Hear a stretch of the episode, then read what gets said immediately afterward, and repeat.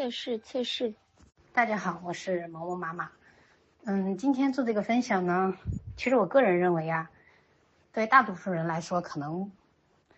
有收获，可能是有收获，但是可能是做不到的。这个做不到，我是认为，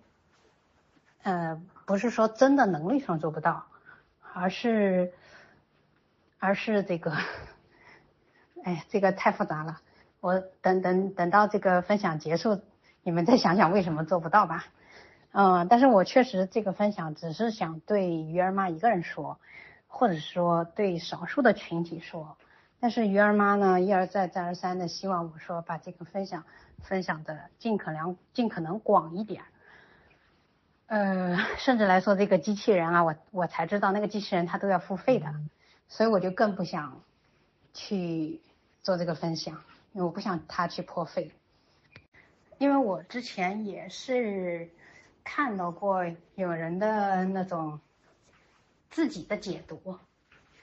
或者是评论说，哎呀，能把孩子带出这样子的，那必定是什么，呃，又有钱又有实力，然后家庭和睦，有很多个帮手啊，各方面的这种猜测。那其实我不说别人，就说鱼儿妈吧。她自己的一个情况，很多人也知道，这个一个人带孩子，可能饭都吃不起。然后你说他的老师多好，我觉得他本身这个老师和孩子的，老师和家长之间的关系也是，呃，就是说他确实跟一些好的老师建立了很好的联系。但是反过来说，是不是老师也认可这个家长的努力和能力呢？然后呢，我们先言归正传啊，先把我分享的先讲完，后头再来分析。因为我也反复在想，为什么这个干预的到现在或者经过这么多年，为什么干预还是这样的一个现状？为什么这些父母做不到？为什么我能做到的事情别人做不到？在我看来，这根本就不是说要多好的财力、多高的智商才能做好这件事，也不是说孩子一定要。轻度，因为比我们家轻的孩子简直是太多了，比我们家做的早的孩子也太多了，比我们家，呃，有拥有好老师资源的人也是有不少的，但但是最后，我身边我看到的像萌萌这样子的，浑然天成的，在人中很难发现他是一个这样有这样过去的孩子的，能做到这个程度的人，实在是少之又少。然后我在这个 NT 的圈子，因为孩子毕竟上学嘛，然后研究怎么样把孩子这个教育上、呃学业上，或者是全面发展上去培养的时候，我反过来在跟很多的拥有拥 NT 孩子的家长的交流，在这个圈子里去交流啊，或者是观察以后。我反而觉得一个很有意思的一个现象，也就是说，嗯，他们，你从 NT 身上反思，再返回到普信家长身上，还真不是说这个普信家长就是有特质，也，也不是说就是，呃，普系家长独有的，包括普普系孩子有的问题，你在 NT 身上完全都能找得到，它无非是一个程度的轻重问题。然后我看到了各种各样的有意思的现象，然后我就进行反思，然后我就觉得这个事儿还是挺有意思的，所以有的时候我会跟那个鱼儿妈去聊聊这个事儿，然后他就总觉得说你快说吧，你都已经把孩子教育成这样了，你已经这样在教萌萌了，你跟萌萌聊的已经是个他不敢不敢想象的这个世界了，所以他很希望我把这些东西分享给大家，呃，所以呢。我就就这个去去做一些分享，好，呃，首先来说，我来讲一讲那个萌萌的情况啊，就现状的情况，因为我之前也在群里发了，就是我我在大小米上写的这个三进三出的文章，当时我写了一个差不多八千到一万字的文章吧，然后经过了这个大小米编辑的润色，这个润色包括一些文笔上的润色。然后也包括了一些敏感的话的润色出来的一个结果，分成了三四次这样发出来，那我因为那个大小米他肯定也是当年也是找过我，希望说我有啊持续的去写稿，一篇稿费就估计就在八百到一千之间的这样的一个稿费，但是我我不想去做这样的事情，因为我完全就不指望这个赚钱，然后呢，而且我太明白这个跟家长有关，就是家长是无可替代的。然后呢，我就会把我的日常的，就是干预孩子的一些经验、一些事情，啊，写在了我的那个公众号上，就叫“火枪手萌妈”。但是呢，后面我也没写了，就是已经封笔了。但是呢，这个公众号上，呃，我也不打算关，因为我觉得有一天，我希望萌萌长大以后，他能看到这里面的内容，然后他想起这些事以后，他能真正的读懂我。就是读懂我经历的一切，读懂我一个母亲为他付出的一切，读懂一个母亲真正的含义，啊，读懂他他他的妈妈是什么样的一个人，所以我觉得，呃，这是我留给他的一个财富吧。因为我们在我们现在也有谈这个问题，当然没有说他是自闭症啊，也没有跟孩子说你就是自闭症？就是孩子他长大了，他也会觉得说，为什么我天生的情绪是这样子的？为什么有些事情我就做不到？然后我就跟他说：“我说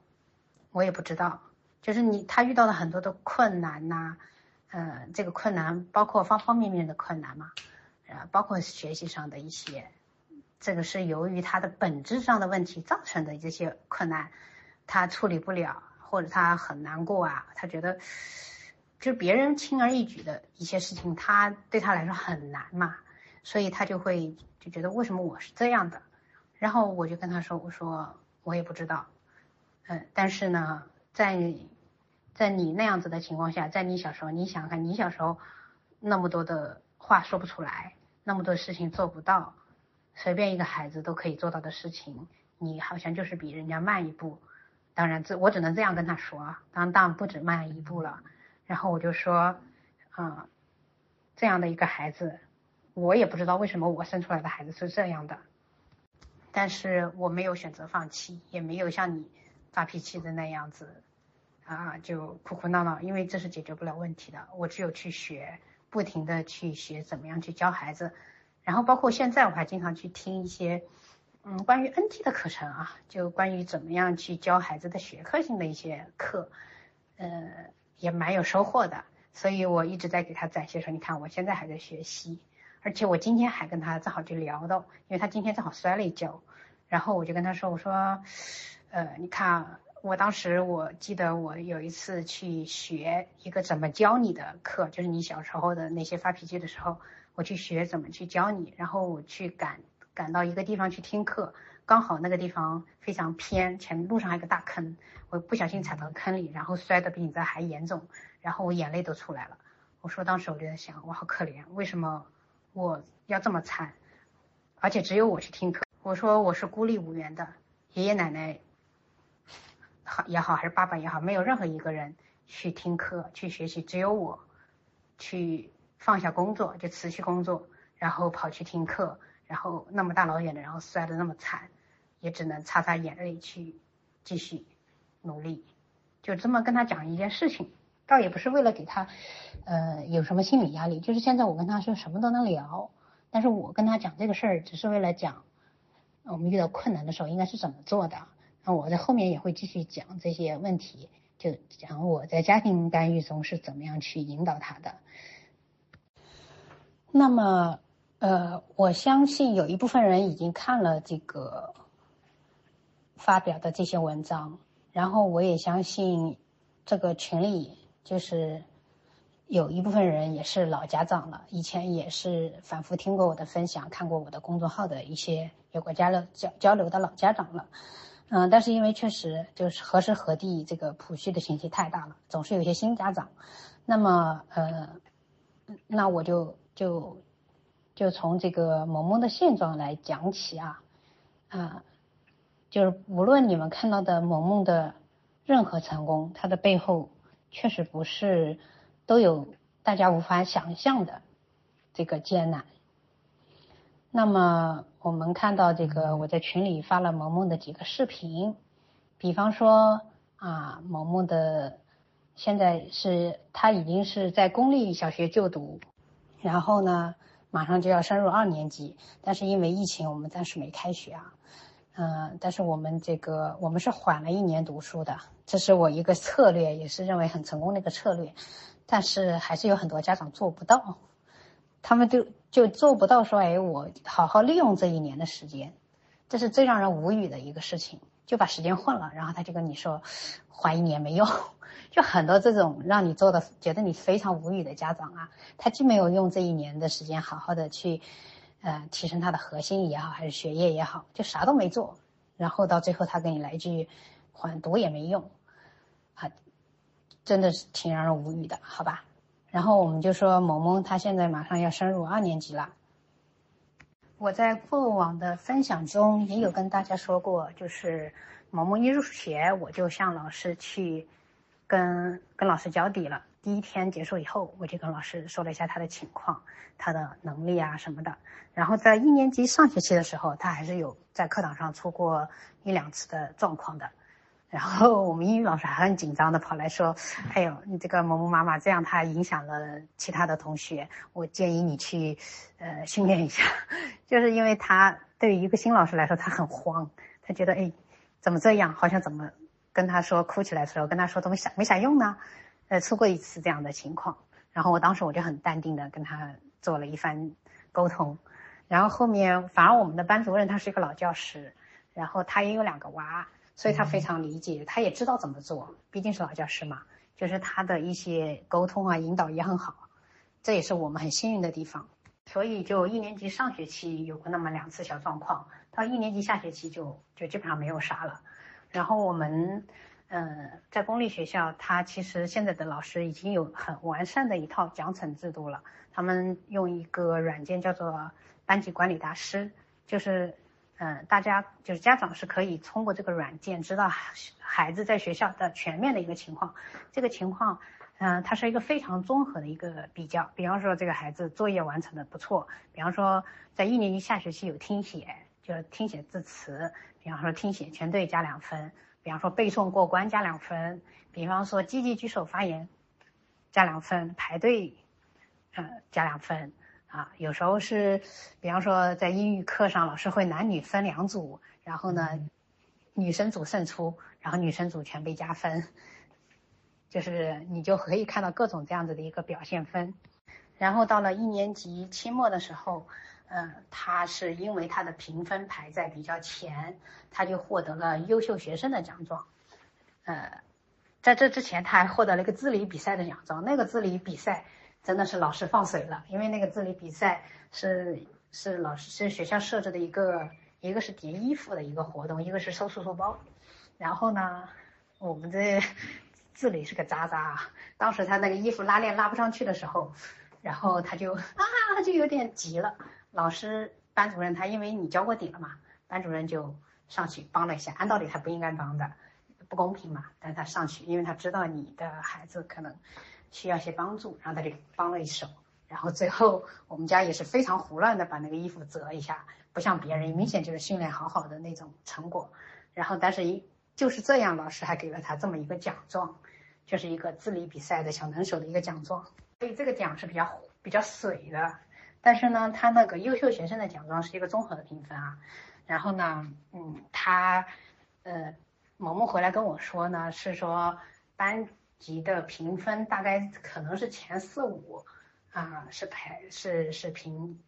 三好学生，然后后面就是优秀学生。他很骄傲的告诉我，他是在优秀学生中排第一个。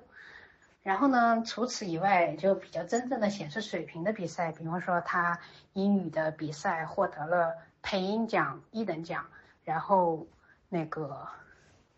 有个手抄手抄报比赛获得了特等奖，然后萌萌回来也是很骄傲的跟我说，他说全班同学听说他获两个奖，而且获得特等奖，嘴巴都张张大了，就是其实就是很惊讶，然后拼命的给他鼓掌嘛。他说他的意思就是他的那个形容就是说这些孩子都惊讶的合不拢嘴。然后一年级下学期的时候。嗯，我们因为疫情的原因，我们的奖是没有没有发下来，就是你不老师没有举办这个颁奖，所以你不知道这个孩子有没有获奖。但是，一年级下学期我们评那个优秀少先队员，他分第一批和第二批的入队。嗯，第一批呢，就是嗯，班上四十四个、四十五个人吧，大概十来个，就十二三个人是第一批。然后 又过了一个星期，就是全班入队。所以对孩子来说，想拿到第一批是非常要要综合评分要在十几的，然后他就拿到了。他之前也是非常紧张的，为这个事儿着实担心了一阵，说：“哎呀，我要是拿不到怎么办呢？好丢人呐！我好想拿到呀！”就他，他是为这个事情担心了好几天，然后后面拿到了也是很开心。那也说明他综合评分是全班的前十几嘛，但实际上比这更好，因为他们那个评分软件是积累多少分，你就是有，就是最厉害的大概就是很多分换一个太阳，然后多少分是月亮，多少分是星星。然后他就告诉我说，全班的分数最高的两个人，一个是他和另一个是另外一个小孩，也就是说他可能是在全班的前三的这样的一个综合评分，啊，所以说他这是讲他综合的表现。按按按照这个表现来来说的话，他下学期拿个三好学生也是应该是没有跑的，所以说他综合表现还是还可以的。那么说他的学业成绩的话呢，那英语的那个视频你们可能也看了，他实际的水平。大概相当于初二、初三的这种听说读的能力，写就不行了，因为我们没有让他背过单词，所以可能单词的写是以后的任务。因为英语本来就应该听说先行嘛，所以我们我是说他实际的听说读的能力，相当于说初二、初三的水平。那这仅仅是我们啊学了两年半的一个成果，而这个成果。并不是因为说这个孩子天生就是哇塞语言好，他要是语言好，我我当时就不会 很痛苦了，我我就只要干预情绪就好了吗？那真就是大家说的阿斯啊，女女阿斯可能是一个，呃，就是在自闭症的自闭症中的鄙视链吧，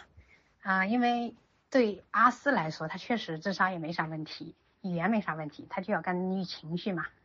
那么对。嗯，智商没有问题的典型自闭症来说，他就认知他需要提升一点儿，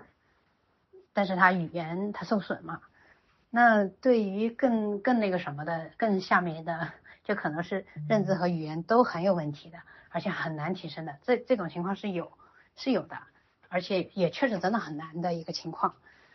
那么我们可能是在中间，但也正是因为呃，我们基于在这个自闭症中。干预的这个积累到的经验来说，你就明白了语言是怎么样去做提升的，就是你知道了普通的儿童的孩子的语言是怎么发生的，然后是怎样才习得语言最快，然后呢，你再拿这一套去去正确的方式去学习英语的话，那当然了，那速度真的是蹭蹭蹭蹭蹭，而且所有的他把英语搞得很好的家长。就是我说的，就是在普通的家长中，他都他也知道，他他也会觉得，呃，学习这个东西是有方法的，然后也有，呃，也有这个捷径的，只是说大多数人真的是在做无用功，然后在外面天天上课，花了很多钱，结果就在被人家那种在家里搞了两年的就超过了，然后再说我们这个写字这个问题啊，我们还获得了一个。嗯，写字的三等奖，这个写学校里的这个写字比赛呢，是那个，啊，是那个，给了一首你没有见过的那首诗，然后因为一年级嘛，肯定还没学过，而我们 要做的事儿就是要赶的事太多了。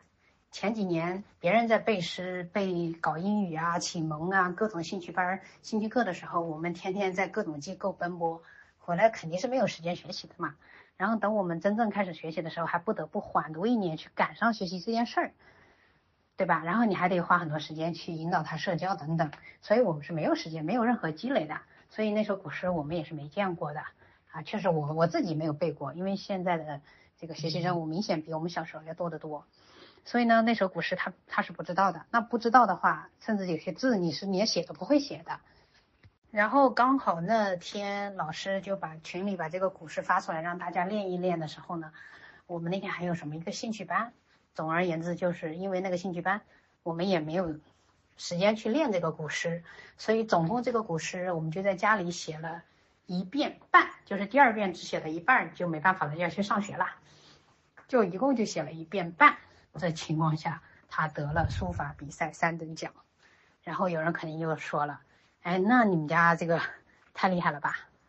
但是你们不知道这个我们的底子差到什么程度啊？举个例子讲，呃，我们当初。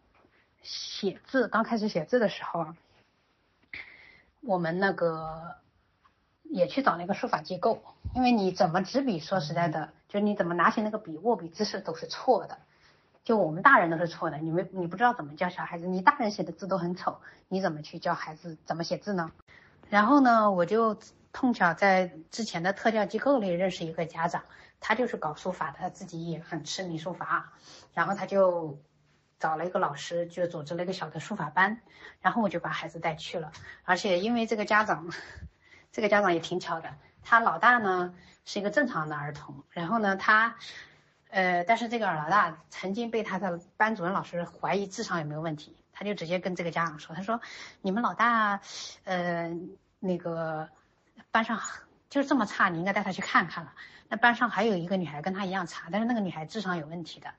搞得这个家长真的以为自己老大智商有问题，但是实际上这是一个普通儿童，只是学习成绩差而已。然后他这个老二呢，他认识我是因为这个，我们都同在一个家对对口的这个家门口附近的一个干预机构。他老二是因为一直不说话，他就在那里干预。可是这个老二真的是属于贵人语迟的那种类型，他不是自闭症，又不是发育迟缓，他智商也没有问题。就是你，就是当时他他知道我厉害，就让我帮他看一下。然后我一看，跟孩子去进行一些沟通啥的，你就知道他听得懂。他只是说没有办法用用句子给你说出来，或者他说的句子词都是一个词一个词的蹦。但是他在幼儿园，老师可喜欢他了，也没有任何的行为问题，因为他所有东西都听得懂，他只是说不来说不出来，就跟那个哑巴的症状是一模一样的。那这样的孩子，他就不是这个。就不属于特色儿童，其实真的就是莫名其妙的，啊，传说中的语词。然后别人就找他说，呃，别人也说有好多人，就是他说他过去有很多人给他提示说你这个小孩子语言有问题啊，到现在这么大了，五岁了还不会说什么话，然后他都要骂别人，他就觉得有什么问题？我们家什么都听得懂，但是确实没有办法解释为什么这个孩子什么都懂的情况下说不出来话。然后他在这个机构，他也觉得那个机构。啊，干预的各种方面有问题啊，但是等到了一定的积累了以后，这个孩子就成了家里的小花闹，也确实一点问题都没有的。但是因为这个家长他两个孩子都就是大孩大孩子被人怀疑智商有问题，然后小儿子又怎么都不说话，所以他会觉得教育方法很重要。所以呢，他找那个书法老师呢，就是以鼓励为主，老师也是很耐心的啊，写着写着还让你玩一下玩具的那一种。然后我就当时把萌萌带过去了，因为我实在是知道，这个萌萌这个书法是要必须要教的一个小孩儿。然后当时我一送去，我就我就坐那儿，我就看到别的家长的根本就不用进来，也不用管，然后别的家长的小孩儿就很听话，就到了上学的年纪，他。家长把孩子往那一丢，然后就光老师就过来教你两个字啊，你呢把这首诗抄一遍啊，你把这个一给我写十遍啊，然后再去教下一个孩子，然后再循环，人家孩子就可以坐的端端正正的听你的话，啊，顶多就是写写腻了就玩，你就很这种很正常的一个状态。那我们家那个小孩儿那五分钟的状态都没有，五分钟的注意力都没有。当时我上完以后，心都在滴血。你就人在他旁边，他也不给你好好的捏着笔在那写字。哦，我那时候已经脱帽了啊。所以在这里，我我再跟大家来说一下，这个是也是我跟鱼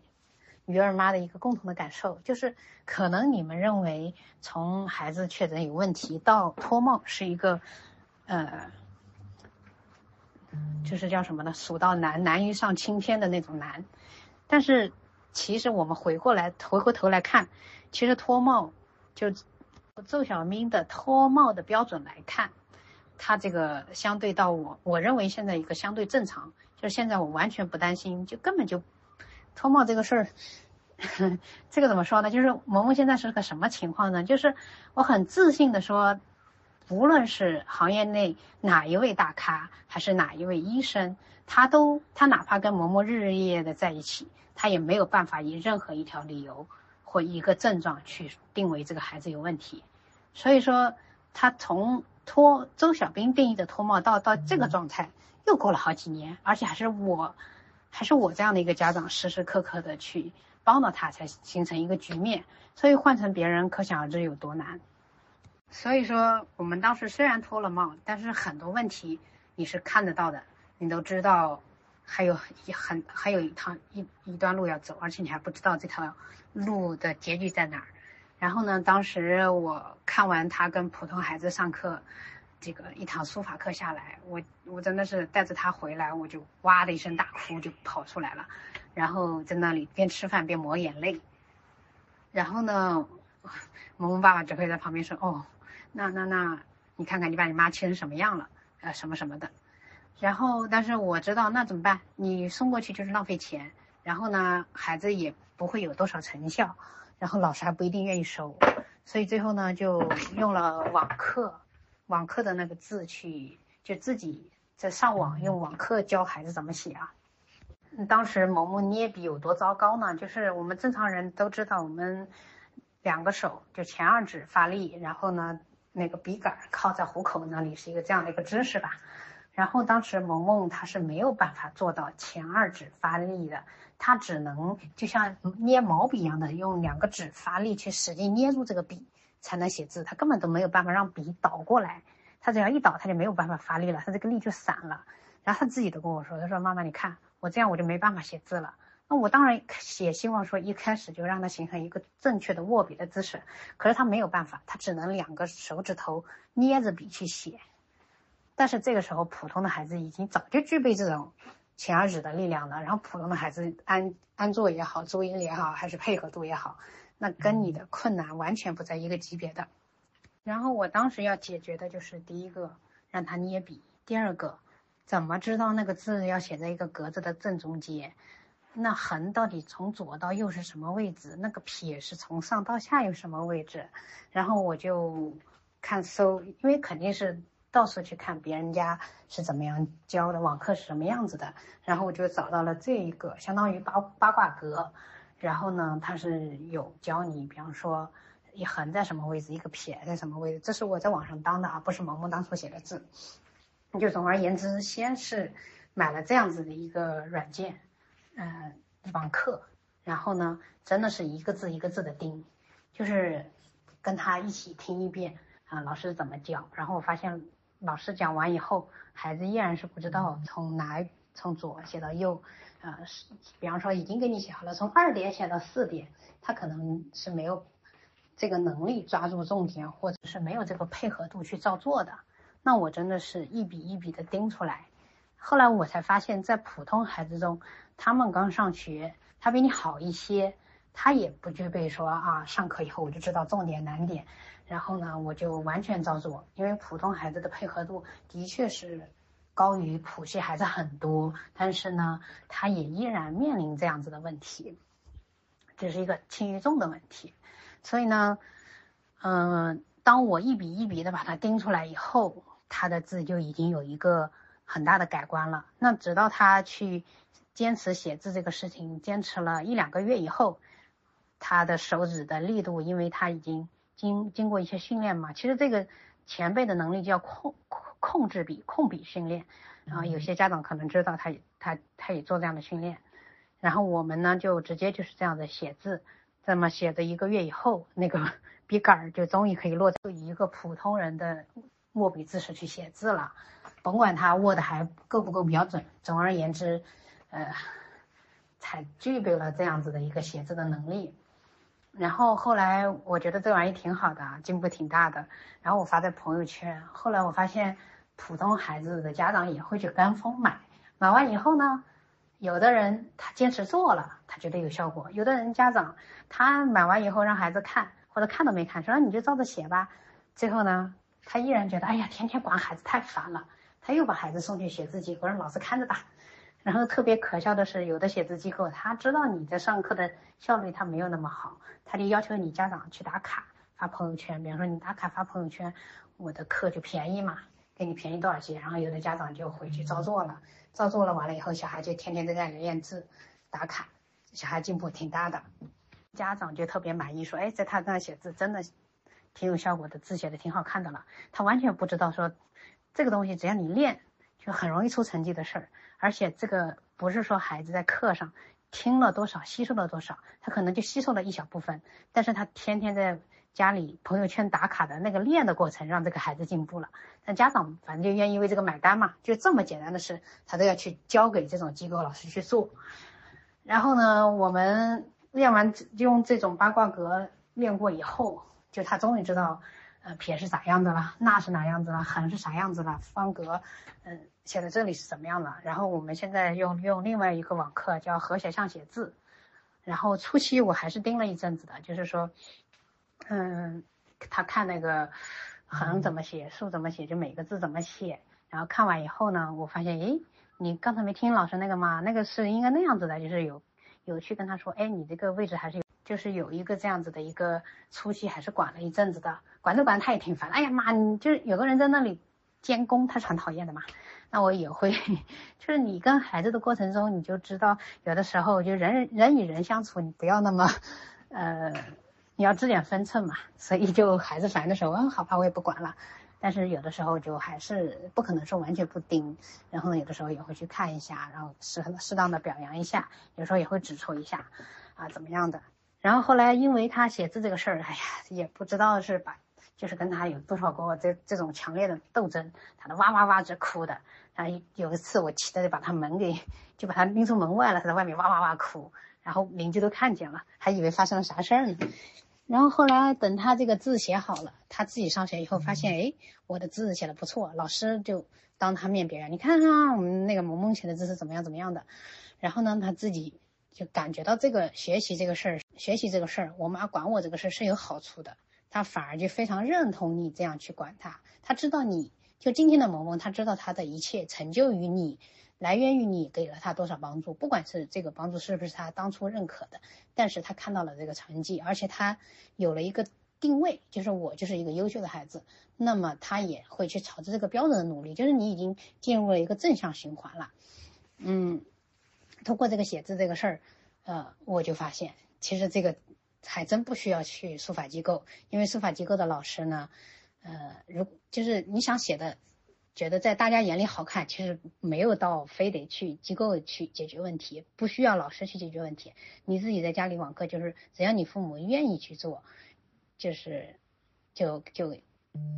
就是普通家长都知道的，说哎那家小孩字写的好，那是也是因为他父母管定的好，就普通家长也是知道是这样的一个道理，他们也发现最后是这个样子的，所以说就那么简单的一个事儿啊。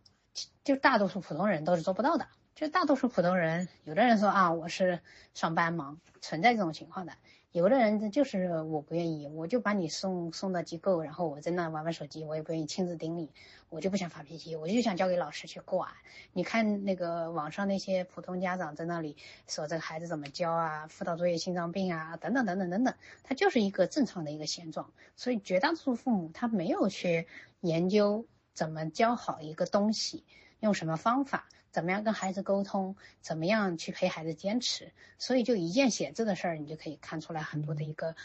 嗯差距了。我前面说了，我说哎，我们的综合评分还是蛮高的。那肯定有些家长就认为说，那你这个孩子啊，可能确实是一个比较乖的，行为没什么问题的。那还真不是啊，就是我不得不缓学缓缓读一年上学，也真的是。因为我知道他可能上不了学，是就是他的情绪、行为各方面的一些问题，你是知道的。如果上学这个状态，就绝对不可能得到今天这些荣誉，因为他那个时候的状态是，就是在幼小衔接也好，是我没有办法，真的就是同样一个，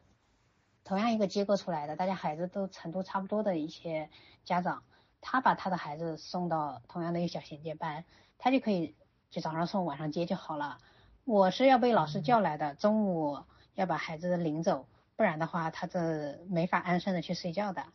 然后我就下午就在那陪着，呃，是因为我们家这个小孩中午也不午睡嘛，不午睡，他还要吵，反正他的意思就是我一定要走。所以中午不可能让他老老实实在床上躺两小时的，我就把他接走。下午他就又回教室上课，回教室上课呢，呃，我就不折腾回去了，就不又回家，然后再赶过来接。那是下午就两小时嘛，来回折腾也浪费，我就干脆在底下等着他。那外夏天那外面没有空调，就在户外深圳的户外这样子坐着，坐一整整夏天。冬天没有，虽然说深圳冬天没那么冷，但是有的时候也挺冷的。然后就也是这样坐着，坐了一年，去陪他。然后有的时候，比方说上午快放学放学的时候，老师给我发个信息说：“哎，某某妈妈，你能不能上来一下？”或者是下午放学的时候，我就就直接说：“你快上去。”然后呢，又不知道是怎么回事了，就说你要去处理这样子的问题，你就很知道说这样的状态去上小学是不行的。然后除了学习之外，我们说一下这个画画的这个问题啊。这个这幅画不是萌萌画的，是我们认识的一个妈妈画的。然后她的孩子没有确诊，她但是她认为就是普系普系孩子啊。然后他说他这这幅画的问题，就是说老师的要求画的主题是是那个病毒，但是他只对上海和房子感兴趣，所以他前面画了个一个。什么救护车啥的，后面全画的是各种各样子的上海的建筑房子，然后我们大家都说，哎，挺好的呀，因为这个孩子跟萌萌也是差不多大了嘛，因为我们觉得他能画这样也很不错啊，啊，确实是这样子的，就是能画到这样，我也认为挺不错的。但他说的问题就是家长纠结的问题，就是说，老师明明让你画一个这个主题，你只画你感兴趣的东西，那我看到这幅画的时候，然后他就说对比其他的孩子的画能做到什么程度。啊，我我也发一个，不好意思，前面讲错了，不是说病毒是垃圾分类啊，就是老师的主题是垃圾分类，但是这个孩子画了很多的建筑啊、房子呀，自己感兴趣的东西。好，这是那个家长说，他说同样的，他的同学也是一升二啊，一年级升二年级，同样的他的同学，这个孩子的同学，普通同学他能做到这幅画就获奖了。他说他就是。切合主题，这个主题叫《花儿与少年》，然后他说认认真真画了半个月，然后就把这样的一幅作业交上来，然后就获奖了。然后我再发一幅萌萌的上学期的一个手抄报，然后萌萌这幅手抄报也任何我我没有帮他做一点点，就是有一天老师刚上学十月份的时候，老师说，呃，布置个手抄报的作业叫做“我爱学校”，然后呢。因为没上学之前是没有做过手抄报的，我在第一个手报手抄报就是关于国庆的那个，我是带着他做了一下，告诉他怎么做的。然后这一个手抄报好像是十一月份的时候老师布置的，然后当时我正好要午睡，萌萌中午又不睡，我就说那个，啊，我去睡觉了啊，你你们下午我起来以后我带你做那个我爱学校的手抄报。但是我起来以后，萌萌已经做成这样了，当时我特别欣慰，特别激动，因为我知道。有多不容易啊，才能做成这样的一个效果？因为，嗯，因为这个妈妈提到这个事儿，让我想起萌萌在幼儿园大班的时候，当时老师有要，嗯，同学们画一幅画，是关于白天和黑夜，就是你拿一张纸，中间画一条线，左边画关于白天，比方说大家画的是什么太阳底下小朋友在干嘛，右右边是黑夜，大部分小朋友画在睡觉呀，等等等等。然后呢，我拿到我家娃画的东西，那你根本都不知道他画的是啥玩意儿。然后我就问他，我说你那时候已经脱帽了啊。然后我就说你这画的是啥呀？我说你那个老师让他做的黑线呢？因为我觉得你为什么就不能按照老师的要求配合老师去做呢？我说你那个黑线呢？他就给我指了一下中间那一条弯弯曲曲的线。细细的一条，我说那白天和黑夜呢？然后就看左边和右边，确实有两个牙签大的针扎的两个小点，表示太阳和星星。其他的就画他的就是他画的乱七八糟的，什么鸟啊，什么鱼啊，反正就是一团乱七八糟的，你不知道他在干啥。然后我当时好好心痛。包括幼儿园另外一次画的一个东西是时间，因为学校是不允许你做幼小衔接的，但是老师可以跟你讲一些这方面的概念。因为深圳执行的还是比较彻底的，然后当时老师就是啊，那小朋友们换闹钟什么什么的，然后当时我去接萌萌的时候，好多家长就给我看，你看阿姨，你看我画的，小朋友很多正常小朋友的一些分享的举动嘛，我就看那些小女孩画的一个爱钟，那个闹钟可可爱了，还有什么爱心啊，纸针画成爱心的，有的还画了什么小卡通啊，一看就是哎呀，这个小女孩呀画的好贴心啊。然后就看我们家的，好像也画了，好像又没画的感觉。就是我当时就心里想，我家这辈子什么时候才能像正常人一样画画呀？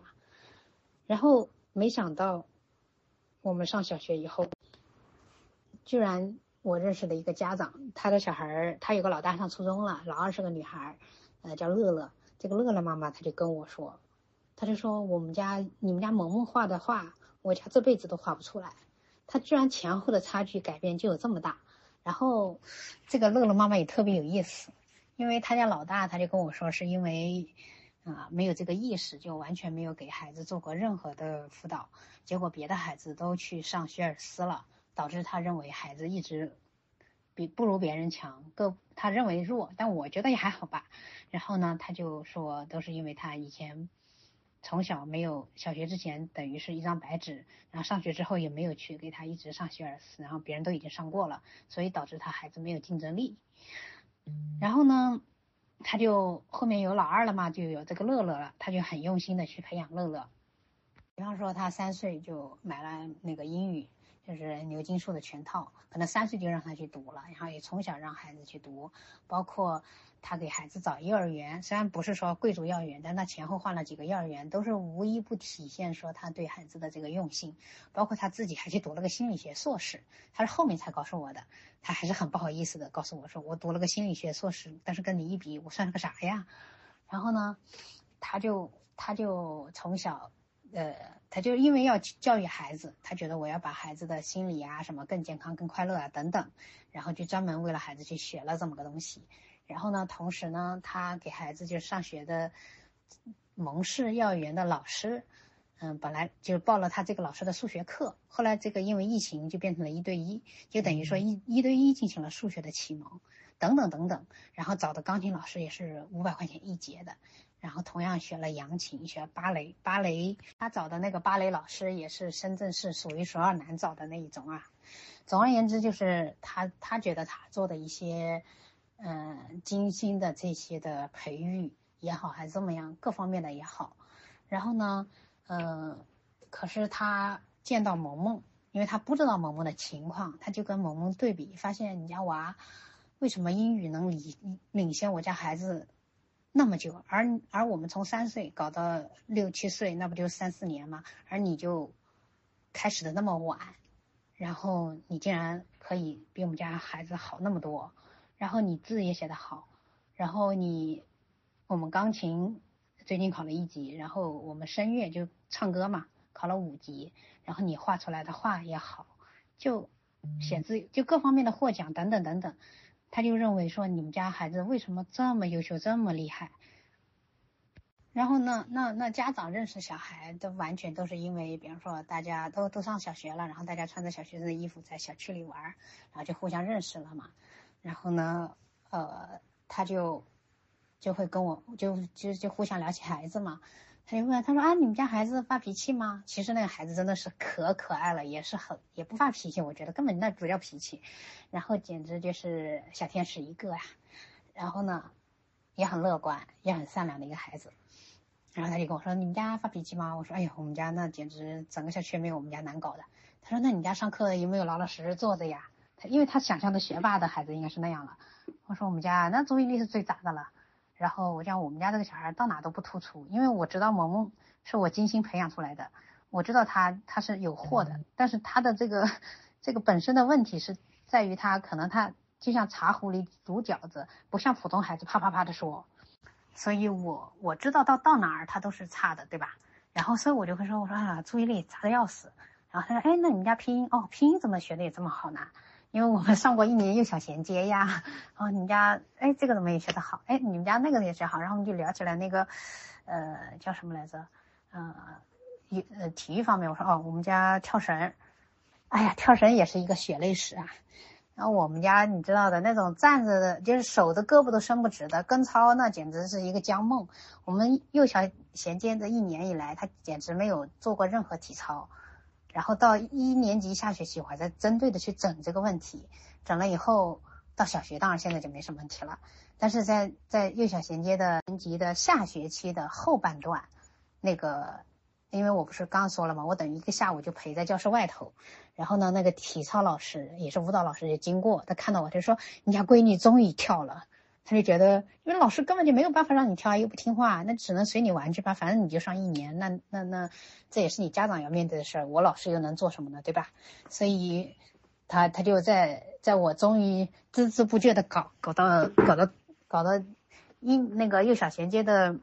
下学期，他才说了一句：“你们家娃终于跟操了。”由此可见，我们家这个这个能力有多差。那。那这个能力差就很影响的一个问题，就是同样的就是体育类的活动，他去跳绳，哎呀，那真的是，我只能讲每一个孩子的问题，他，比方说我们家跳绳那么渣，但是呢，机构里有比他程度差的孩子呀，他都可以跳绳比萌萌好很多，比他年纪小。就是这个问题是孤立的，你要就是自闭症的孩子，你你单拿任何一项问题，比方说。有的孩子他跟操就是不行，大多数孩子跟操都不行，但是就有那么一两个他的协调性可好了，让你看着这个视频，你怀疑这个孩子有哪有问题，因为他只是社交有问题，他不是，他不这个病不叫跟操病，跟操不能病，他叫社交障碍，他叫自闭症嘛，所以所以萌萌在机构里的时候，呃，另外一个妈就跟我说，她说哎呀。嗯，你们的那个老师就是我们的感统老师，阿米老师也特别厉害的一个老师。他不仅能教感统，能改善孩子的运动能力，他也很善于做社交。所以他当时整萌萌也是，他我也跟他表达了这个苦恼嘛。他整萌萌这个跳绳也是花了好几个月，别的孩子都会了，就我们家孩子勉勉强强跳那么一个。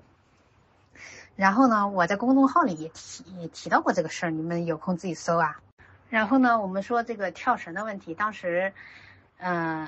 跳绳，我们幼儿园就是同一届幼儿园毕业的，他们不已经提前上小学了嘛？而我们当时在上幼小衔接，然后有家长就组织去报个跳绳班。现在跳绳班在普通家庭群、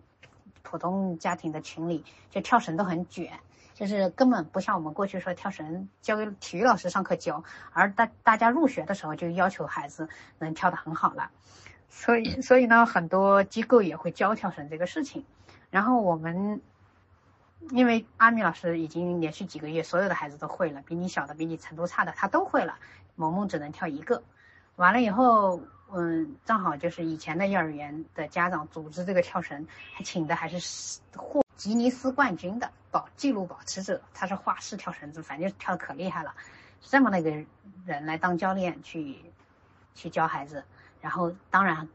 在普通孩子中，他提升的也很快啊。然后他就他就组织呃几个孩子一起跳。我当时就跟那个组织的家长说，我找了个理由说我们家时间有冲突，所以只能一对一，让他给我老师的联系方式，我就自己去找这个老师。然后其他的孩子就是组织了班去跳，然后就很快就能跳得很好。那我是知道我们家娃多难搞，我就给老师谈好价格，一对一，一对一学了。也很贵，对吧？然后学了三节课吧，才终于从一个到连跳三个。然后等他具备了连跳三个的能力的时候，你就就剩下的就是你鼓励他，逼他多跳了。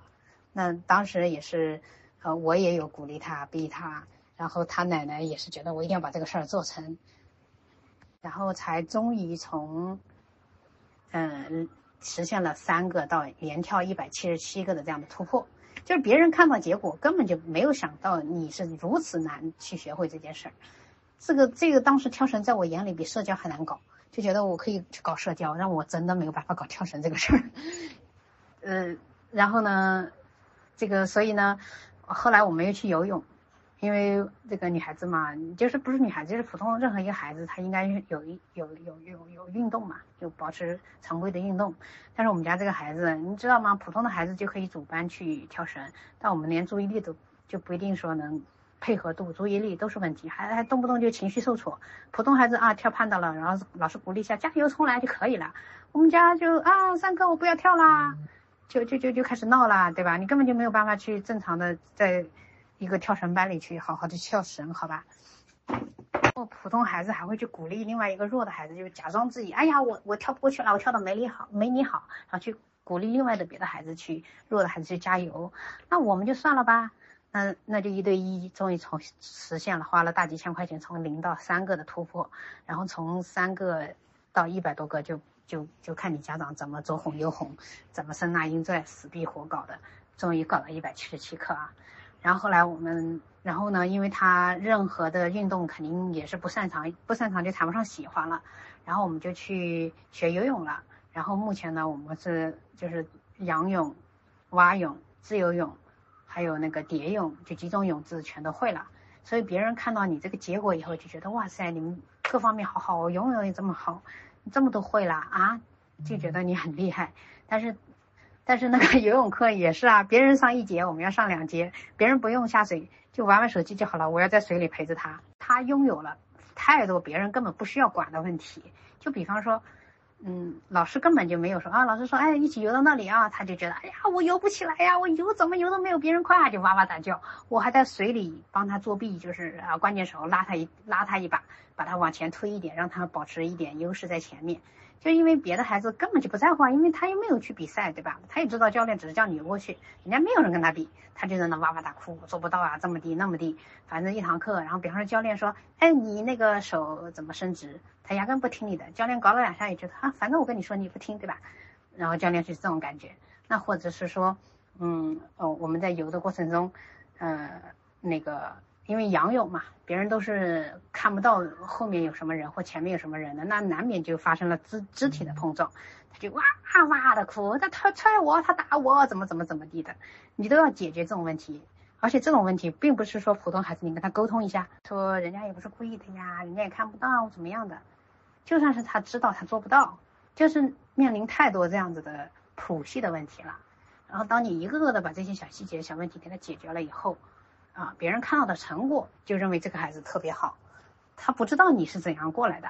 那所以说，嗯，那我跟乐乐妈妈聊天的时候，嗯，他就形成了一个疑问，他就说，为什么你这样看孩子啊？嗯，比方说讲的啊，自然拼读你们家也这么会呀？啊，你们家拼音也这么好呀？你们家写字也这么好啊？你们家学习成绩这么好呀？嗯，各方面他他没有办法去，就是这这就是很优秀嘛，各种拿奖状嘛，他就没有觉得说你家孩子是可能是怎么样一个差，他根本因为你英语那么好，他都想不通你说不了什么话，当初连话都说不好的一个人，然后也是因为你。跟孩子，他就跟别人社交，他就完全看不到社交上的问题。比方说产生矛盾，那孩子之间发生矛盾也很多，然后他动不动就有一些问题啊，哭啊啥的，嗯，我就解释我说，哎呀，这个小孩当初这个情绪这个地方没有发育好呀。然后他也能去理解，因为这个妈妈还是比较理解别人的，然后也会很在乎孩子心理的，所以他他就没有完全没有往这个方向想，而且他哥哥班上。就是当初他上小学的时候，他哥哥班上有自闭症，他还跟我提过好几次自闭症。他就说我们哥哥班上有一个有有一个自闭症，一个情绪障碍，有一个什么暴力行为，反正都是被我们班主任老师给整好了。认为的整好，还真的跟萌萌这种好是千差万别。他的意思就是这个孩子以后以前从来不听课，后来老师把最后一排调到第一排，然后好多了，大概就是这样。那具体的好，还是他所谓的那个好，还是差了很多很多。所以呢，他就说：“哎呀，这个班主任好，这个这个班主任很有耐心啊，什么？他跟我，他主要想跟我表达这个。然后我当时听听了，心里就呵呵呵呵。我这个自闭症娃儿跟你家玩了这么久，你都不知道呢？他真的是不知道。然后呢，萌萌，因为他看着萌萌社交啊、讲话呀什么的，他完全没有想过他是这样的一个孩子，导致了他有一天非常严肃的去找我谈话。他的谈话的意思就是。”你家娃这么优秀，为什么你要这么贬低的你家孩子？我说，哎呀，我说我们家孩子，他就是只能感谢他智商没问题。但凡任何一个孩子，我们小区任何一个孩子，他要是没有这个成就，那完全是父母的问题。我说我们家孩子只是智智商没有问题而已，其他的你都不知道有多差。我说没有你想象的，不是你觉得好。我说我说我说不是的，我说小区随便一个普通的孩子。如果是给我教，都应该有他这样的一个成就，然后甚至来说要比他好很多。他就觉得为什么你这样贬低你的孩子？你的孩子如此优秀，你怎么可以这样看低你的孩子？他就要找我谈这个问题，我真是跟他逼得没办法了，我就恨不得掏出残疾证给你看，我们家孩子有问题。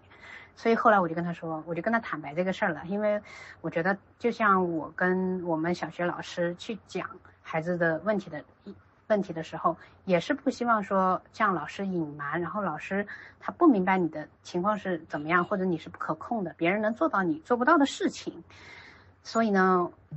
多一些理解吧。所以我就跟这个家长就坦白了，萌萌是个自闭症的孩子的这个情况。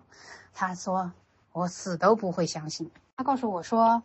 你是不是那个出生的时候这个孩子给什么夹了怎么样啊？你有没有早期对孩子进行一些开发呀？啊，什么什么的，我说我们家奶奶她就是，呃，妇幼儿保的医生。别人傻乎傻乎的抱着孩子出去转，啥话都不说的时候，我们家奶奶已经跟孩子做一些很多的早期的互动开发了，他就无语了。然后包括我跟他讲很多事情，他他跟我说说，你就是拿全国最出名的医生给我看，我都不会相信你们家萌萌是自闭症，因为他已经他看到孩子的这个状况，他无法想象。然后我就告诉他，我说我们家孩子就是最全国最出名的医生，要黄牛花四五千块钱才能找到的医生去诊断，而且看过三次。然后他再跟他讲啊，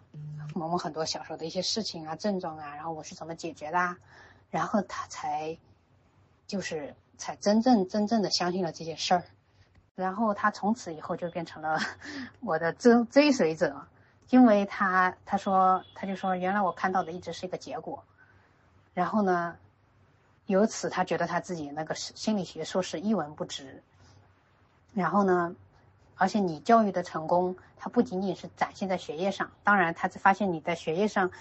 很有很有自己的逻辑和想法。然后呢，还有这个孩子的三观非常正，孩子的知识储备很足。这个知识储备不是说一年级掌握了二年级的知识，而是这个孩子他懂很多东西，就就知道说这个孩子呃他他是一个综合起来是非常优秀的一个孩子，所以呢，他就会不断的向你去学习，你给孩子看什么，你给孩子教什么，你报了什么课，就完全去 copy 你的做法。然后说到这儿呢，我也觉得挺挺欣慰的。有一天，呃，就是我们这次从老家返回深圳的时候，然后呢，我们在火车上正好前面有个小女孩，然后萌萌就跟这个小女孩玩起来了。哇，就是玩了一路，火车大概六个小时，六个半小时，他就跟这个小孩玩了一路，完了玩了久久不愿分开。然后完了以后，这个妈妈，这个小女孩妈妈问我，她说：“哎，你家孩子是社牛吗？”就。就不很流行这个社恐和社牛这个词嘛，然后当时我听了以后，我就跟回去跟鱼儿妈分享这个事儿，我就说，天哪，一个自闭症孩子竟然有一天会被别人误认为是社牛，然后我就觉得这个人生呐，这个大起大落真的是特别特别有意思，特别特别的，你都不知道怎么去形容这种巨大的落差。好，然后前面呢，确实花了很多功夫去讲萌萌现在现状啊，讲这些也并不是说，哎，我给你们看一下萌萌现在有多好。当然，我觉得这是有一定的鼓励的意义的，因为就因为有这样的一个巨大的落差，就想给大家展示一个这个可能性，就是不是说所有的孩子最后都是大家新闻中看到很可悲的那个样子啊。因为我觉得这些这些媒体真的是特别坏，就是比方说他自己整不好这个事儿。然后呢，他就最后就告诉你这个事儿搞不好的。然后呢，你花钱只是为了去改善嘛。然后你看我怎么怎么了，所以这个事儿不治之症呐，啊怎么怎么的。然后呢，搞得老家长们真的也是很烦的。就是有一部分群体的家长，他确实把孩子走带出来了。然后带出来以后呢，别人非说你家孩子是误诊的，可讨厌了。或者是说，非说你孩子程度可好了。所以呢，我就会说进行一个全部的对比啊，就是告诉你们，就是，嗯，如果你们看了前面我发的文章，那萌萌的这个程度，他是，就是首先萌萌是，啊几岁啊？就是三岁多确诊，但确诊我们确诊以后并没有去立刻去做干预，一直到四岁才该才开始干预，然后我们的小龄阶段，我们很早八个月就知道他不太对劲了，然后我们。呃，对他干预以后呢，就是也不叫干预，就是所谓的早期开发，这个在因为因为就是因为这是早期的互动，那对孩子一定是有帮助的嘛。所以他在两岁多的时候，呃，还好，情况还好，情况还好呢，就相比很多就是懵叉叉的家长带出来的普系孩子来讲，他至少是有语言的嘛。但是我们又很清楚，那个语言是我们硬塞给他的，不教是根本就不可能是当时的那个情况。同样的，从嗯两岁多，嗯到后面的四岁多才开始干预，我们就就是你的家庭的没有一些技术的这个情况下的引导，就光靠家庭的一些啊更加用心的陪他说话这些东西已经不足够，把这个孩子从当时的那个。这个自闭症的基因拉出来了，就就就就没用。虽然你早期都进行了一些互动，他是比别的孩子起步好一点儿，但是他依然不可避免的走向了这个确诊的这个结局，因为这个孩子就是天生有问题，没有办法。然后等到，呃，我们四岁开始干预的时候，我们去机构的时候，我心里是非常痛的。为什么呢？因为我们在我们我还算幸运的，去的机构是社交的，就是 Lisa 阿米老师，他们是做社交的老师嘛。也是很幸运的，就是碰上了，没有走那么多的弯路。但是实实在在的，我们确实耽误了。如果我们两岁多就在机构，就是社交方面，但凡你两岁多一直持续的搞一些东西，哪怕不是社交，它也绝对比现在好。然后呢，我们四岁的时候去机构的时候，我特别难过，是因为我看到了好多几个孩子，我觉得他们可好了。然后跟这这些家长一聊，我发现他们两岁多都比萌萌典型的多。其中有一个家长 跟我说，他说他他两，因为他们都是因为太典型了，他们就在百度上搜一搜，就不用去看周小兵啦，就直接就确诊了，太典型了。然后说他说有一次带孩子回去，本来平时是是好像是坐车还是坐地铁，好像是坐地铁回去，然后呢，因为孩子课班嘛。所以他就那天正好爸爸开车来接，所以他就要把这个孩子带上他爸爸的车。但是这个孩子刻板的认为就应该是坐地地地铁回去，就哇哇大哭。他也没办法，就把孩子死拉硬拽的拉上车。然后别人还过来问一下你，你干嘛这样拉孩子？孩子为什么不愿意上你的车？你是不是孩子的亲生父母？就是你碰到好几个孩子，你跟他一聊，哇，随便几个孩子当初都比你的孩子就两岁多比你的孩子的表现差多了，但是他四岁多的时候就比你孩子好，为啥呢？因为人家搞得早，而我们呢，早期是开发了，但是两岁多到四岁是放羊的，所以我们就是就变差了。然后呢，当然了，我们再回过头来看，我们现在去看萌萌，嗯，还是很好的。就是说，你可以还是凭你的能力和努力付出，你是可以把它把它拉到很好的一个程度的。但是，但是这个 状态就是一个变化的一个过程，真的是非常考验家长的。我们我们确诊的时候，周小兵就第一次看周小兵的时候，就是三三岁三岁多的时候，当时他给的这个。诊断诊断就是轻到中度之间啊，还不是轻度。大家知道周小兵给给轻度的这个群体说，他说认为百分之七十的孩子都是轻度的。我们一开始就不是轻度，我们是轻到中度之间。然后呢，后面因为那个时候我在家庭中就是就是很多问题，就住在一块儿啊，跟嗯爷爷奶奶住在一块儿有很多的问题啊，就是顾不上孩子。然后呢，中间就是有很多的问题，导致我还出去住了一阵子，所以没有管孩子。然后呢，最后这个孩子的程度从轻度，就是还掉到了轻中度，还掉到了中度，就是机构做测试那个测试报告，就是直接就是这个孩子各方面都在中度。然后中度以后我才接手的，又把他拉回了现在的这个样子。然后呢，我们智商确实没有问题。但是他的语言就是受损的，就是他确实说不了很多话，嗯，语言是非常落后的，当时也是这么个情况。但是你要这个人和人就是不能比呀，你要跟完全不说话的小朋友来比，那人家又觉得你的程度很好，对吧？但实际上来说，我们就以周小兵他的定义来讲，我们不，如果是百分之百轻度是百分之七十，那我们是轻中度，那可能是排在百分之，就是那个所谓的。底层的百分之二三十的那样子的一个情况，然后呢，嗯，我们再说就是当时因为结识了一批家长嘛，所以我们也就是我自己也观察了一下，嗯，很多孩子的这个恢复的情况。以我认识还保有联系的这批家长来讲，就六七十个人这样的一个数据来看，嗯，他是有这样的情况的，就有几种情况，就比方说，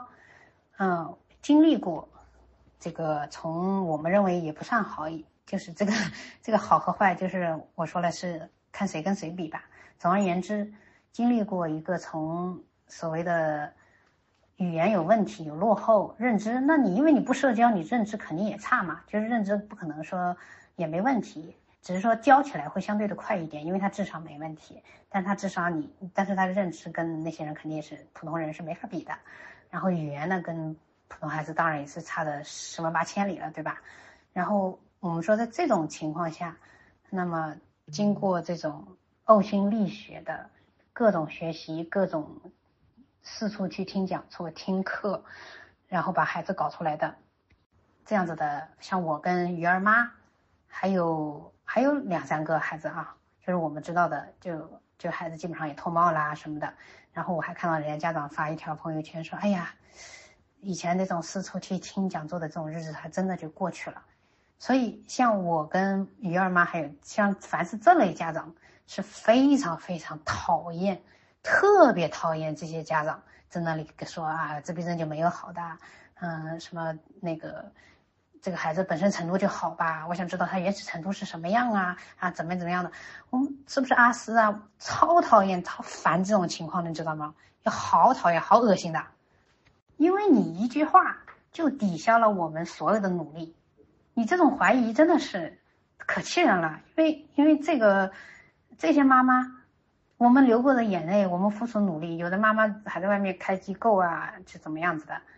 就是。就是大家经历的路是一样的，然后老师也付出了很多努力，我们家长就是日夜流泪。我永远都记得有一天，呃，就是就非常一件小事儿啊，就就他就小时候，就是他有语言能力，他也不用语言跟你沟通，当时就一有就可以去，嗯，就是半夜三更，他说他要喝水嘛，但他不说他要喝水，就哇哇哇的哭，然后你问他怎么回事，因为我知道他就是要喝水，但是呢，我是希望他能正确的方式去表达嘛。就哇哇哇哭了半夜，就是指着他的嘴，然后说我要割舌头，他就不去不说我要去喝水，然后就是没有办法去去以正常的行为去表达，然后然后最后呢给了他水喝以后，我就崩溃的在那哭，就觉得这样的日子什么时候才是个头，然后我在那哭，然后我妈我因为我妈也是被这个小孩子哭给折腾醒了嘛，然后我妈就抱着我哭，就真的是太惨了。就是这个无数个日日夜夜，就很多的小事，比方说你平时幼儿园老师跟你的沟通，对吧？你说你家孩子怎么了？你家孩子怎么了？你家孩子怎么麻烦了？你家孩子怎么讨厌了？你家孩子做了什么？你家孩子怎么给我们造成的？怎么怎么怎么的？包括你就老师录视频，每个孩子都能说妈妈我爱你，母亲节快乐，然后只有你家孩子什么都不说，然后也不理人什么的，就你每一个情景你都跟刀割一样的割在你的心里，然后嗯，萌萌的所有的老师。从他幼儿园开始，包括他各个兴趣班的老师，包括现在的小学老师，他没有一个认为说这个孩子的话就是个普通孩子，因为他们都看得到问题。你你的对比就是样本就是普通孩子，就天天摸这些普通孩子的人，能不知道你有什么问题吗？只是说我们有些兴趣班是后来去的，就是能力已经比较好的时候去了，然后又经历了一个有比较好的，现在非常普通的一个孩子的一个状况，那老师就认为啊，你这个小孩，呃。哎呀，这个孩子什么样孩子都有啊，他就这么想。他说：“哎，我们这还有孩子上着上着就跑出去了，就跑的哇哇哭，不愿意上的孩子呢。”他只是认为你你有这个毛病，然后他对，呃，他也不会去跟你家长去沟通，因为他是要赚钱的嘛。所以他就说，比方说我们那个上的乐高课，也经历过好几个老师嘛，每个老师跟下一个老师交代说：“哦，萌萌他情绪不稳定。”当然，当然不止情绪的问题了，但是他这是最大的问题啊。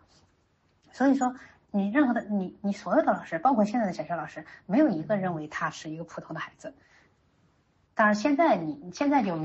现在就无所谓了。如果我们在现在去上学，那应该是没有别人会认为他是个，就别人不会认为他是个自闭症的孩子。包括我们最近，我还去听了一个呃讲座，十天的一个人文的讲座，然后呢。嗯，因为这个讲座是面向孩子的，但是家长是可以进去旁听的，然后也不要钱，然后所以说那个教室里孩子大概有十几个，然后每个孩子都有个家长嘛，所以大概三十来个人。然后呢，他的讲座是连续十天，而且每次是一个半小时，就不停的啊，就不会说中间给你休息一下怎么样。而且萌萌是一年级嘛，就是属于说完全没有这个储备的知识储备的一个孩子。因为历史方面肯定你要学的东西那么多，怎么可能一年级跟他讲些历史的东西嘛？所以他也完全不知道的情况下，老师讲的还是比较有趣的，嗯，但是他确实没有任何知识储备的情况下，他做了他在那里十天没有任何的行为，就顶多就是说我我做累了换个换个姿势趴在桌上，偶尔搓搓橡皮，顶多是这样了，就没有说出现任何情况。而且还在这个这个十天的讲座最后一天结束的时候，那个老师去表扬，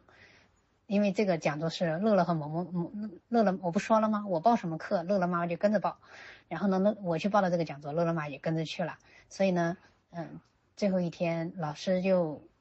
对三个孩子进行了表扬，其中一个就是乐乐，因为乐乐跟萌萌一样年纪小，没有任何知知识储备。然后呢？但是乐乐有什么就跟老师沟通，就老师布置的作业，萌萌也做了，但是乐乐就很大方的跟老师说：“哎，老师，你看我画了一个什么什么，我去怎么样对比分析了一下谁谁谁，就是就是有多少东西就能倒出来嘛。”萌萌是知道也做了，但是他不会去很主动去倒出来，不是那种很开朗的孩子嘛，就是在老师眼里不是这种。所以呢，嗯，老师最后就表扬他挑了三个孩子表扬，其中有一个是乐乐，就是说他年纪最小，但是认真做作业了。那你们要知道，对于一个萌萌这样的孩子，那我的好朋友被老师表扬了，我没有，那那就是哪怕是普通人，对吧？就是我的好朋友，我的好闺蜜嫁了一个大款，我没嫁，这种嫉妒啊、难受啊，这种心理其实是很难的。然后当时真的是特别怕萌萌啊情绪有问题啊，但是我已经知道了，萌萌肯定是心里不舒服的。然后呢？啊，我就借这个例子说，我怎么引导萌呃萌萌这个事情的。然后当时呢，我是知道萌萌不开心的，但是我知道他的问题是在于你不能去跟他这个时候去提起这个事儿，你必须很快的让他的情绪不在这个情境里。好，注意了啊，这是我在说情我们家娃的情绪处理问题，所以他他不能在这个情绪里持续，否则的话他他就可能哇大哭啦闹啦怎么样子的。所以我当时知道他是情绪不好，但是我什么都没说，我只是很正常的说啊，那收拾东西吧，因为他已经还是恢复的比较好了，他他相对来讲他他不，如果是以前的话，他可能就当场就开始各种闹了怎么怎么样子的，所以他尽管他不舒服，他采取的错，他采取的方法就在他的当时的作业本上画了屎尿屁在那里画。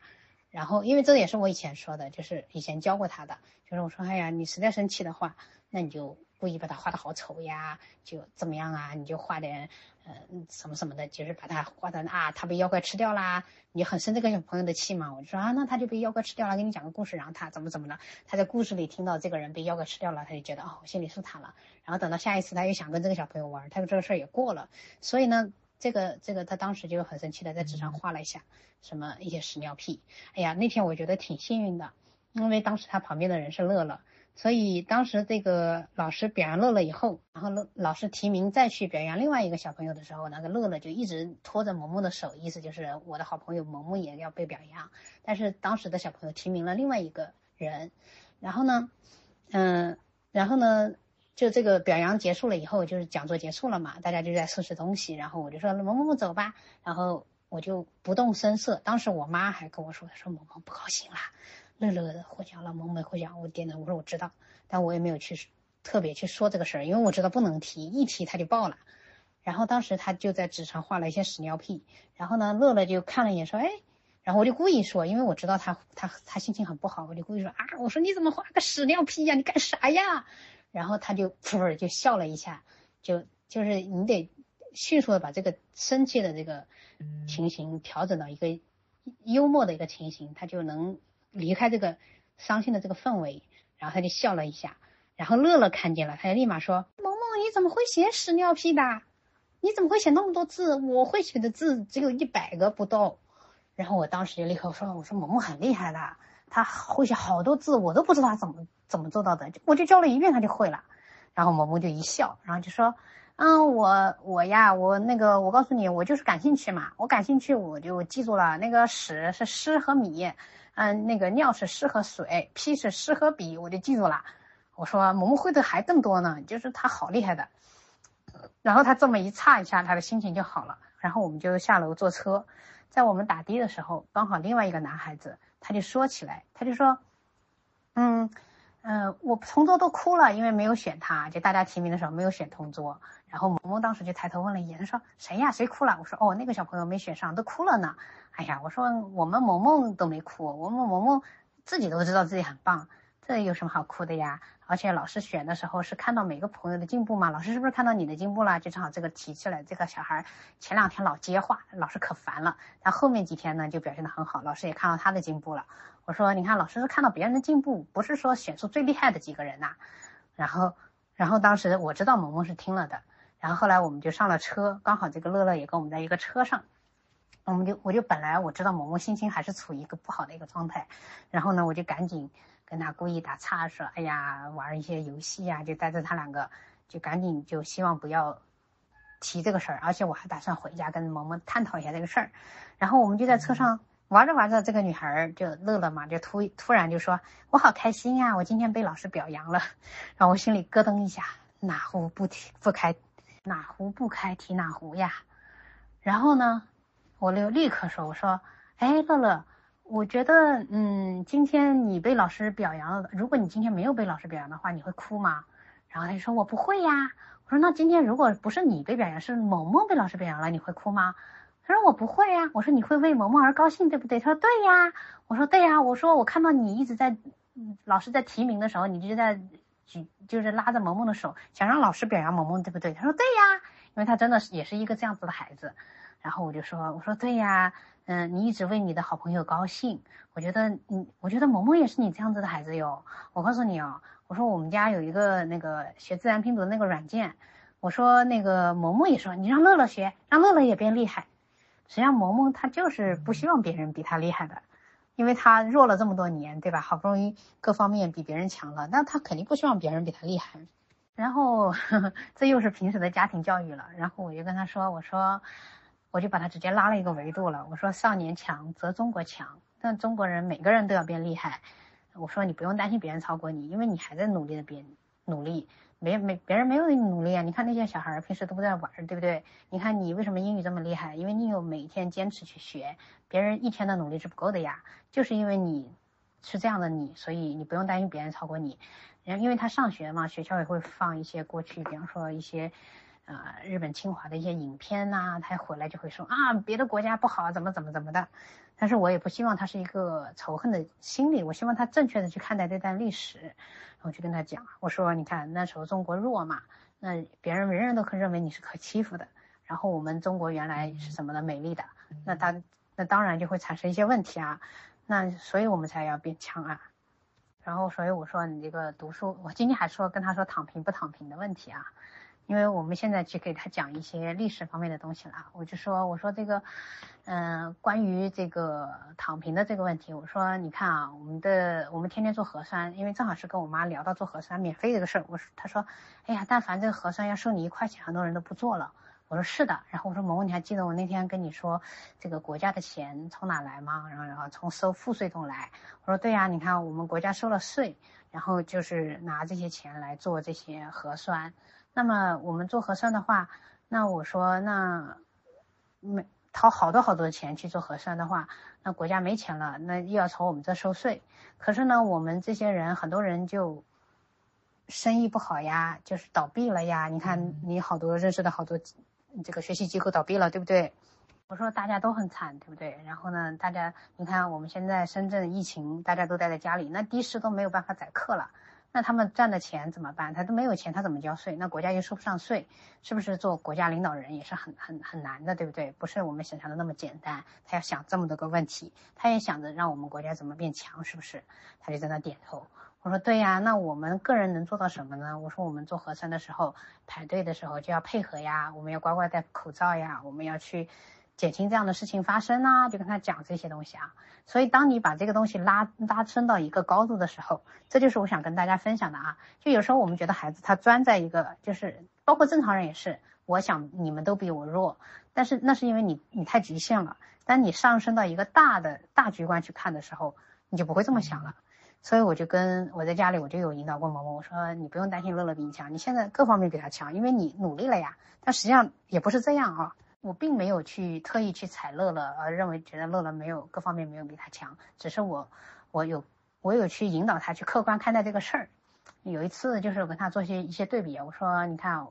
呃，我我来拿你和乐乐来打分吧。比方说你英语比他强，我给他打两分。我说，比方说乐乐他脾气特别好，两分。比方说乐乐很善良，我给他打一分啊。等就就是进行一个综合的评比。那我当然知道某某哪些方面是强的了，然后让他感受说，哦，好像总分看起来我也是很强的。但是我说，你看他努力啊，他他每天吃饭以后也是练还是练扬琴哎。然后他从那以后就每天开始练了，就是去引导他客观。当然他。他当然希望最后的一个结果是他强，但是我也告诉他了，我说，嗯，这个结果就是一个动态的，就是我，但是我们最好是大家都强，这样我说，所以我就跟他说，我说我们不能躺平，因为我们躺平了，就每个人都躺平的话，这个国家就完蛋了。所以我跟他，嗯，他跟我谈到什么学校里看到的这个这个影这个过去的历史的这些情况，我就跟他说了，我说你看，我们，所以我们每个人都要强，那我们只要我们够努力，就。我就说，我今天还在说，我说说不定，所以你学习不是仅仅为你自己，你要变强，那有一天也许你就成为那个终结这个新冠肺炎的人呢。然后我就说，然后我们 也聊到了那个历史，我说我说我们很多人啊，在历史上最后是没有任何姓名的。然后他就说，那我怎么样才能青史留名啊？因为我们昨天还看了那个呃开学第一课，然后我就给他看，我说这些人虽然死了，但是。就是轻如鸿毛，重于泰山的死法，我就告诉他，我说人们都记住他，而且边看边在那里流泪啊。我说真的是很不容易，你是没有办法理解的。然后就就就我们现在的聊天就非常正常的一个养育，给他输入一个正确的观念。所以我就说，所以我们不能躺平。你看国家每个人都在努力，还有那么多的伟大的志向的人努力，所以你学习不是仅仅的为了你自己，而是每个人都要变强。这样子，我们的生活才有希望，对不对？我们不希望这个世界上永远是这样。嗯，我就跟他讲，我他就说，哎，那我怎么青史留名啊？我说，那那将来如果说有一天你成为这样子的终结新冠肺炎的人，那大家都会记住你啊。然后就是因为你平时有这样子的一个大局观的输入，然后所以说他他就他就可以接受。我说，那那你说，你看你这个自然拼读软件，你也不愿意分享给乐乐，我觉得这样不好吧？他就愿意了，就是，然后他就说，那你给乐乐吧，然后我就给乐乐讲，就这这就是一个插曲嘛，然后他就就借由，我就跟乐乐在那个车上说，我说你知道吗？你用的那个软件啊，就是乐就是萌萌告诉你的哟，萌萌说你给乐乐分享吧，他就也想你强，他把你当朋友哦，然后我知道萌萌听了这个话，听见了。我说萌萌也是为朋友而高兴的，当时我当时当然知道他不是的，他心里是难过的。但是我是为了告诉他，你在这个情境下应该是有什么样的一个体现。然后呢，嗯，回家以后，反正萌萌在家里做个什么事的时候，突然来了一句：“我是为乐乐而高高兴的。”他就把自己定义成这样的一个人。所以如果我说啊，我跟大家说，我说萌萌他是一个很有。正义感的很很为了国家富强而努力的人，大家肯定觉得你说的话是空的，是虚的。包括我说萌萌可以做到为朋友而而而而骄傲的，你们也会觉得是虚的。可是这就是画在点点滴滴的教育中的。好，我们我们就回到说听这个讲座的时候，因为这个教室当时有十三十来个人嘛，一半是学生，一半是家长。我可以说，嗯，我很骄傲，就是因为他对历史也是什么都不知道的，就可以这样的坐下来。然后除了搓橡皮以外，那基本上没有任何的搓橡皮。我还跟他说了，我说你别再搓了啊，就是没有什么让你觉得不好的，就觉得接受不了的。但同样的，在那堂课堂上有很多的，也有一些国际学校的学生，可能自由散漫惯了，他真的有坐不住的，上课还跑到讲台前面坐一下，然后又换个座位坐一下，被老师气的，就是老师很烦那，你打扰打打扰人家思路了。然后还有，我还听乐乐妈妈说，还有小孩儿。嗯，上课时候出去接了好几杯咖啡，然后出去或者是喝了一下饮料，半天才回来的。还有什么，嗯，那些学生就是一边听老师上课，一边在那底下画画的。就，就你对比下来，你发现，哎，我们一看就是那种公立学校培养出来的一个乖乖的坐在那儿听课的孩子，我可骄傲了，我就觉得非常欣慰啊！真的是实现下来，嗯，有好几个。学生就是挺引引起现场的家长和老师的反感的。但是我们不是啊，没有任何一个人认为这个孩子是有问题的孩子，所以我我我特别欣慰啊。然后大家也可以看一下我发的这个图，就是我当时在讲座上做的笔记啊。嗯，原版笔记是比这个更加内容并非常大、非常多、非常繁杂的。但是从这个笔记的一角，我觉得大家也能看出来，这个笔记的内容就相当于说它是，嗯，相对来说是非常的。超前，就是他，就是就是，不应该是他这个年纪可以知道的东西，也不不一定不是他这个年纪可以坐下来乖乖听的一个东西啊，啊，尽管老师语言幽默了，但是确实不是，嗯，就是对对，我觉得对普通孩子来说，这个年纪来做的呢，去听也是个挑战，但是我觉得萌萌做到了，我就特别特别的欣慰。那那关于说我我为什么要讲这些啊？去听这些历史讲座呀什么的，我我觉得我可以放在后续，我希望有时间跟大家聊一聊这个关于学习的，这真的是关于普通孩子学习应该做一些，应该提前做。那那我希望有后面有时间再跟大家说这个事儿啊啊！我们从这个就是差远了，就说嗯，就就回到最初的这个话题来说，凡是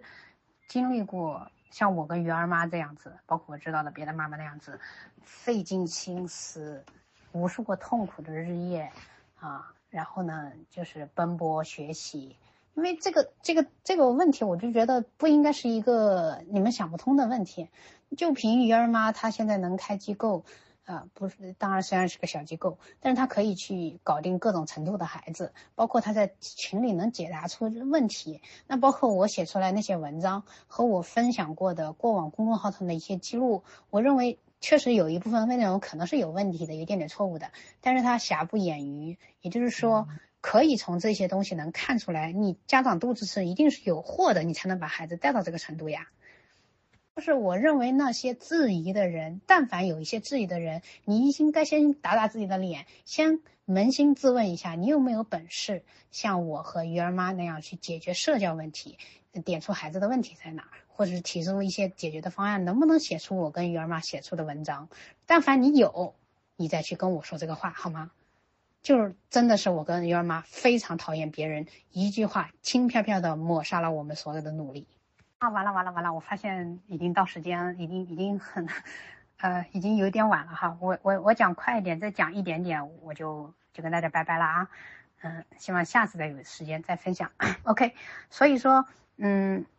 还有就是我认识那批家长中还有孩子哈，他真的是有有那种年纪小，然后呢程度又轻，然后呢家长是比较用心带，因为那个孩子本身就处于。那个灰色的地带，他当初带去给周小兵的时候，周小兵也说：“哎，这两个这这孩子是，嗯，不能去确诊。就我知道他有问题，那我也知道他有灰色，他属于灰色地带的，就是家长努力的搞一搞，就能把他搞出去的。这样的家长，我也碰到这样的两个。所以说，家长知道孩子有点问题，但是他也知道是黑色地带。然后呢，但是也确实他都不知道孩子到底算有问题还是算没有问题，因为医生都没有去给你诊断。”然后说回我观察的那批家长中呢，还有就是说，嗯，我刚刚说的就是孩子他，他他他他在我见到他的时候，比方说四岁左右的时候，他能力很好，是因为他小时候虽然特别典型，但是因为他搞得早，所以呢，或者是方向搞得比较正确啊，啊，遇到的老师比较好呀，所以孩子各方面能力不错。但是呢，因为他父母并没有很给力，就他不是我，他没有像我这样呕心沥血。所以呢，当这个孩子尽管他碰到的机构也还好，碰到老师还好，但是他真正的去到学校的时候呢，嗯，我我个人觉得他他还是有一定的特质和障碍的。那么说，我不我不认为这些孩子说以后就就死定了啊，因为啊，我也见过，就是有有老家长去分享啊，就是在这个漫长的一个过程中，孩子本身有自我意识的觉醒的。他本身去入学的时候，他就具备了一定的能力，所以他就可以在融合中，进行一定的改善。因为这个融合，我以前也在过往的分享中说过了，融合不是混时间，一定是能力越好的孩子，他吸收到的东西越多。他他观察对人有兴趣，他去观察去学习到，他他才能吸收到，对吧？你要把一个重度的孩子放那，他啥都不搞，他除了给别人带来障碍以外，他基本上是没有任何的，呃，他的他的融合的作用是非常少的。就即使他有一个影子老师，他不过就是满足了家长对于孩子上学的愿望而已。那那那真的是有点浪费时间啊！他课又不懂，孩子造成的心理压力还特别大。所以融合一定是能力越好，他就效果越好。那么我我说这个融合的话，就是这部分孩子他进入了一个学校以后，因为他当初老师和机构把他拉到一定程度了，但是他的他的妈妈或爸爸他没有像我这样子的一个。对孩子的这方面的研究，那么他可能就给孩子帮的都很就不多，就好歹就像我以前说说过的话，就是你在机构那一天就上的多的话，顶多一个四五个小时就顶到天了，就比较多的了。那再有再有钱的话，一天七八个小时，他还不一定都是社交方面的。那么这样子的搞下来以后，但是你其实你当孩子去上学也好，还是回家也好，他有他有更多一天。他醒着的就白天十二个小时都跟你在一起，他有很多这样的除去机构以外的时间是可以进你你随时随地给他提供各种服务的各种的支持呀融合的，但问题是你你没有去做，所以你本身就相当于说，同样能力离开机构的孩子中，那我还在给萌萌持续干预，别人就相当于说也有引导，只是没有我这么好这么多，那么这个孩子在社交上就肯定康复的没有萌萌那么好。所以呢，他他们在学校的话，他是有，因为有的孩子他觉他的他的社交觉醒的晚，他开始是没有情绪，因为他没有这种这么高的社交的需求，因为他也没有那么关注，他也没有那么多行为。但他有一天他意识到了，他好想找人聊天，然后那他没有这个能力，或者他想找他朋友同学去玩，但是呢，他他不明白怎么去玩，就是他也会有很多的问题。但我也不是说这个这些孩子就完蛋了，因为这个就是说，一个是融合性的教育，社会教育，一个是自我的一个觉醒。什么叫自我的觉醒呢？就是像像萌萌的觉醒，就现在就是很高级的觉醒。就好比说，他会思考说，哎，有一天我会死去，那么就是我生往我我从而来，而我将去往何处的这种这种觉醒，就是说我有一天我会死去，我的父母会死去，那怎么办？因为我我记特别清晰的，就记得我我小时候我问过我妈这样的问题，就有一天我突然意识到，哎，有一天我妈会老会死啊，但我从来没有跟萌萌去聊这个问题，但是她自己中她觉醒到这个问题，就是突然这个世界上的我为什么是我？那我我为什么是生来是这样子的？然后呢，我妈妈有一天会死，她会有一些关于这些生命方面的觉醒。呃，就是说他，我我还会跟他去聊，就是班上谁是普通孩子，谁是特别孩子。但我没有说他就是那个特别的孩子，我就会去跟他聊。我说，哎，你们班哪些孩子的表现有没有你以前见到的谁谁谁谁？因为一开始他跟我聊，就是聊在，嗯，幼小衔接班的一一个自闭症的孩子，他不知道自己也是，他就说那个孩子怎么样怎么样怎么样。我当时说了一句，我说，哎，他好可怜。他说他可怜什么呀？他天天怎么怎么怎么怎么了？我说他他自己。不想这样啊，然后他爸妈妈也不希望他这样啊，然后他可能很难变好。你想想看，你小时候是怎样的，然后对吧？你自己多痛苦，然后你你现在变好了，但是可是他可能变不好呀。然后他爸他父母会多痛苦。他开始他不是很认同这个理念的，然后过了一段时间，他他就这个意识提升了。他说：“妈妈，我以前不觉得他可怜，我现在觉得他确实很可怜，就觉得他怎么天生是这样子的。”所以他也会觉醒，说我为什么天生我的情绪有问题，我很难控制我的情绪，我很容易受挫啊，等等等等，为什么有些困难对我来说那么难？所以他会去觉醒这一切。所以呢，我说我们的普通孩子，就是不是普通孩子，就是自闭症的孩子，轻度的孩子，他在学校里，他今年没有觉醒，他他总有一天他会觉醒啊，他也会明白说，我想社交，但是我是很很多问题的。所以说，嗯，等这个孩子他们去觉醒的时候。他可能就想社交了，那他可能就或早或晚的就会有很多很多的障碍啊问题。他以前没有，是因为他不知道嘛。他知道了，他就他就他就他就不是这么想了。然后特别是他会有很多受挫的时候，他这个问题怎么解决？因为说白了，像萌萌的问题，因为我们搞得早搞得多，就是社交上面的，就太多大量的去给他提供这样的机会啊，付出很多努力去引导他，那他才可以现在做到这种浑然天成的融入的不错。那有些孩子，比方说我到我上小学了，我突然想跟别人交往了，我的方式和语言沟通都有问题，他就觉得很痛苦很无聊。然后他会认为别人都在欺负他，他们就会有一些不对的解读。那，那你小时候去引导这个还是很容易，别人都忘了，因为大家都小。你还可以规律去解释说，哎，因为他他小啊，不懂事啊。你小时候也这样，你也不懂事，对不对？所以你去还是很容易引导的。但但是越大越别人越觉得你这个人有问题，你这个人不好玩。因为萌萌也在小学时候经历过小学一个很快的个心心智的成熟，就是别人啊，别人成熟的非常快。他他的话就相对会晚一点，然后呢，他就会，嗯，别人就觉得你不好玩，然后我又花了一段时间帮他去解决这个问题。可是有些孩子他不行啊，因为他他父母没有能力解决问题，他他自己发现自己有问题的时候，他就他就过得不是那么的愉快，然后他有一些不不恰当的社交，然后这时候别的孩子都很成熟了，自动的把你分为另类了，然后就不太就很难融入啊，这个时候困难就非常大。包括我们说普通的孩子学习不好，那他你你往前推啊，有好多家长就觉得说，我有个正常孩子，我就能学习好了，我就不用出很多问题了。那你但凡反过来想一想，一个班四十四个人，那有两三个人是有问题吧？那请问那倒数第四十个人，三十九个人，他为什么那么差呢？对吧？他那么差，他不是他不也是智商正常的孩子吗？他真的就是笨吗？不是的。所以呢？嗯，所以我想说的就是说，嗯，这部分孩子，我认为他还是能，只要你家长坚持这个爱的三原则，去一定的去，去给他很多的包容支持啊，他还是可以的，还是可以做到的。最怕的是家长他不理解孩子，这就会造成很多很多的问题。然后呢，也有些人就是说，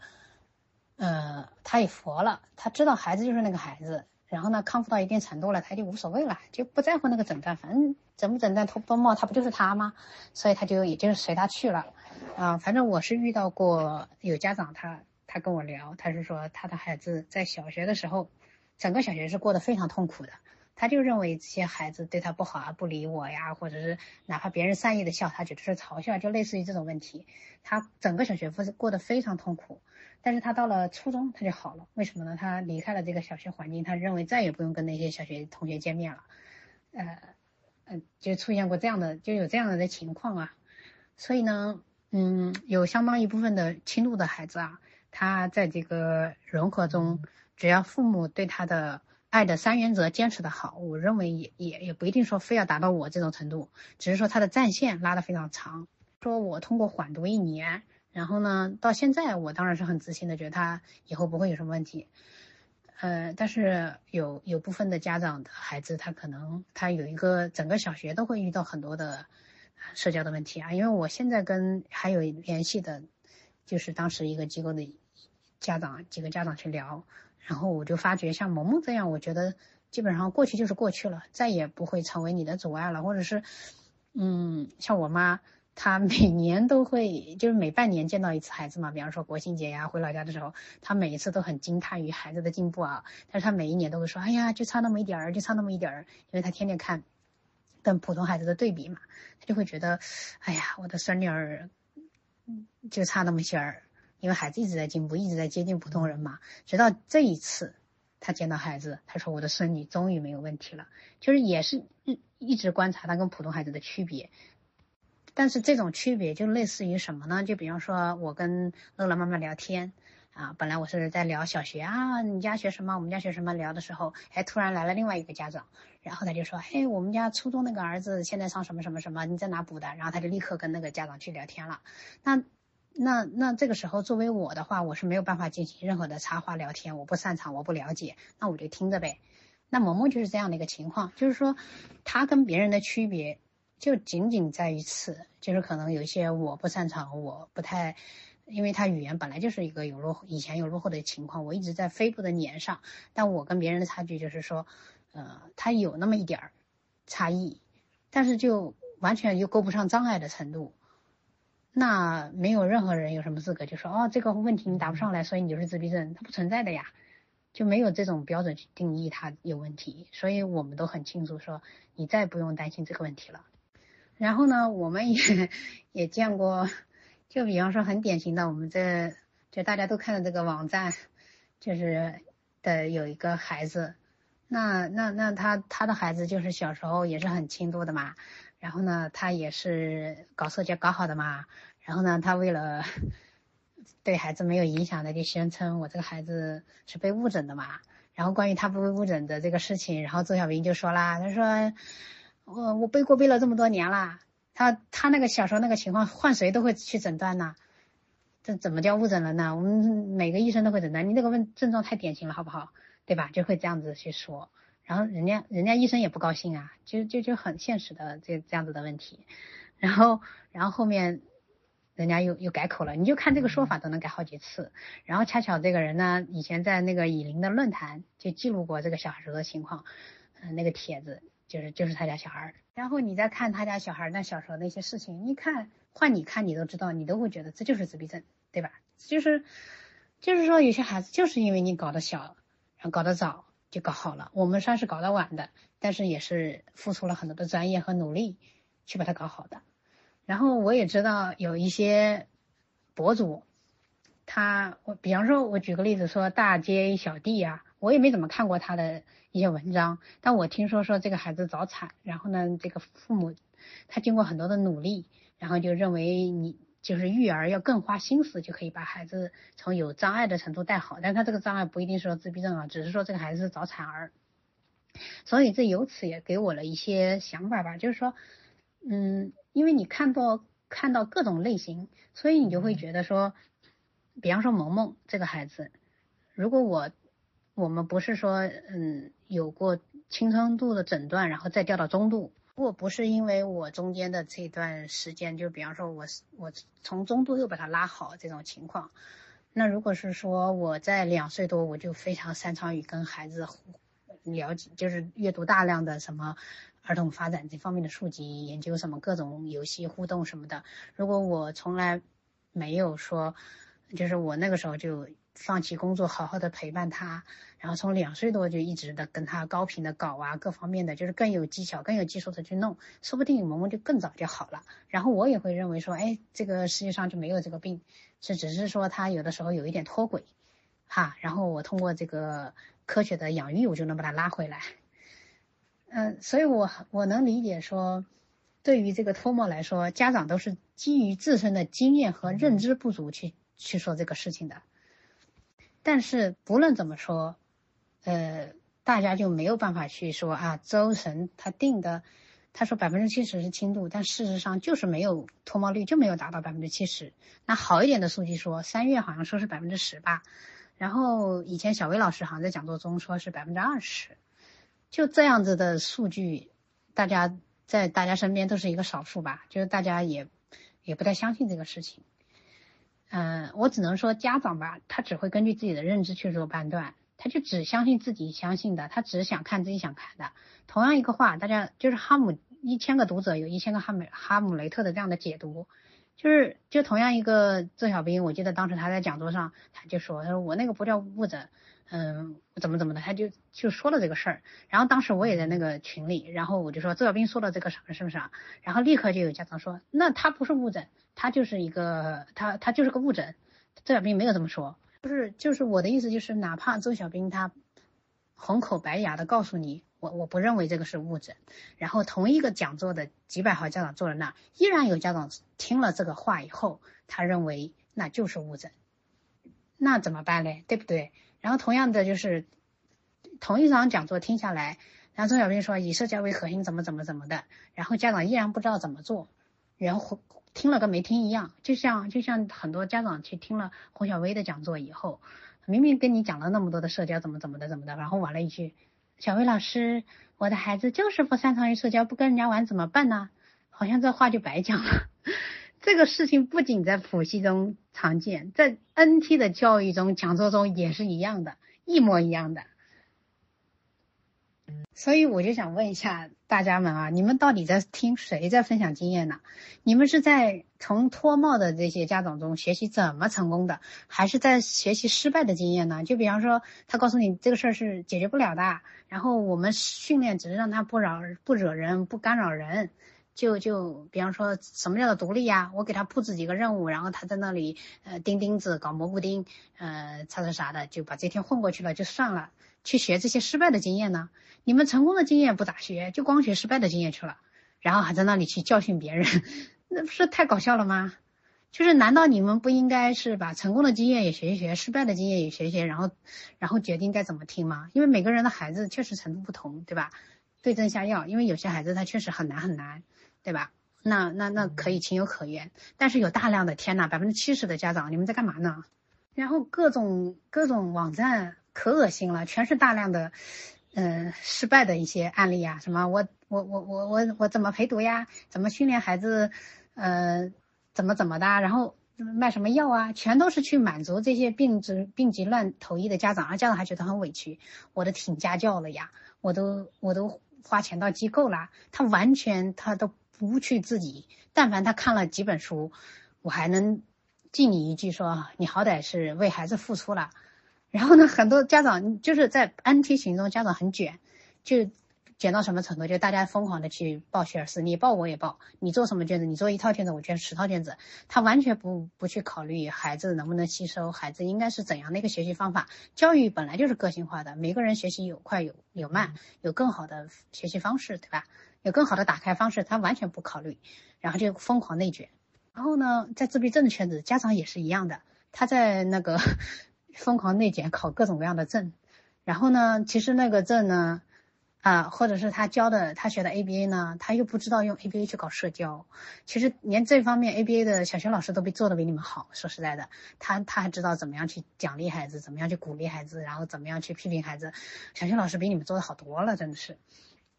然后大家都用它来 ABA 来教一些认知。啊，我说的认知还不是我，我跟平萌萌平时讲的认知呢，就就你们就就就仅限于什么那种很基础的那些认知，然后完全没有考虑怎么用 ABA 去引导孩子啊，或者是用 ABA 去教社交，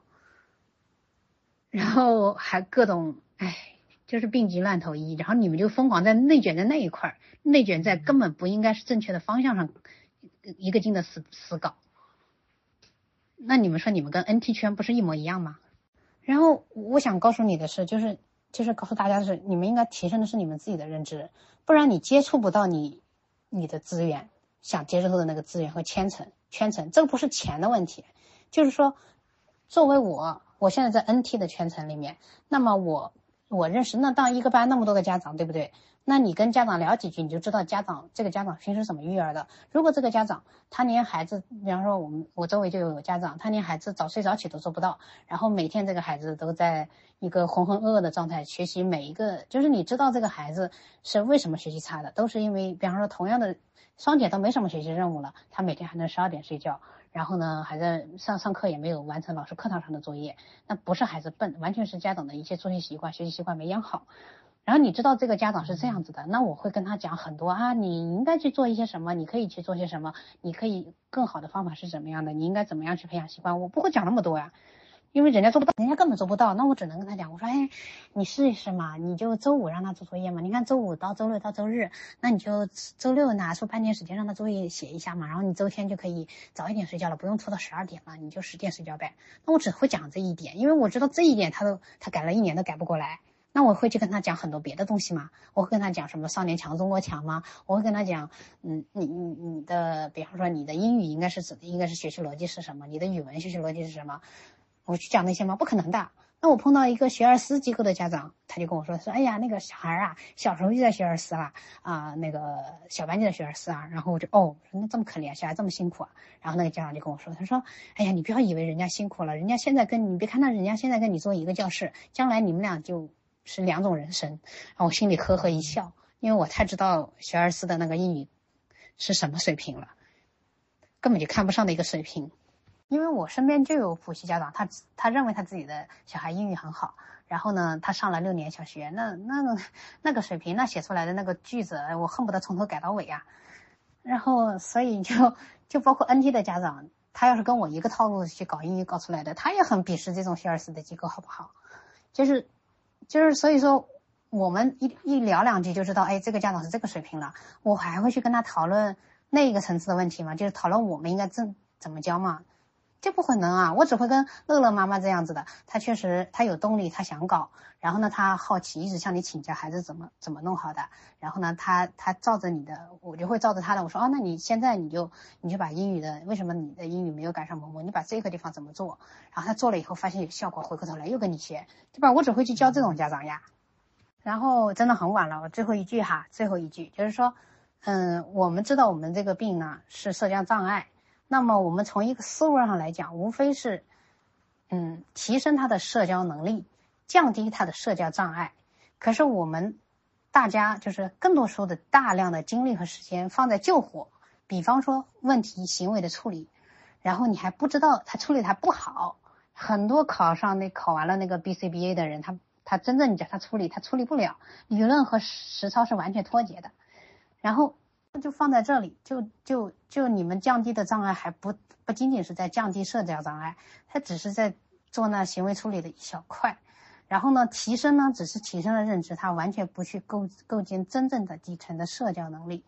那我想说了，那社交干预也不就你再分两个维度，也就是兴趣和能力，提升这个兴趣和能力，那大家也只做能力的表层，比方说所谓的认知、语言、遵守规则，他也不知道去怎么样提升兴趣。然后，特别是有些家长，他他握有一个非常有兴趣的娃，然后呢，他就他因为他没有办法去解决孩子各种由兴趣引发的不恰当的行为，他就不停的压制兴趣，就去跟孩子说你不行，你就不要去跟那些人玩了，你有问题的，对吧？然后到最后。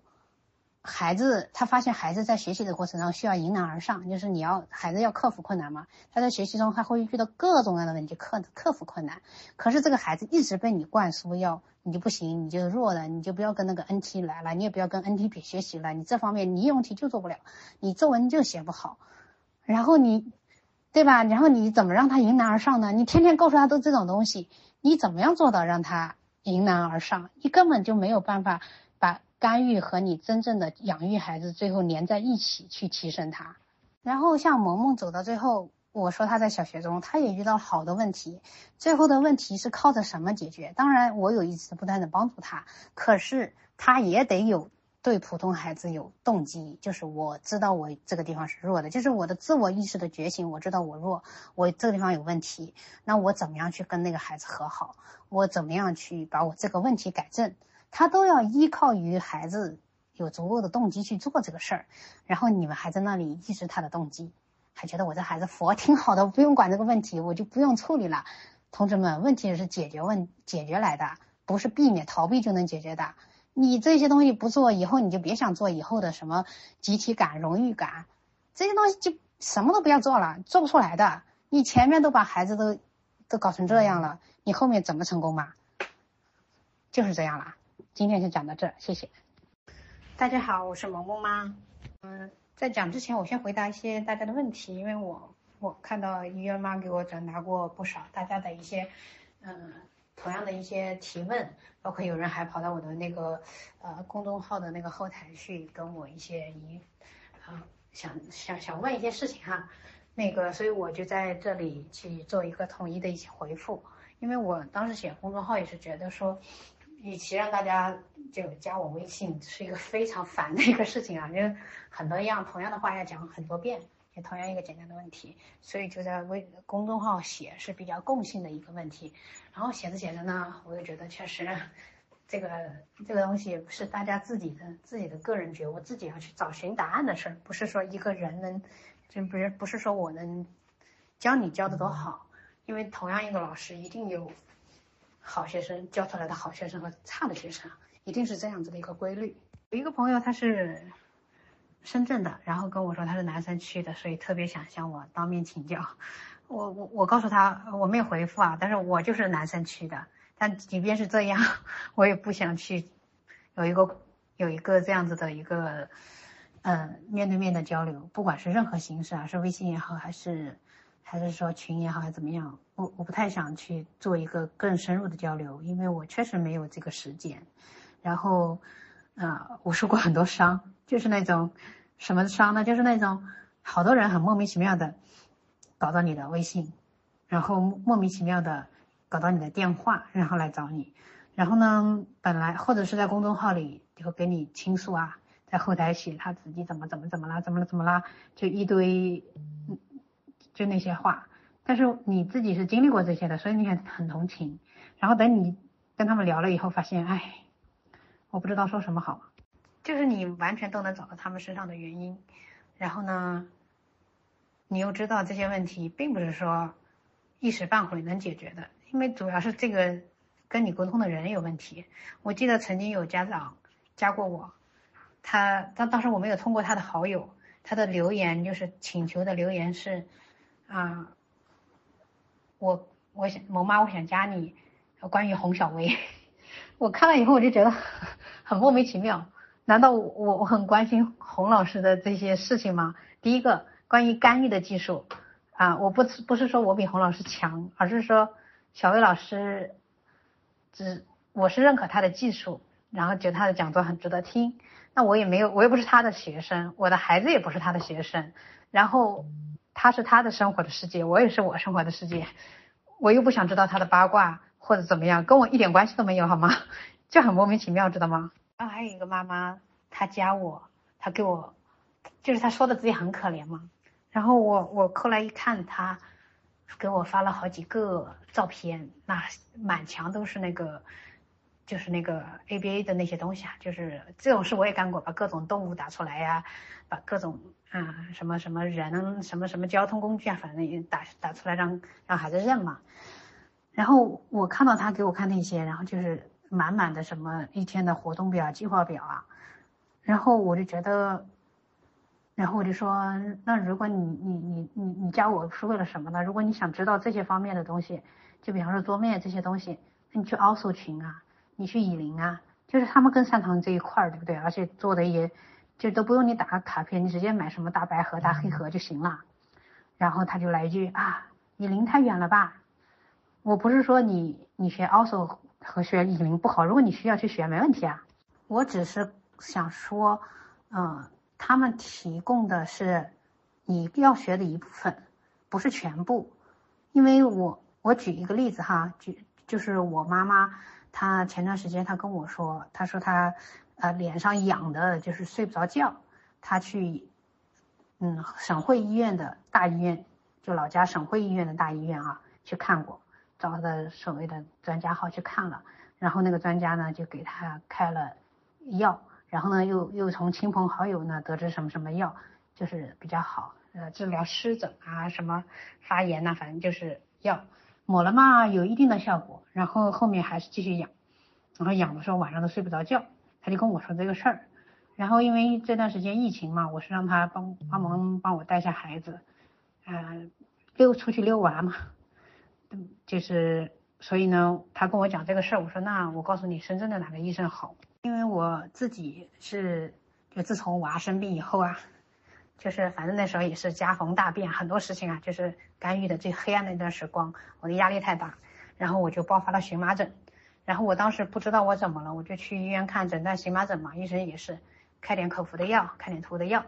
他只是把你这个当时发作给他暂时压下去。他他就说你这个药，你这个病会反复发哦，就没了，就就你吃了就管这么一次，第二天又痒了，又又这样，但是他不给你根治，因为他根本就没有去研究怎么根治，而且我看了好几个医生都是这样，然后最后因为我在基于我自己在干预上的经验，我知道同样都是医生，他也是有区别的，哪怕是你们自闭症圈里的几大医生名医，他有些医生也想去，嗯。知道怎么治疗自闭症孩子，他不仅仅诊断，他还想搞干预嘛，他也去学啊。然后你看他分享的那些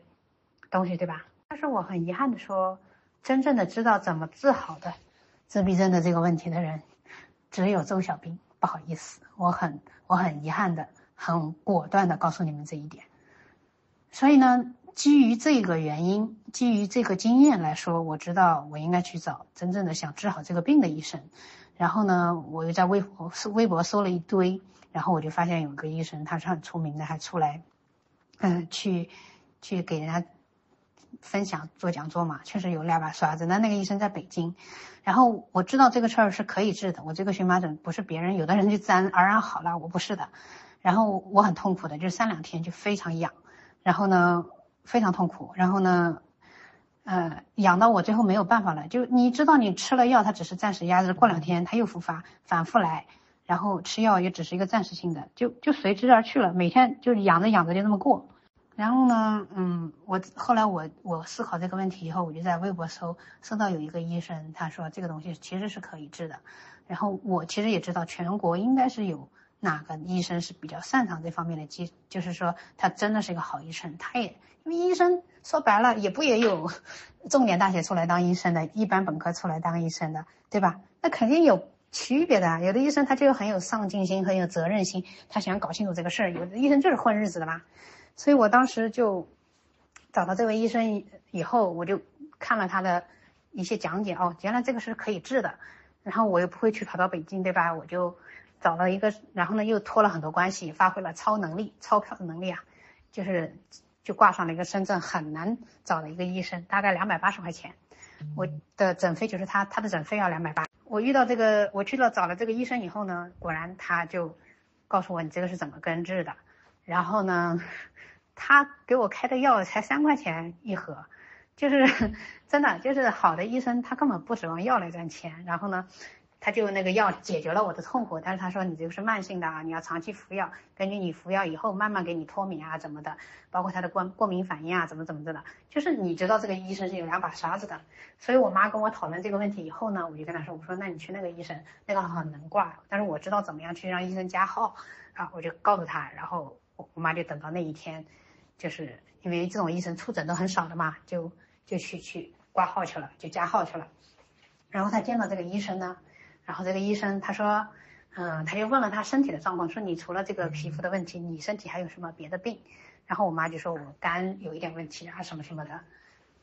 然后医生就说，哦，那你那你这个跟你这个年纪大了，原来你的肝能排毒，你现在肝年纪大了嘛，不能排毒了，就差了，所以就这个病总是不好，是有这方面的原因的。他说，然后呢？他说，因为你以前的医生是不是只是啊给你开了外敷，没有开内服的药？我妈说是的。然后呢，他说，那你这个外敷的药可以用这个，然后内服的药我再给你开开，应该两个星期就好。同时呢，你的化妆品就告诉他，给他 两个化妆品，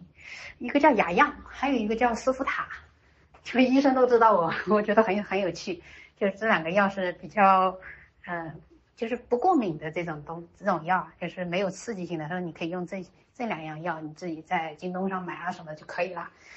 然后我妈回来就告诉我这些，然后我就跟我妈说，我说你看，这个医生强不强？他可能是，他就是处理的方方面面考虑的比较全，从各种问问题上给你想到问题解决问题。所以我说你们找我，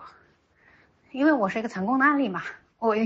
要要要要说技术，我能跟你说技术。要说你说你小孩哪个问题，只要是我经历过的或者是类似的问题，我当然能给你解决方案，而且我肯定是站的这个角度是更全的，因为我既然是搞好的，那肯定不是虚有其名的，肯定也不局限于某一个点，而且特别是我是把孩子教育好了，教育好了就意味着我不仅知道他呃在特殊教育上的一些基础点，我还知道普通家庭养育的。一些关键点，才能把他培养成一个怎样的一个呃，就是我们说的比较有正向、正能量的、有正观点的这样的一个孩子。那当然，我我当然知道我自己的价值了，但是我也在反思说，为什么我是这样子的我？所以我也会在想说，家长为什么成不了这样的家长？然后最后我在 NT 圈看了一圈以后，他其实就是一个人是应该是要自我学习的。就是他不断的去升级，不断的去提升自己的认知，他才能去有能力去鉴别他身边的一些资源。说白了，我就拿这个学英语，我看还有很多家长问学英语的这个事儿，就说白了，当你认知不够的时候，你跑去那个小红书上看，都是各种神话，嗯，怎么样是学上的？然后呢，而且有些人的那个方法千奇百怪，五花八门都有。然后呢，你还不知道，每一种方法底下都有人在说，哎，对我们也是这样的，我相信你。每一种方法都有它的支持者，你根本就没有办法去鉴别哪个是有问题的，哪个是适合你自己的孩子的。我就拿写字做个例子，那么，嗯，我上次也是听一个清华老师，啊，不是这个老师是不是从清以前是从清华毕业的，啊，然后呢，他他跟他在教那个写字的时候啊，他，嗯，他真的很厉害啊，就是我这次这个历史人文的讲座也是听他讲的。嗯，那真是国学渊源的积累呀，出来的一个人物。然后他就他就啊讲了一下孩子认字的这个问题啊。他给孩子就是基本上他能跟你讲每一个字的来源是怎么样的，他讲的特别有趣，小孩都很愿意去做。然后呢，他也讲特别讲了这个练字写字帖的这个事儿啊。他说这个我们这个逻辑应该是什么样子的？比方说。先是观察这个字是怎么来的，就是你对字有一定的兴趣嘛，了解，然后你就是观察，然后观察临摹仿写，就是他按照这个逻辑以后，你找一个字帖，就完全是一个很普普通通的一个字帖，它就可以呃符合你的要求。比方说这个字帖上有这个字，然后它字的结构就是笔画是怎样的顺序，然后你在上面比方说照着它描两遍。然后你再自己再，嗯，就是自己就不用描了，就写两遍，然后就这样子一个，呃，逻辑就可以了。他特别提到说啊，有些家长他还去买那些会消失的笔，写着写着说，哎，我太好了，我写了两遍以后，我还可以让孩子反复写。可是有个什么问题呢？就是说孩子根本就不知道，哎，我练了十天以后，我的字进步了没有？没了。那真的就是这样的一个问题。然后他说还有家长买了些花花绿绿的字帖，然后其实不需要，你孩子写朴朴实实的一个字帖，然后有一天他有一定的进步了，哎，你再换一个漂漂亮亮的字给他写，都有仪式感。然后这种字才是被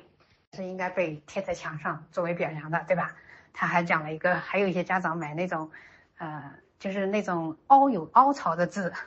然后呢，就感觉好像以为这个好，但其实你跟那个什么秘密花园涂颜色一样，就是小孩。你看着写一个大字，然后小孩那个凹槽涂进去了，但是离开那个凹槽，他还是一样不会写，而且它只是一个涂色，根本不是按照你这个学习的逻辑是怎么样去观察这个字，然后怎么样写出来。然后他特别给我展示了一下一个课本，后面不是我们小学上课本后面有那个田字壳，就是你一个字，呃，一个课文大概有七六七个生字，然后有个田字格，让孩子们就在课本上写嘛。他就给我展示了一下，他就说，你看啊。正常的一个课本上的字，那么有些字你是本来就是以前练字就会的，有些字你是嗯不会的。那你他们学霸的学习方法是什么呢？假如说我看到这个字儿，我觉得我会写了，我就不写了，因为我不需要浪费这个时间。如果这个字，我觉得我需要多练几遍，我还在这个课本上，比方说一个字给你七个格子写，那我在上面再加两个格、三个格，我写十遍，因为我知道这个字儿我要练习的。那有些字儿我就按照要求写七，他有给我七个格，我就写七遍就好了。那这样子的一个思维培养出来的孩子，他是有主动思考、估摸自己的能力，然后很会利用时间，非常有效率。如果从小给孩子他用这种逻辑思维去培养的，这样子的孩子多棒呀！所以像我们萌萌，嗯，老师有时候，比方说我们英语的那个，嗯，老师说。呃，我们上课就是那个学校的课，那内容对我们来说是超简单嘛，所以老师就会，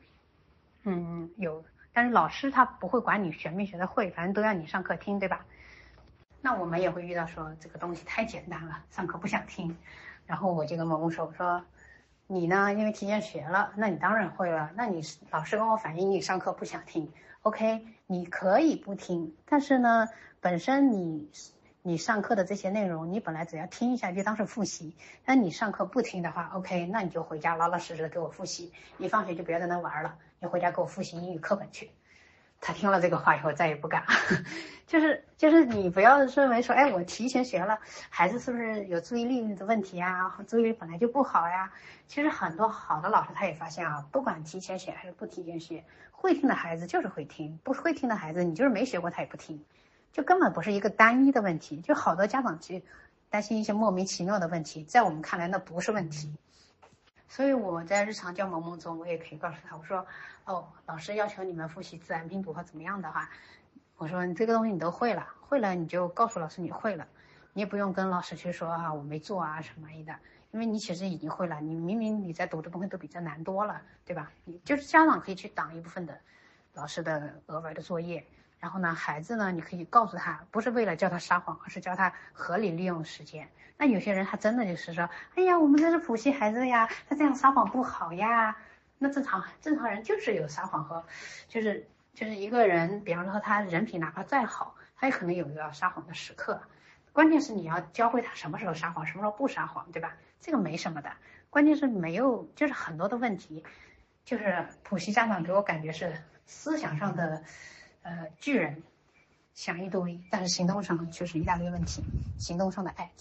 回到前面，有些家长说，他说：“哎呀，萌妈，我真是考了你那些你说的那些没有用的证啊！”我我声明一下，我没有认为这个证没有用，我从来不会认为你的学习是没有用的，而是我认为你的学习是不全面的。就像我我说之前那个医生诊断这个事情，那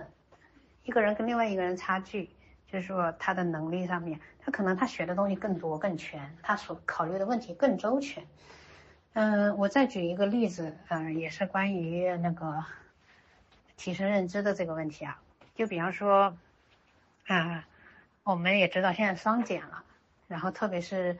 总是看新闻说这个英语已经不再重要啦，还是退出考试啦。然后呢，那天我听一个英语的专家是啊。教国家那个教研，就是所有的英语老师都知道他，他是教研的课标制定者、教研负责人。然后我们也知道，国家现在在说民族复兴啊，弘扬传统文化，对吧？然后我就听他在解读关于英语听课标这个事情，然后他就说呢，他说，嗯。我先不说他的观点啊，我就是想跟大家说一个观点，就比方说，当大家都认为这个英语已经退出这个历史舞台了，或者是没有那么重要了，或是高考改革以后它的分数少了，还怎么样？嗯，那我就想问，同等情况下，有个人还是坚持的学了，把它学得很好，还有一个人他就是就此放弃了，那我想问一下，二十年后谁的竞争力更强？然后还有学英语这个东西跟你的目的有关。比方说，如果我就想对付考试，那你就跟着国家的这个课程走就好了。那有的人说，比方说像我让孩子学英语，我是希望说孩子能去阅读英文版的书，获得快乐。有一个，我是希望他有一个打开世界的桥梁，就是说我不仅可以从中文书上看到一些观点，我也可以从英文书上看到一个观点，然后在文化的碰撞中，我去理解这个世界，包括将来说我。呃，我想去国外去留学也好，生活也好，他能做到一个无缝的衔接。就比方说，嗯，我看有人说什么小镇做题家哈，因为他说他呃好不容易考上了美国顶尖的大学，然后呢，他进去以后发现别人很轻松都能听懂，就是跟学生讨论，但是他因为他只学课本上的那点东西，他觉得太局限了，然后就是觉得自己很自卑啊。那我就希望孩子以后如果遇到这种情况，不是这个样子，啊，这是这只是我的简单的一些目的和想法。那么在这个课标的发言人，就是制呃制定人，就是专家，他在讨论这个事情的时候，他说，嗯，他说这个民民族复兴，这个弘扬国家文化，他说第一个就是国家是不可能说，哎，真的历史这个英语不学了，因为它是一个文化交流的一个窗口。就是说，你国家我这个国家进步啦，还是怎么样？哪地方做得好呀？或者是对外出口呀也好，我需要有这个价值，就有人才，有这个交流能力。然后再一个呢，什么叫弘扬文化呢？就比方说，我们对待新冠疫情的这个，嗯，呃，这个这个态度也好，还是做这个怎么样去措施也好，那它背后它是有不同的文化的。冲击。我们看东亚人，就是日本、韩国，他们的口罩戴的也是相对好的。我们看我们的国家这个宝岛台湾，台湾人他们口罩戴的也挺好的。嗯，这整个一个中国的民族对这个老人死啊这个问题看得特别重。那西方人他还在喊着自由自由，我不戴口罩，他想着自由。那本身他们觉得你，就好比说嗯，你老妈掉到水里去了，你是先救你老婆还是救你老妈？这个 问题我也同样问过一个外国朋友，他就说我会救我老婆，我妈妈会懂，因为我老婆年轻。那这个在文化，在中国的文化中，他就认为你这个太过分了，这个 就可以为这个事情可争争很久，就是一个送命题嘛，就挺好玩的一个送命题。嗯，但是但是就是说，从这个事情上你可以看出两个文化的区别。然后他就说，为什么我们要讲，呃，为什么我们要去弘扬中国的文化呢？也就是说，当我们面对很多问题的时候，我们可以用英语去跟别人解释我们国家为什么是采取采取这样的措施。让他更懂中国是怎么样一步一步变成现在这个样子，让国家让外国人明白我们的呃做法为什么是不同的。比方说，我们说啊，最近台海局势比较比较那个嘛，比较激烈嘛，然后西方的国家就说我们过于反，过于那个反应激烈啊。然后呢，这个专家组就专家就说了，他说在我们的文化中。最开始的三皇五帝的传说中，黄帝和炎帝，他们最开始就是一个擅擅战争，一个是擅长这个耕种耕田的。然后在那个时候，他们就他合作了，就炎黄合并了，两个部落合并了。这就是自古以来中国的观念，从那个时候已经定下了这个合作的基调。所以中国人对这个东西看得特别严重。那像美国他们或者是一些国家，他根本就没这个，他今天分一个，明天分一个，他没有这么严重的这个这个观念文化观念，所以这才是我们培养下一代、培养英语、弘扬中洋文化的意义。而我们呢，我们这个国家是这么想的，课标组是这么做的，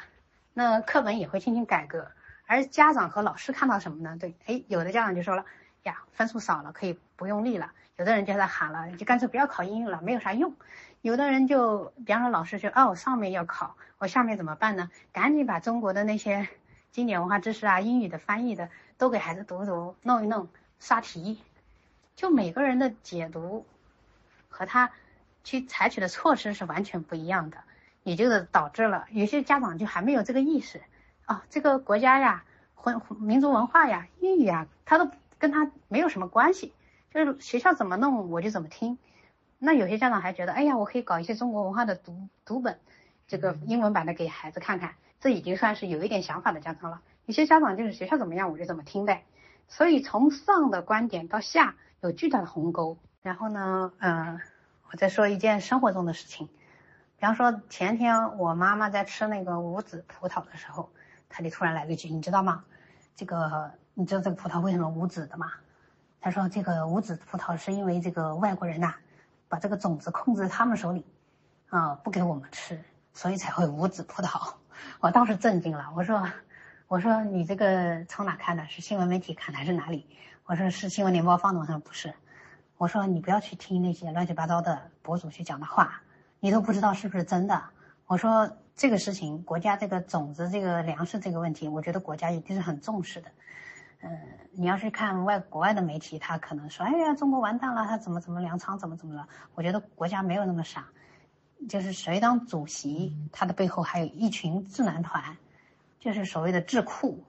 就是你不要去把这个事情想的那么，就好像你你你担心，有人有人比你想的更多，操心的更多，好吧？我说这个无籽葡萄这个事情，我虽然不知道种子是不是真的有一部分是被呃一些资本操控还怎么样，但是。国家，嗯，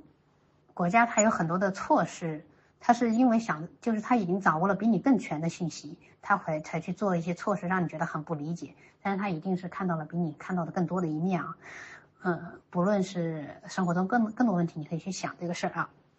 我说这个葡萄，我们上高中学生物的时候就知道，这纯粹就是一个科技培养品，培养出让别人就不用吃葡萄，不用吐葡萄籽。这个技术没有什么特别的，我说这个中国也是能做到的，没有什么让你觉得非要 被外国控制的，你千万不要这么狭隘的认知。然后还记得那个新冠肺炎刚出来一年，然后一开始国外都骂我们嘛，说这个新冠肺炎是是中国搞出来的。然后呢，嗯，等那个，嗯，那个时候中国病是最多的嘛，中国的案例最多。然后后来呢，美国的案例特别多。但在这个期间，就美国还没有大爆发之前，我就听我爸妈去在跟我的外婆说说，这个都是美国搞出来的。然后我外婆说，对对对对对，美国很坏，因为就很多谣言，你知道吧？然后当时我跟我弟就摇头说，怎么可能呢？这个东西，他说有些视频博主分析说美国有解药。我说怎么可能有解药呢？这个事情，这个传播这个超级病毒，不太不太可能是哪个国家做出来的，就是就是不不可能是你们一个博主这样随便分析，好像就就就有道理了。我说不一定啊，虽然有可能是啊，我我不是这个东西，我掌握的信息不全，我不是去推测说，哎，正好美国有个什么什么一个人正好去武汉，就是有一批外国人正好去武汉开了个会，然后传来的，也确实有谣言说，也不知道谣言了。有新消息说，在那个我们武汉发作病毒之前的话，就有那个美国就已经有大面积的流感，可能就是新冠病毒啊。这个咱因为科学家也没有给我们一个合理的解释，咱不说。但是我就说，单纯这个，嗯，我妈、我爸妈和我外婆聊这个事情的时候，因为他们的掌握的信息也不是说很全的，就是只是一个片面的听一个博主这么分析，哈，觉得有道理。我说你，我说，然后我我从一个。从我当时掌握的信息来讲，我就觉得这个不大可能。然后后面美国就到大爆发，死的人很多，很惨嘛。我就说，你看，如果他们自己有解药，他不会把自己国家搞成这样的，然后也不会自己被骂成那样。我说这个东西不应该去这样去评判他啊。所以我跟大家分享这些事情是说什么呢？就想说，一定只有你自己提升你的认知，你才能做一个好的判断，一个相对接近真相的判断啊。然后我也看到大家说，哎，那萌妈你老说提升自己，我也想学习啊。那我学习什么？你学到了什么？你是学习了学了多少？我不得不说，嗯，这个我以前在公众号也会写。我觉得你们还是去公众号去翻呐。但是不管怎么样啊，我认为这个学，这个我刚刚说的那个 ABA 没有什么问题啊。就是你学了，你要用用对地方。你不仅要用它做上桌面，你要用它解决行为问题，你更要用在社交上。对吧？就是我我认为你学了才有价值。为什么我说 PCBA 有些真的学了以后他也不会处理问题呢？因为他离实操太远了。就是他，嗯，以前有个医生是个大咖，你们都知道是谁，我就不说了。就是因为我当时在圈子里，我也说要集齐所有的大咖，嗯，包括周神和齐，还有开机构的各各位大咖的讲座我都去听过啊。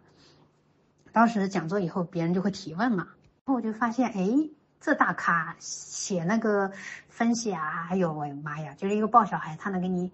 写出一篇文章，就是孩子哭闹说要不要爸爸妈妈抱，他就给你分析的，哎呀洋洋洒洒一大篇。可是当别人提问到社交的问题，他提问到眼神的问题，这这这这这在行内这么十几二十年了，他他都给不出一个解决方案来，就是你问他东，他答他西。说实在的，他不知道怎么解决，因为他根本不认为这个事情是可以解决的。那这个问题，你哪怕问一个机构的老师，他都能给你一两点建议。当然，他这个问题也解决不了，因为他也没有那么厉害嘛。我只是说，但是因为他有实操经验，他能给你一两点的解决方案。当然，你要去问小薇老师，因为他专门搞社交的，他肯定给你好多的案例，还有视频，对吧？所以这就是区别呀，就是理论跟实操一大堆。就哪怕你看那个人，他能写出一个文章，好像写的很好，他那不叫。不叫厉害，他那是读后感，读后感啊。然后，比方说行业这些平台，哎呀，真的是，所以说为什么退圈，有的时候也看不下去嘛。就好比说我当初萌萌脱帽这个事情，我当时在那个群里，我就说，我说那个我那天见了周小兵了，脱帽了，结果人家二话不说就把我踢了。你说他一个说我天天做公益呀，为了家长好呀，怎么怎么给你分享大咖大咖免费微课啊？那为什么当别人提出这一个，就是说我脱帽了以后，他立刻就他也不说，哎，那你给大家去分享一下，我们听听有什么好的还是不好的呀？他没有的，他直接把你给踢了，说他恭喜你退圈就把你踢了，那就什么呀？你说的话动摇国本呐，亲，所以就，哎，我不知道怎么说这种事情，还有还有还有还有还有大咖。他也是啊，就是他去做分享的，就说：“哎呀，那些游戏能搞好孩子们呐？能搞好孩子吗？你看那些我们的普系中的啊比较好的孩子，你看着他哦，今天跟那个普通小朋友他玩了一下，然后呢哪天等等这个小朋友碰到另外几个小朋友的时候，他们立刻就把我们的普系小朋友丢在一边了，就跟别人就玩起来了。然后一堆家长在底下点头，嗯，对。所以你看，游戏能治得好吗？治不了。然后我就觉得，哦，原来你们是这个思维呀。为什么你们没有看到说，哎，这个普系的小孩子经过千辛万苦，终于可以跟 NT 玩了那么一小会呢？那当然他有失败呀，他能出现一次，那我们就应该让他出现两次、三次，一直到现在的稳定，对不对？为什么？那那当然会后面还会有各种问题了，我就解决他呀。他要他要是永远不能跟别人玩，那才是我们。痛苦的地方，明明有那么多的轻度孩子，他是可以出现对普系小朋友有兴趣，跟普通孩子玩那么一下子，那么微光高光时刻，难道我们不是要把这个高光时刻扩展开来吗？这个就是我要讲的，就是大家的目标本来都不一致啊。因为比方说我的目标，那我我也不是瞎定目标啊。那我一看哦，我们孩子当初他是有一定的语言，那我就一定要是让他能像普通人一样自由表达了。那我们家小孩确实当时社交确实很有问题。那既然周小兵这种名医，他他他去说是可以的，然后还有大小米上有一些过往的分享，那确实有人能做到。那为什么我就不努力去做那一个人呢？这不就是我又不是瞎定的一个目标，对吧？这根本不是什么遥不可及的一个事情。当然，你要是嗯放在我当年，你把毛毛的这些视频展现给我看，说你看。嗯，将来你要是搞得好，你也能把孩子搞到萌萌那样子，我肯定也会觉得我的天，根本不可能，我想都不敢想，好吧？那如果是我在那个时候状态，因为我想象不到那个世界，我当然也觉得想恢复到现在是不可能的，但我做到了呀。然后我就想起一个我小时候看过一个动画片，就是嗯。讲的好像大概就是三 D 的立体世界吧，就像我们人，呃，就比方说一个蚂蚁，它在玻璃上爬，它只能看到一个二维的世界，而我们人是在一个三维的世界，就可以看到这个蚂蚁的这个整体的一个样子，但是蚂蚁看不到，它只看到它眼前。然后呢，我记得看到一个动画片，就是，呃，就是他在讲一个微观世界里面，你能看到各种就像我们人类一样的世界，很精彩。但是实际上它有一扇门，你把一扇门一关，它只是那一个。一个一扇门发生一个一扇门的一个小世界而已，然后呢，这个人就感叹：哎呀，这个微观世界原来这么丰富，但他也很可怜，因为他只是一个小门，就像一个小笼子一样的一个微观世界而已，他只是活在一个小笼子里面那么大的一个世界。然后直到有一天，他打开了一扇门，发现他自己也只是一个小笼子。所以我想跟大家说的是，我感觉我们很多的很多的人啊。不是普系家长，不仅仅是普系家长，就是普通人也是活在这样的一个世界里。就他认为他自己，呃，知道很多，也很专业，然后自己多厉害，但是他只研究了那一块儿，还研究的不是很好。他再精通，那有啥用呢？你孩子明明他需要的是方方面面的提升，方方面面帮助，尤其是社交。如果你有本事把那个精力，把这个社交这个，你孩子遇到每一个社交问题去解决它，我的天！那你才是打开这一个世界，好吗？你都完全去搞一些表面上的那些东西，那就像我们家画画一样。那你放在几年前，我肯定认为我们家永远画不了，画不好。但是我把它核心搞好了以后，他的该有的语言能力，呃，画画也好还是怎么样，就像正常一个孩子去学习去讲话，对吧？他就全展现出来了。你都根本不需要费心去，去专门去啊，对画画怎么训练，对语言怎么训练。所以我看别人说，哎，你你怎么搞孩子语言呢？我就。我就只想跟你说，我孩子的语言治疗师，那就是各个小朋友。他回来有的时候，他跟我讲，他说：“哎，那个有一次跟我，呃，我他写了个什么小作文一样的东西，然后我我想看，他就不给我看，我还是把他抢过来看了，就是玩嘛，就抢过来看了。然后他就说：你太不讲武德了，就是让我让我觉得，哎呀，你这话明显是跟外面小朋友学的嘛。他就跟我说，他说那个妈妈那个乐乐说他哥哥没事找事儿就怎么怎么怎么怎么怎么，啊，这完全都是从外面学的。”就你，你跟他日常中，你觉得这个小孩灵活的不能再灵活了，因为这些话全都是他在社交中学会的。然后有些家长说，那那就是有些提问说，哎，那个，那萌妈你怎么解决那些社交问题啊？那社交中从他不跟人玩到他开始跟人玩，其实我在公众号里都有写过，你们自己去翻啊。包括这个社交中的那些啊，建立社交能力的这些核心点、技术点，其实你们去听那个小魏老师讲座就够了。因为那个，呃，然后倒不是说还不能说就够了吧？你你如果你实在觉得听不懂，你也可可以去听听别的家长呀也好啊，还是别的机构怎么分享社交的，因为因为东西嘛，万变不离其宗，先做这一点还是先做那一点，它又不影响。就像你你要是在普通小学中，你就发现欧美教材和中国教材、新加坡教材，它不过是有一点先学，有一点后学，有一点今天学一点，明天再学一点，有的人先先把这个学完，再学下一个，就无非就这点区别而已。所以，我我个人觉得可以把重心放在社交上，好好的研究一通哈。然后呢，嗯，我也碰到有些家长哈，因为我以前就是我上次说就有个家长说，哎呀，我这个这个以前那种听讲座四处去听兵荒马乱的这种生活终于过去了，这么平静的开始就是只要鸡娃记学业了，就这个家长之前他跟我，我就跟他说，我说你你的娃去，我我就建议他去听小薇老师的那个。初阶讲座，然后他就觉得我娃已经搞了一段时间了，当时搞的其实那核心也不算好，那个那个时候核心不算好，他就说那我应该直接听高阶了，那初阶没用。然后我当时因为我也觉得他是个孺子可教的家长，所以我就跟他聊了一段时间，我就跟他说，我说我觉得你应该去听初阶，因为有一些基础能力。我说我以前也是先听高阶，然后发现哎，嗯，那初阶有些东西我没听到，有些东西我应该是漏了的，所以我专门听了初阶，而且初阶这个讲座我听了三遍。高阶好像至少听了两遍，就有人说：“哎，萌妈，你这个笔记竟然能做的那么全。”不好意思，我讲座听了几遍以后，我回家还听录音，我把他每一句话都记下来了，然后才能整理成这样的笔记。因为我想学，我想把他所有的技术点和那些操作点，还有那个那些精华学到。那同样有人听讲座，他就当笑话听了，听了一遍以后，他说：“哎呀。”我感觉挺好笑的，但是我又不知道怎么做，然后这事儿就过去了。他就干脆不学了。他不学嘛，他他他来一句，他说：“哎呀，萌妈和谁谁谁去学的话，他是有进步的。我去学一点用都没有。”然后他从此就按照自己的想法随便就搞去了。那也没什么，因为他至少知道自己不行，然后呢就接受了这个现状。他焦虑归焦虑，但是他也知道自己能力不足，就就就就就这么焦虑吧。有些家长真的是他自己很。就有些家长，他一他是那种焦虑啊，就是自己知道自己懒，然后呢又抱怨孩子，又抱怨家长，又抱怨老公，又抱怨生活。还有人说，哎那个，哎谁谁谁呀，萌妈你是怎么跟家庭搞定家庭，搞定那些老人啥的？搞不定啊，谁能搞得定啊？那有些人和人的沟通这么复杂，怎么搞得定嘛？你看鱼儿妈，她为什么要一个人出来带小孩啊？搞不定啊，好多事情是搞不定的呀。搞不定就是我们自己搞啊，我们出来自己搞，全都是自己一手扛。那只只能说，那家人提供一些，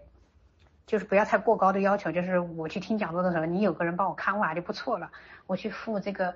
各种讲座费的时候，你帮我分担一点就不错了。那鱼儿妈有的时候连分担都没人分担呢，那怎么办？那不就咬牙自己扛吗？别人靠不住，那就自己靠得住啊。不然呢，你也靠不住，然后你家人都靠不住，那娃靠谁呢？对吧？你自己生出来孩子。难道还要别人给你教吗？然后我也看到有一些网站，真的是有一些老家长的分享，真的是很过分啊。他就说：“哎，我呀不擅长教孩子，所以呢我就把这个找好老师就行了。”还有家长说：“我有钱，我你只要告诉我哪些老师资源就好，我就去奔着老师就行了。”我不好意思，我告诉你，不论是在特教的这个区域，还是在普教的区域中，就是不可能指望老师的。为什么呢？我很不好意思的告诉你，老师能力是不足的，他的责任是有限的。为什么这么说？我同样这个话，我可以说去说小薇老师，但我并不是说小薇老师他能力不行，他能力很强。为什么我说小薇老师能力不足？因为小薇老师他的专业是在特教这个区域，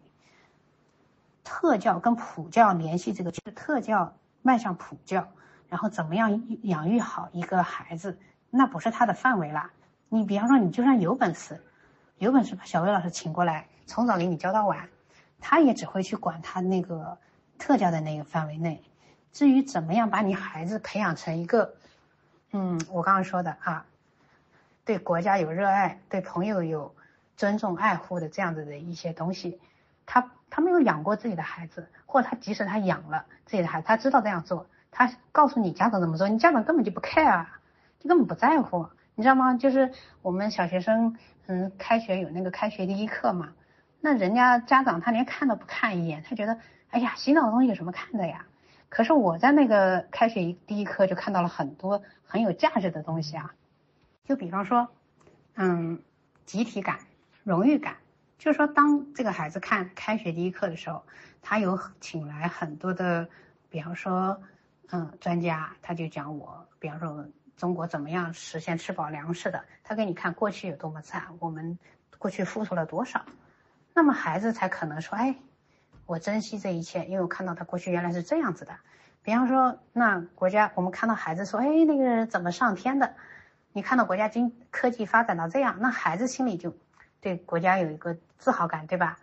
就是然后呢，比方说我们看那些奥运冠军，哎，那个奥运冠军是什么样的？他会去复盘说我的奥运冠军，呃，我经过了什么什么，我做了什么计划，我经过多少失败，我有多少痛苦，那我马马上就可以讲，你看。人家成功不是随随便便的。你说，你看你遇到练琴练不好的时候就发脾气，你看人家呢，人家肯定也有这样啊。你看人家受了这么多的伤，那没有什么办法，只能去一次一次的去练习。你看你之前怎么从声乐一级、两二级、三级，你都觉得很困难，怎么背下这些词？怎么总是唱错？一录录视频的时候就紧张，每个人都遇到啊。你看那些小朋友在这唱声乐的时候，还带他们一起集集体去唱歌的时候，他们多棒啊！站在这样的舞台上，全国人民都看到他，这个时候他是不是就有一定的荣誉感了？对不对？我说你听这个音乐，哦，你看当这个放的是一个悲伤的音乐，因为讲这个过去多么悲惨嘛。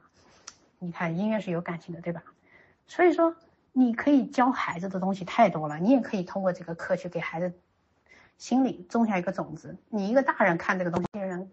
他为什么他被培养成一个完全没有爱国情、外爱国之情，完全？就觉得呃躺平也好，还是说没有正确的三观呐？因为他小时候没有经过这样的教育，或者你在拿青少年去看的时候，他满脑子打游戏啊，还是在那怎么逃课呀？觉得这个被逼爸妈逼的没意思的时候，他看这个就没有这个感觉。他真正好好在这个小学这个年纪的时候，可以在心里种下一颗种子的时候，你不去给他种，你还认为嘿，我还是孩子看不懂。他不仅仅是觉得他他的这个。自闭症孩子看不懂，他同样一个普通孩子，他也不让他看。因为我们两个孩子都看不懂，就有这样的家长啊。那你认为这种家长他能培养出优秀的孩子吗？他根本就看不到价值，看不到任何东西的价值，对吧？我觉得是很可悲的，非常可悲。然后家长他不知道自己的问题，他也不知道他在孩子面前时时刻刻的是面镜子。就比方说他他同样遇到一个情况，那你可能是发脾气。然后会教训孩子，比方说有一个老师，他曾经分享过一个案例，说一个一个一个学生跟他讲，他说：“老师你这么胖呀，哎呀，我都不知道你怎么过。”这个老师听了也很生气，但是他因为他是专门说来讲课的，讲亲子关系的，他就说：“他说我当时听了很生气，我也可以训斥他，我可以指出他什么什么的。”然后呢，他就说我反过来跟他说：“我说你是不是特特别想跟我说话呀？你是不是想跟我聊天呐？”然后这个孩子就聊天，他他说你当时，但是你刚才那样说话，我心里很不舒服。嗯，就是给孩子讲，然后这个孩子意识到自己行为有什么问题，然后还老师就跟他他说你可以跟我讲啊，老师我想跟你聊聊啥，你可以这样说我就开心了。然后他他就开始去面对这个孩子去进行一些沟通了。那我坦白来说，那很多家长听到这个话，别人说哎你好胖啊，你还说哎你怎么这么胖啊？那家长也不知道这个行为是该呵斥他还是怎么样处理。很多事情，呃，如果家长他没有一定的功力去研究这个这个跟孩子相处应该怎么说的时候，他就在想，哎，这个情景我该忽略呀，还是要 A B A 呀，还要怎样啊？就特别好笑，因为他没有办法把特教和辅教连在一块儿。然后呢，就算是小薇老师把你的娃整的你觉得相对好，交给你，不好意思，你最后也教不好这个娃，因为比方说小薇老师给你解决了一个刻板行为。然后到时候你孩子迷恋打游戏的时候，你依然解决不了；他不想学习就想谈恋爱的时候，你也你也解决不了；他觉得学习，呃，遇到什么难题就在那发脾气的时候，你也解决不了。然后你说哦，那我请家教，一直请。那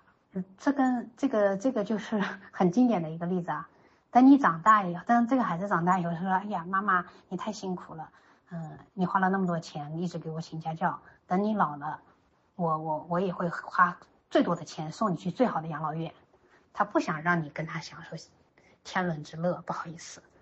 你就是这样教他的呀，你都不意识到你自己有问题，你怎么样去教孩子？你从来你说我好辛苦啊，你写的文章一大堆，哎呀，我我这么爱孩子，我这么努力，我就给他去送机构，给他请陪读老师，请影子老师。你从来没有花时间去相处，真真正正的去帮孩子解决问题，解决问题的都是他他的老师，他凭什么跟你有感情啊？那，那你凭什么收获他对你的爱呢？那你为什么萌萌这么爱我呢？那为什么你的孩子不爱你呢？为什么自闭症的孩子没有感情呢？因为你没给他感情，说实在的。然后啊，还有一个问题啊，就是老师他们天然没有父母对孩子的这种感情，就算小薇老师她生了孩子，他也不会对你的孩子有这种感情。老师会为你孩学生的进步而进步，但是他的这种喜悦的程度绝对没有你父母来的多。因为只有你父母才知道你这一刻你等了多久。举个例子说，嗯，我上次看一个家长分享说，哎呀，我我的女儿走路了，走了两步，然后他就说，哎呀，希望你人生的每一步都迈得顺顺畅畅的。然后我当时我就笑，我说，哎呀，原来走出人生走这么第一步还有这么大一个意义在啊。但是其实就是这样啊，就是一个普通孩子，普通的父母，他对自己的孩子。呃，不是普通父母，就任何父母对自己的孩子，他一点点的小的进步，他今天会拉屎了，他今天会说了第一个字，你都觉得是无比激动的要发朋友圈的一个事儿。那老师他看多了，他没感觉。我是每一天都看到我孩子进步的一个人，就是他做的好的地方，我非常开开心。他知道我有多么的欣赏他，所以他的自信。因为好多人说，哎呀，那个内驱力怎么来？他自信怎么来啊？就在我一点一滴的发自真心的。去欣赏他的那一刻，一点一点产生的。我们家写字的时候，我我觉得他写的不错的时候，我从来不吝啬对他的夸奖，甚至我拍照片发到朋友圈然后给他看，我说你看大家读给他听，每个人都说你字写的好。我给我爸妈打电话，或者是比方他说了什么什么话，我很开心的就打电话给我爸妈，我说你看他今天说了什么什么耶，他今天做了什么什么好的，然后爸妈就配合的拼命去夸。然后把他做的好的很多事情发给他爷爷奶奶看，他们都在那夸他，就是他知道他是一个被爱着的，他知道自己是一点点进步的一个孩子。那老师跟你沟通，说，对啊，他每天面对那么多学生，也会高兴说，哎，你家孩子今天终于说了个什么话，有什么进步，就就就完了，或者到那里面说，哎，你今天真棒，可是他对每个孩子都是真棒，真棒，对吧？他和你父母的那种。发自真心的欣赏，好，那一样吗？我真的是，像我们家最近弹那个钢琴，弹那个梦中的婚礼，我真的是眼睛放着光去看的，因为我真的好沉醉呀。我觉得这就是日子该有的模样，就是他在去弹琴，然后平静的音乐哈，我女儿又是姿态优雅又那么美，去弹出这么美的乐曲，我就好兴奋，然后就是那种，就像。哎呀，这说不出来的这种欣慰的感觉，就看着他，他是有感觉的呀，他他就很高兴的每天自己去摸一下那个琴，把这个曲子反复的去弹，因为他知道我有多喜欢他这个样子。我们家练琴也是，啊，就是你想，普通孩子都有很多，就是说我我我听说啊，就网上看到的，就是故意的把水浇在钢琴上，把钢琴给他搞坏的啊这样的事儿。但是我们家现在就是这种，你不让他学琴，他是不行的。他就是自己去找练琴的时间。就比方说，以前我们上学没有疫情的时候，他中午回来还要去钢琴上练半个小时，然后自己没事儿才去摸摸琴。他有的时候也碰到困难的时候，我就跟他说：“那好吧，那你就别学了。”我说：“那你就这个琴我就卖了吧。”他就哭啊。那有一次他也是上课不是很乖，我说把琴给卖了，然后我假装我真的要卖，他哭哭了一天。他就明白这个音乐对他来说是非常重要的一个事情，然后没事就去摸摸音乐，然后我觉得我特别幸福，因为我觉得我坚持走过了那个最难的那个路，而且这个难难的路一定是比普通家长的难要难上一半一万倍，可是最后我却收获了，我对他到现在也是在时时刻刻的在在干预啊，也也不能叫干预叫教育吧，然后我举个例子说，我们今天小孩在吃饭的时候。然后他就说外婆，因为外婆就说：“哎呀，你看你吃饭那个饭吐的一桌都是，老是搞得一桌都是的。”然后他说你做的都是歪的。然后你家萌萌非常生气，他就说：“他说你不尊重我，你你你就这样说，你说我总是我总是吐，我们老师都说了，总是就是经常吐，天天吐，我没有这样子。嗯，你老是这样说我，嗯，你你这样打击我，因为这些话都是日常中他就学到了嘛。”然后我当时就我就说我说那个，那外婆说总是经常你好生气对不对？我说你还记得有一次我好生气的，你说我你说妈妈你从来不让我怎么怎么怎么的，你就你就说的这个话，我我当时就告诉你我很生气，我气的揍了你一顿。我说是我当时生气的时候还跟你说我说那个我最气的地方是你这样很过分的说我从来都怎么怎么的，对吧？我说这个话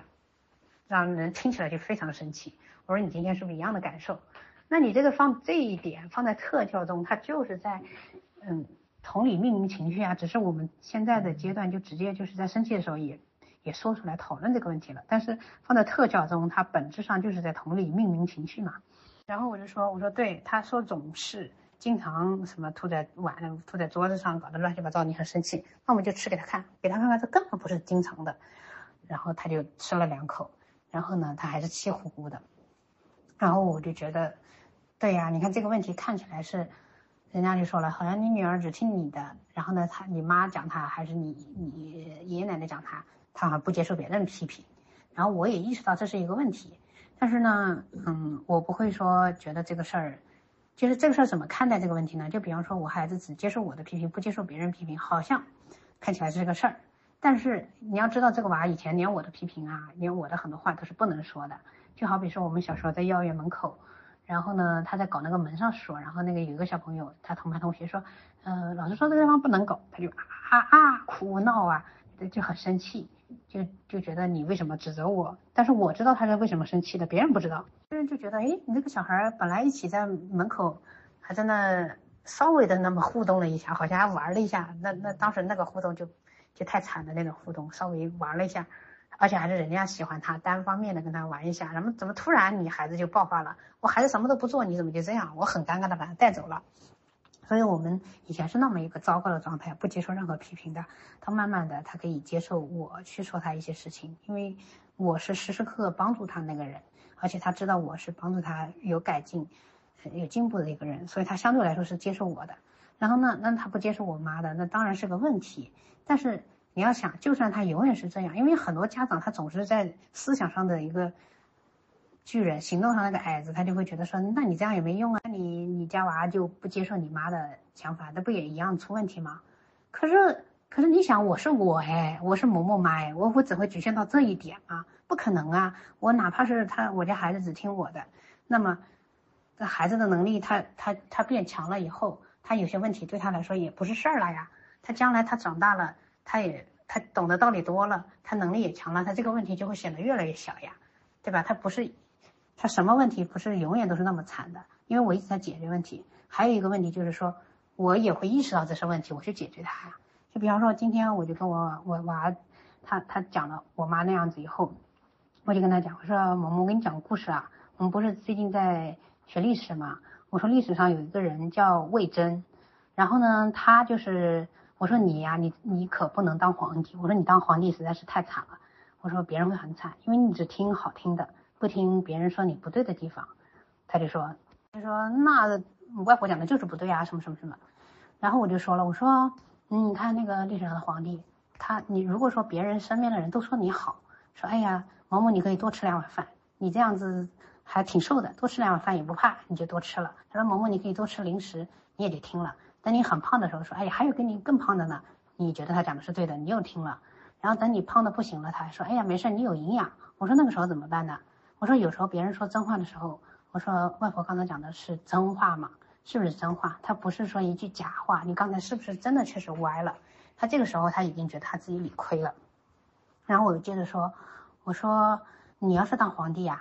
那就完了。别人说，嗯，外婆刚才讲的话不对，把他杀了。然后你你就真的就杀了，然后人家说你杀的好，因为这个外婆就是不尊重你，然后只要有讲真话的人都会被你杀了，你说多可怕，就跟那个古代你看到那些暴君一模一样，他觉得你有权利，但是老百姓是不认为你是好人的好皇帝的，最后大家把你推翻了，你都不知道自己怎么死的。我说有些人讲话他是他他不是真的，你不知道别人怎么心里怎么想的，那这个讲这个问题的时候，其实。也是跟你在特教中的这个心智理论有什么关系，对不对？我们并不知道别人是怎么想想的，然后别人想法不是我们孩子想的那样想的，那这些在特教中当然做过了，做了以后，但是我们在普教中、在生活中，哪怕读个故事、看个电视，我也会跟他交流一下，哎，他是怎么想？他为什么这么想？别人想法是什么？对吧？就是有，就是有会有很多这样的交流。当然，小薇老师在讲座上也提过，说，呃，有一个什么阿斯，天天去餐厅，然后去去观察人，别人在想什么，别人聊什么，推测这些东西啊。我们不是这样做的，我们就是放在生活中，就经常有人就知道这个是他的弱项，所以会反复跟他讨论这个问题。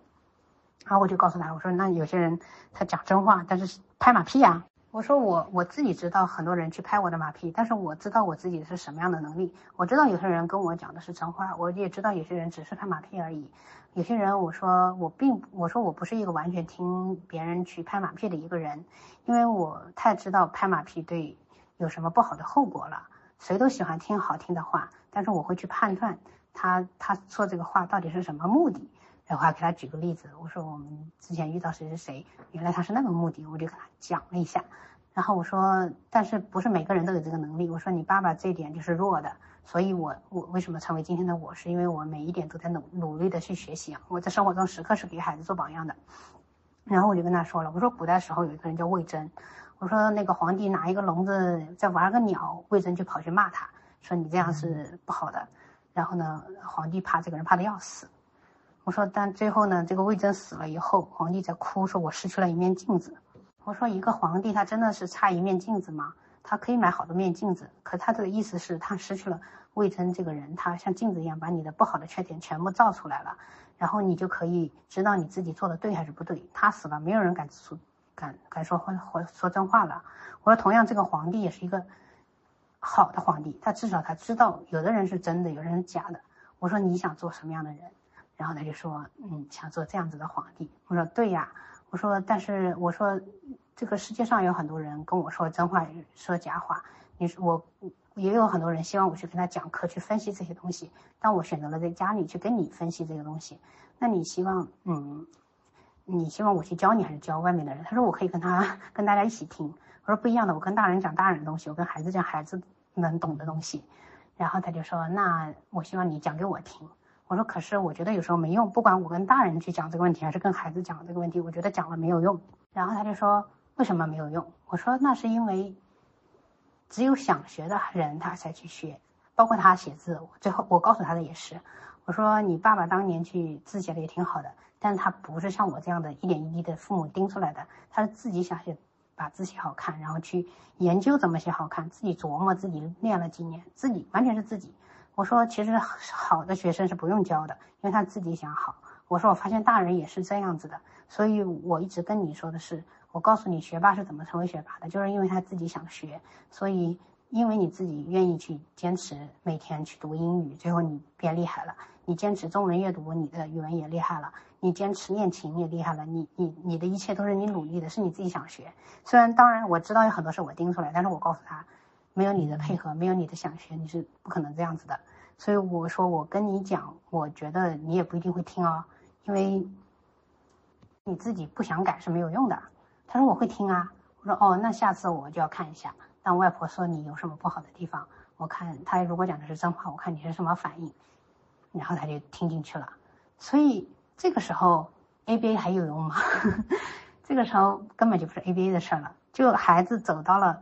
嗯，这个阶段的时候，他真的就是你的三观去教育他，时时刻刻的去教育他，生活中无数的机会去教育他，能用讲道理去，去去改变这个事情的时候，还要 ABA 干啥？对吧？呃，这个当然 ABA 是一个手段。他的一个奖惩是一个手段，我没有说它不重要。它在这个人生的一个阶段来说，就包括你上班，你做得好，老板给你奖金；你做得不好，老板把你开了，他当然是有用的。我只是说，有一些家长很狭隘的说，哎呀，那个高功能孩子也很难搞，非要把他教道理讲通。我只能说，你本来就是被道理讲通的呀，不然你们来听我分享干嘛？不就是听我跟你讲这些道理呗，给你白话明白，让你明白这个事情怎么重要的嘛。那你看别人的微信写文章，不也是看看他能不能把你说服了？区别只是在于你愿不愿意相信啊，或者你有没有被别人说服。那你拥有一个高功能孩子，他能被道理说服，那是一个多么幸运的事情啊！如果他没有被说服，那说明你给他打开的世界太少了。就我那天在分享之前，先发了一个以琳的那个爸爸，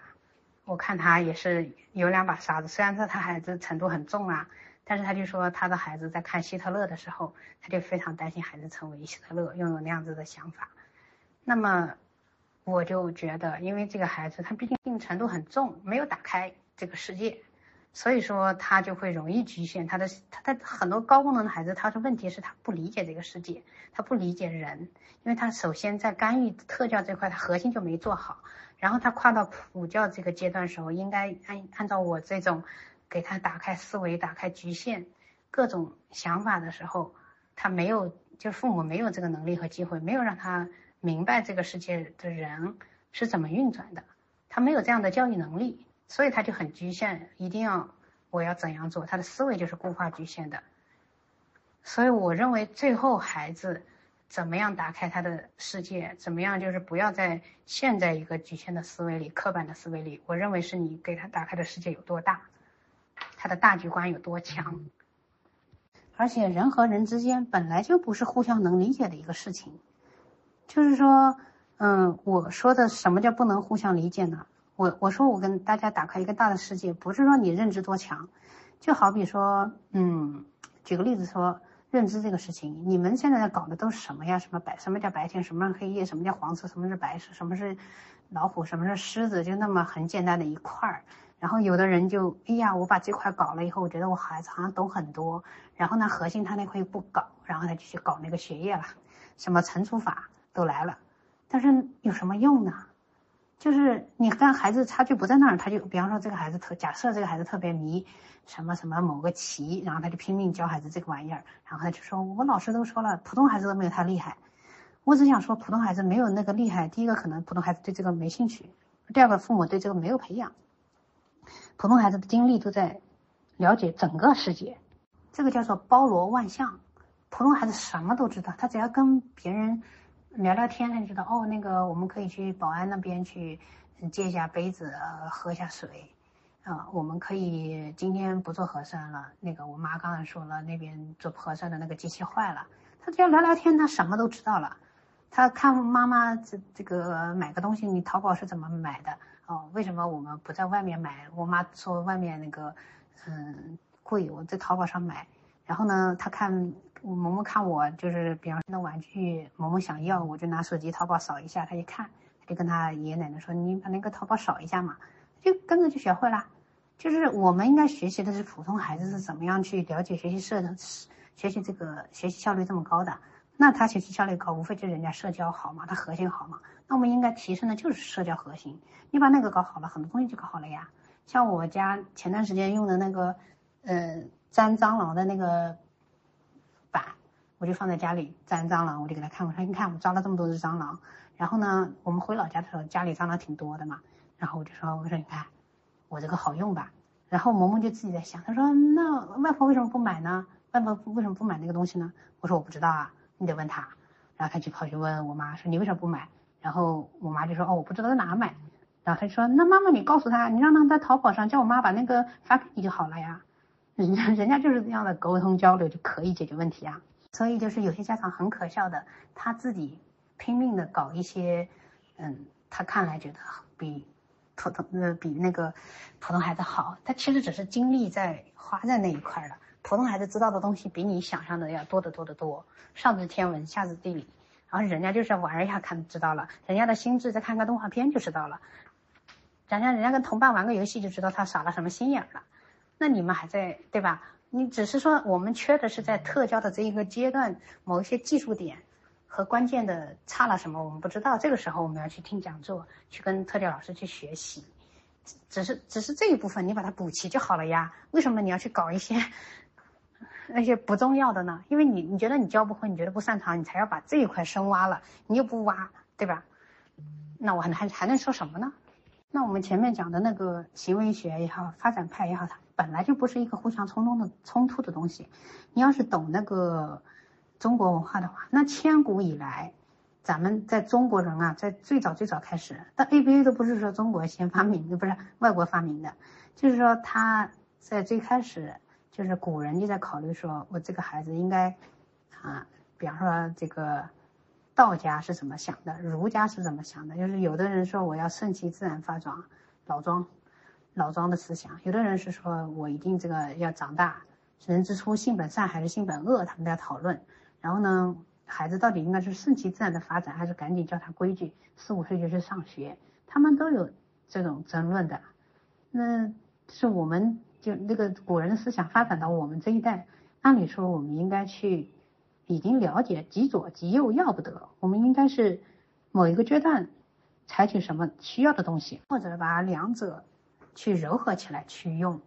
综合用在孩子身上，这才是对的。不论是这个普教还是特教，它都有它的底层逻辑，呃和方法。就比方说，有些家长说，他说，哎，那个萌妈，你你能不能去复盘一下，你当年就是有没有？做的比较后悔的地方，或者是觉得做的比较好的地方，我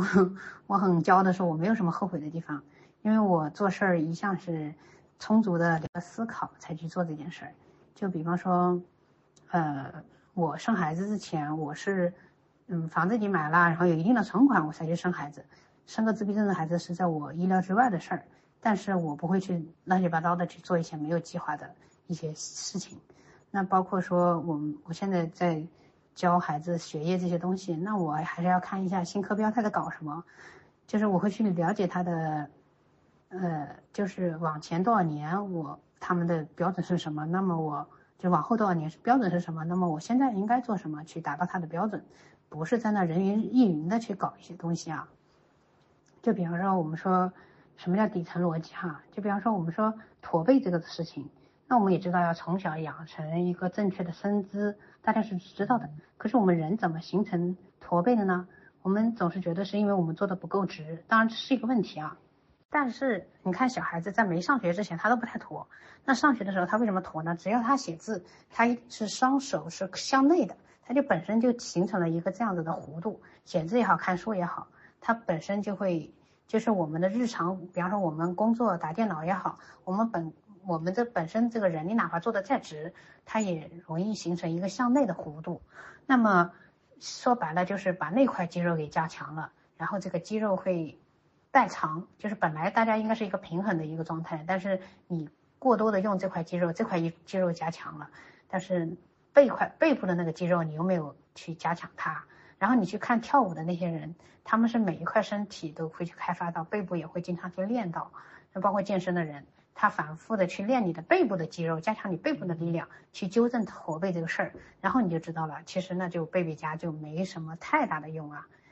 它只是一个就是提醒的一个事情。是有些家长啊，做一些，比方说天天去提醒孩子啊，嗯，背背佳呀，还有这些东西，但他少了一个，就是我应该锻炼孩子反向的背部的力量的一个事情。那还有，比方说我们说近视。那当然，那个近视还有什么中药近视啦、治近视啦，什么什么什么的。那近视为什么孩子会近视啊？那比方说我们正常的孩子，他是在他是有一个远视的，就是从从基因讲起，亚洲人是大多数人都有基因近视基因的，极少数人没有，所以那些人怎么费眼睛，他也没有近视。呃，然后呢，但是大部分人他都有近视的基因啊，尤其是我们都有近视的父母的话，就更有了。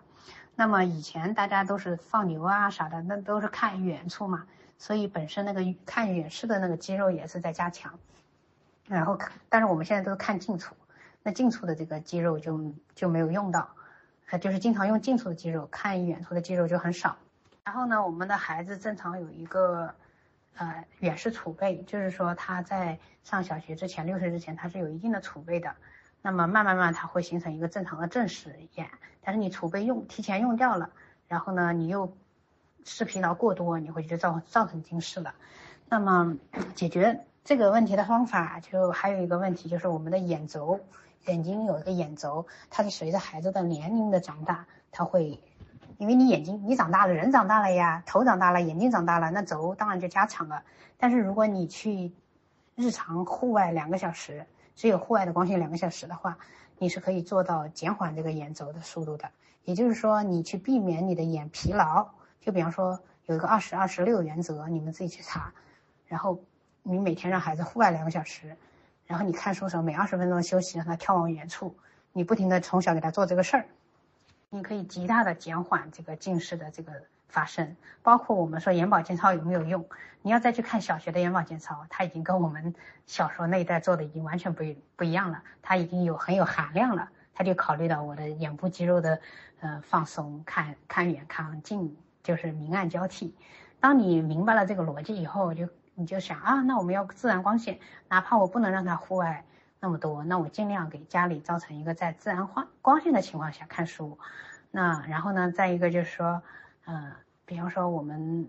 选择运动可能尽量就是户外的运动，包括我们孩子在教室坐在哪一个位置都有影响。比方说，我坐在第一排就一直看近；如果我坐在远一点，那就可能写作业的时候看近处，然后看黑板的时候看远处。它都是，然后你下课才知道，孩子才知道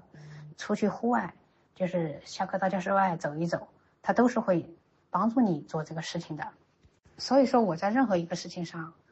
我都会尽量去找到它的底层逻辑，然后再想这个东西有没有用。所以我没有 什么觉得遗憾的，我我遗憾的只能说我真的不知道那件事，啊，而且我会想尽办法去知道，就是努力去学习提升自己。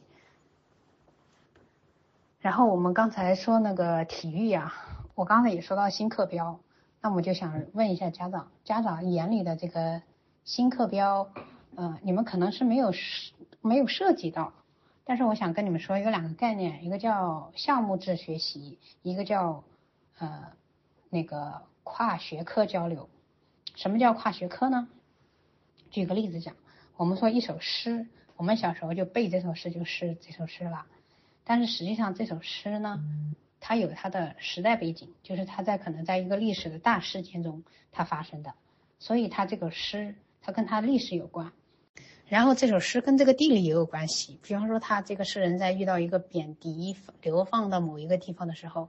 他在这个环境下，呃，他写了这首诗，所以跟地理其实也有关系，对吧？然后他诗中的情感，他的人生的经历，就比方说李清照，他在小时候他写那个他划船的时候，他说“争渡，争渡，惊起一滩鸥鹭”。那个时候她是一个无忧无虑的少女，然后大家比赛去划船，然后划船，划船的时候啊，把那个鸟都赶飞了，就那种感觉很开心。然后等到他老的时候，他在写就。写这个划船的诗，他就说载不动许多忧愁吧，就原话大概就是这个意思，就是这一个船已经载不下我的忧愁了。他的心境完全是不一样的。所以说，将来的学生他是考你一个知识的广度是有多少，他在他的他的普通孩子的这个普通孩子的这个叫什么，他的争论就是。比赛吧，他根本不在于你刷题刷了多少，而是说这个孩子他对一个一首诗的一个全面的、全方位的了解。然后，那那关键是这个方法，他他这个结构化的学习，他不仅仅在写一首诗上。我们就说一个体育运动，我们觉得体育就是体育啊，它有什么跨学科的东西呢？那我就想说，比方说你看到体育就是一堂体育课，可是体育课还能跟数学有关，比方说他。可以在体育课中教会孩子一些认知，对吧？就跳多少个，蹦多少下，我分几组，每组多少下，它跟数学有一定的关系。那么它体育课它同时跟体育精神有关，对吧？我们的体育精神、奥运精神更强、更更快这些东西它有关系。那体育它还跟什么？它跟文化有关。这个体育什么时候传到我们国家的？还是这个体育是哪个国家兴起的？这个国家的文化是什么样子的？这个体育它代表了什么文化？跟文化有关系，那体育还可以教你这个团队合作精神，啊等等，就是一个体育又不单单就是一个体育，它有很多东西要考虑。所以我也在想，这个我们孩子怎么学习认知这个世界？他这个认知不是刷题，不是考试，它是一个逻辑，一个思维框架的整理，它是一个经验的整合，它是在探究这个世界的本质，它是在解决问题。所以如果你们知道的学习只是我们过去的那点东西，那你们。在普通世界远远不够，而普通儿童的世界，他们父母也有这样的差异啊，完全都有这样的差异，所以我们经常焦虑说，哎呀，这个孩子学习好不好呀？我只能说一年级的孩子啊，因为一年级的知识，他知识点儿，他就，比方说汉字，嗯，识得一定的汉字，然后呢，也就那么几百个汉字吧，然后那个拼音。掌握了也差不多了，然后那个数学就二上学期就二十以内加加减法，下学期就一百以内的加减法。英语那就太简单了，那些自我介绍太 low 了，就根本就学业上不存在任何障碍。何况有那么多的幼小衔接的软件，那现在这些软件可会抓住家长的焦虑心理了，做的游戏化。你不说你孩子没兴趣吗？那一堆的什么所谓的红恩识字呀这种东西去教你。当然，我现在就是说识字这个事情，我不认为应该是按照红恩识字的这个逻辑来啊。因为当年我们家小孩那天天在搞机构，当然没有时间去识字了。有些孩子他是有刻板记忆，他就自己就认识字啦。我们家不是这种，我们家刻板记忆也没有，我们家是个只有障碍没有任何优势的孩子。然后呢，所以识字的话，我们当时给他用了一阵子红安识字，但我很快我就觉得红安识字这个东西效率。在没有兴趣的情况下，你看的是有一个结果，但是呢，它不符合一个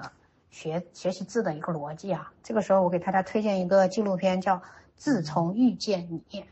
大家可以带孩子看一下这个纪录片。然后呢，我们当时我是用了一段时间红恩识字，当然孩子也是很喜欢用红恩识字。用了一段时间呢，我就觉得它的游戏化的成分太多了。然后它跟你让你记忆这个字，但是不是跟你讲这个字跟字的来源。那到了这个认字的时候，它确实可能出现行进字，呃，他分不清的这种情况，因为他没有按跟你讲这个字的文化来源在哪里。然后后面呢，我们那段时间上幼小衔接，然后我就知道幼小衔接，他他也不是他他是为了按一个心理按摩，他也是知道很多家长焦虑这个幼小焦虑这个幼小衔接这个阶段而产生的一个产物，所以他嗯，他把拼音放到一年来学，然后呢，他字呢，他在那个地方在华夏艺术中心，那里都是普通孩子居多，因为普通孩子他他也有家长有这么个阶段嘛，然后再一个就是有一些家长有些孩子就是。不到上学的年纪，在上幼儿园又觉得浪费时间，就听听人介绍，那些普通孩子就到那边去了。那我不认为华夏艺术中心它是一个，呃，特殊孩特殊儿童都去那里，因为我在那亲眼就看见有些孩子他不适合，老师也没办法，老师也只能劝退，哪怕你只能待一年，因为因为你的孩子天天扰照样扰乱课堂啊，然后打人呐，把校长这个手都抓的都是血，那怎么办呢？对吧？然后人家人家也说，我也不能不让人上学，但是这个情况你你也不能耽误孩子啊，别人也是这么想的，所以说解决孩子的问题，我们缓读，但是我我真的陪在那儿，也经常去盯着他有什么问题，跟老师经常交流，然后我自己去跟孩子沟通，通过一些奖惩去去去解决他问题啊，这个问题老师说你有什么什么的，你最近改了没有？今天做做到没有啊？做到了我就立刻给你奖励，就类似于这样子的 ABA 去去处理他的问题啊，所以。嗯，我们当时我我知道幼小衔接教的不多，也知道远远不够。然后我当时就用了一套教材，叫四五快读。那么当时四五快读它的这个认字逻辑还行吧，但也不是说最好。但是呢，在当时的那个情况下，如果有选择的话，我肯定先从这个纪录片《从遇见你》这个开始，然后慢慢的再给他一些是，比方说大量的亲子阅读中认识一些字。但是没有那个时间啊，当时因为实在是都在搞干预嘛，所以呢，嗯，我当时送他去上幼小衔接的那一路坐地铁，从我们家坐到那个幼小衔接学校路上大概就要花个二三十三四十分钟，那么其中大概有二十多分钟在地铁上，那么我就蹲在地铁上拿出那个四五块读的教材，一一个一个的带着他认。然后呢，教他认的时候，因为地铁上早早早上总是有很多人嘛，真的是我给他带个小板凳让他坐，我蹲在那儿，真的很辛苦的坚持了一年。然后每天回去还给他坚持读绘读读绘本啊，就是按照普通孩子该学习的逻辑去去进行一些补充嘛。所以后来，嗯，然后那个幼小衔接，他的拼音是放到一年来教，嗯，当然没什么问题了，但是。但是这个拼音我自己也教了好几遍，就包括说我也有在那之前也买过这种软件 A P P 去教他一遍，然后呢还上学的时候他又学过一遍，相当于他说他上学的时候已经学了好几轮了，他当然比很多普通孩子要掌握的快，然后也觉得不难嘛，所以借借此来说也也说明一个问题，就是说什么样的问题，这个问题你是比普通孩子学的难，但是你多搞几轮他他总能学会，他又不是猪，对不对？那无非就是变数的多少，然后你可能你不应该采取一些比较痛苦的一些方法，反复的逼他背，而是你可以多换几种教材、几种形式，让孩子能能掌握拼音。包括我们现在的阅读，我都让他中文阅读让自己读，选的都是那种带拼音的教材。他开始他也不想啊，他肯定都想，哎呀，妈妈你读给我听，我多省事，我不用发展自己的阅读，他不用去提升自己的阅读功力，对吧？那我知道这个他应该要走走上自主阅读，我就跟他谈话呀，我跟他做思想沟通的工作。我说，嗯，如果我说妈妈小时候通过阅读获得了什么好处？我说别人那么简单的东西他都理解不了，因为他不阅读，他就认为妙手回春是讲医生的，嗯呃不是，他认为妙手回春是讲画家的。但是我因为阅读看到人家说医生妙手回春，所以我就说我知道这个讲的是医生，我就给他讲这样的例子。然后呢，同时我就跟他说，我说如果你不去自主阅读，你将来永远都是我给你选书，你看到的世界总是我给你的世界。只有你自己自主阅读，你才看到，你才能挑你自己想看的书。你看到是我看不见的一个世界，就是会跟他打开他的视野，讲很多这样的事情。所以他本身在阅读中，他看到很多带拼音的字，他也在反复的复习这个拼音嘛。所以他当然一点问题都没有了，他当然学习优秀了，对吧？这是就是应该就是你该思考这个学习逻辑是这样的。我的意思是，我也付出了很多的辛苦啊，怎么样？又不是你们眼里想的说这个孩子智商好不好？说白了，我认为他教了这么多遍，我小时候又没这么费劲，他爸也没那么费劲，他爸小时候曾经是蛮优秀的，他一点都没有 get 到。我就觉得说这个。如果小区任何一个孩子换成我这样搞几轮，他都应该有这样的成果，说不定还比他更好，还没有任何情绪问题，还不用父母这么辛苦，那变数说不定还少一点，对吧？我根本就不像，因为我自己知道我做错了多少东西，所以我我完全不认为这是一个智商好的孩子的表现，这就是一个智商平平的、只有障碍的孩子。我是如何把他搞出来的？那所以呢，嗯，如果说大家说，哎，你你是怎么样把孩子？搞社交的，那么在他怎么样搞社交？搞社交遇到什么的话，反正我在公众号有写，我还是说你们自己去看，包括你们去听小薇老师的讲座，他他他有很多的录像啊，很多很多东西他是给你讲的很清楚的。如果你学不会，你就多听几遍。然后还有就是别人说，哎，萌萌妈，你竟然能把笔记做到那个程度，我心想说，我讲讲座都听了三遍，然后录音还反复听，然后每一个字每个字的把它敲下来，然后再做一个思路的整理，谁做不到呀？只是你没有去做好吧。根本不是说厉害不厉害，是你做不做。你自己想学，你自然就可以做出那样的笔记。所以，嗯，那个鱼儿妈在那说，她说，哎呀，你的那个人文历史笔记做的那么好，因为她没有去听嘛，那我去听啊，对吧？这就是一个区别。我不觉得鱼儿妈做不出来这样的东西，所以我根本就不会提我的笔记做的多好，因为我觉得这是一个基本的你应该做的事情。所以啊，还有人说，那那那你告诉我，值得听的讲座是什么？我我认为这个。呃，我当时是听了很多，就哪怕是同样讲 ABA 的讲座，我也听了，野林的讲也听过呀，然后那个什么什么什么什么 Also 的平台也听过，大小米的一些分享的也听过，就是反复听过很多。然后，但是只是说提醒大家一点，就是除了听理论，更多的可能听实操，因为听完实操，你才能把理论和实操联系在一起啊。因为确实很多人他他可以考试很厉害。就是你让我去跟我说什么正强化、负强化，我我今天听一遍，第二天就忘记了，因为我不是那种理论型的人，因为我知道我这不是在做研究。你做研究的时候，这个东西一定要科学精准，对吧？你说哪个字儿呀，都可能是错的。但是我在干预孩子用不着这样子，我只要知道在实操中把它搞好就行了。但是这个离不开你了解这个理论，但是你再了解这个理论，你实操不行的话，那一样是没有用的。所以我只是提醒大家，在学这一部分的时候，把实操也要去学一学。那么孩子他是一个整体，就是他又有心理上的状况，又有这个行为上的一个问题。那你就是要时时刻刻的了解孩子心里在想什么。然后你，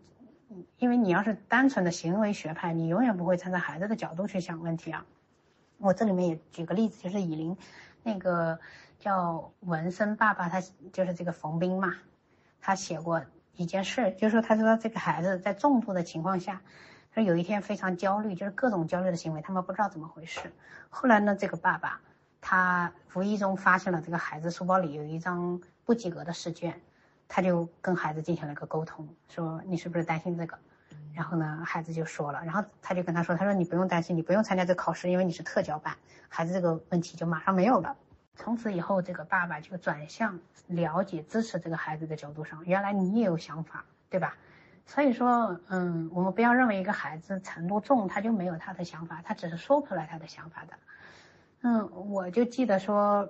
我怎么举例这个例子呢？就好比说，嗯，我很怕高，如果你让我，比方说蹦极，我根本没有办法享受这个这个蹦极的这种感觉。那我确确实实就看到有一些家长拍的那个好勇敢，就嘣的一跳，他没有那个害怕。当然，大多数人也是害怕的。那有一小部分人，他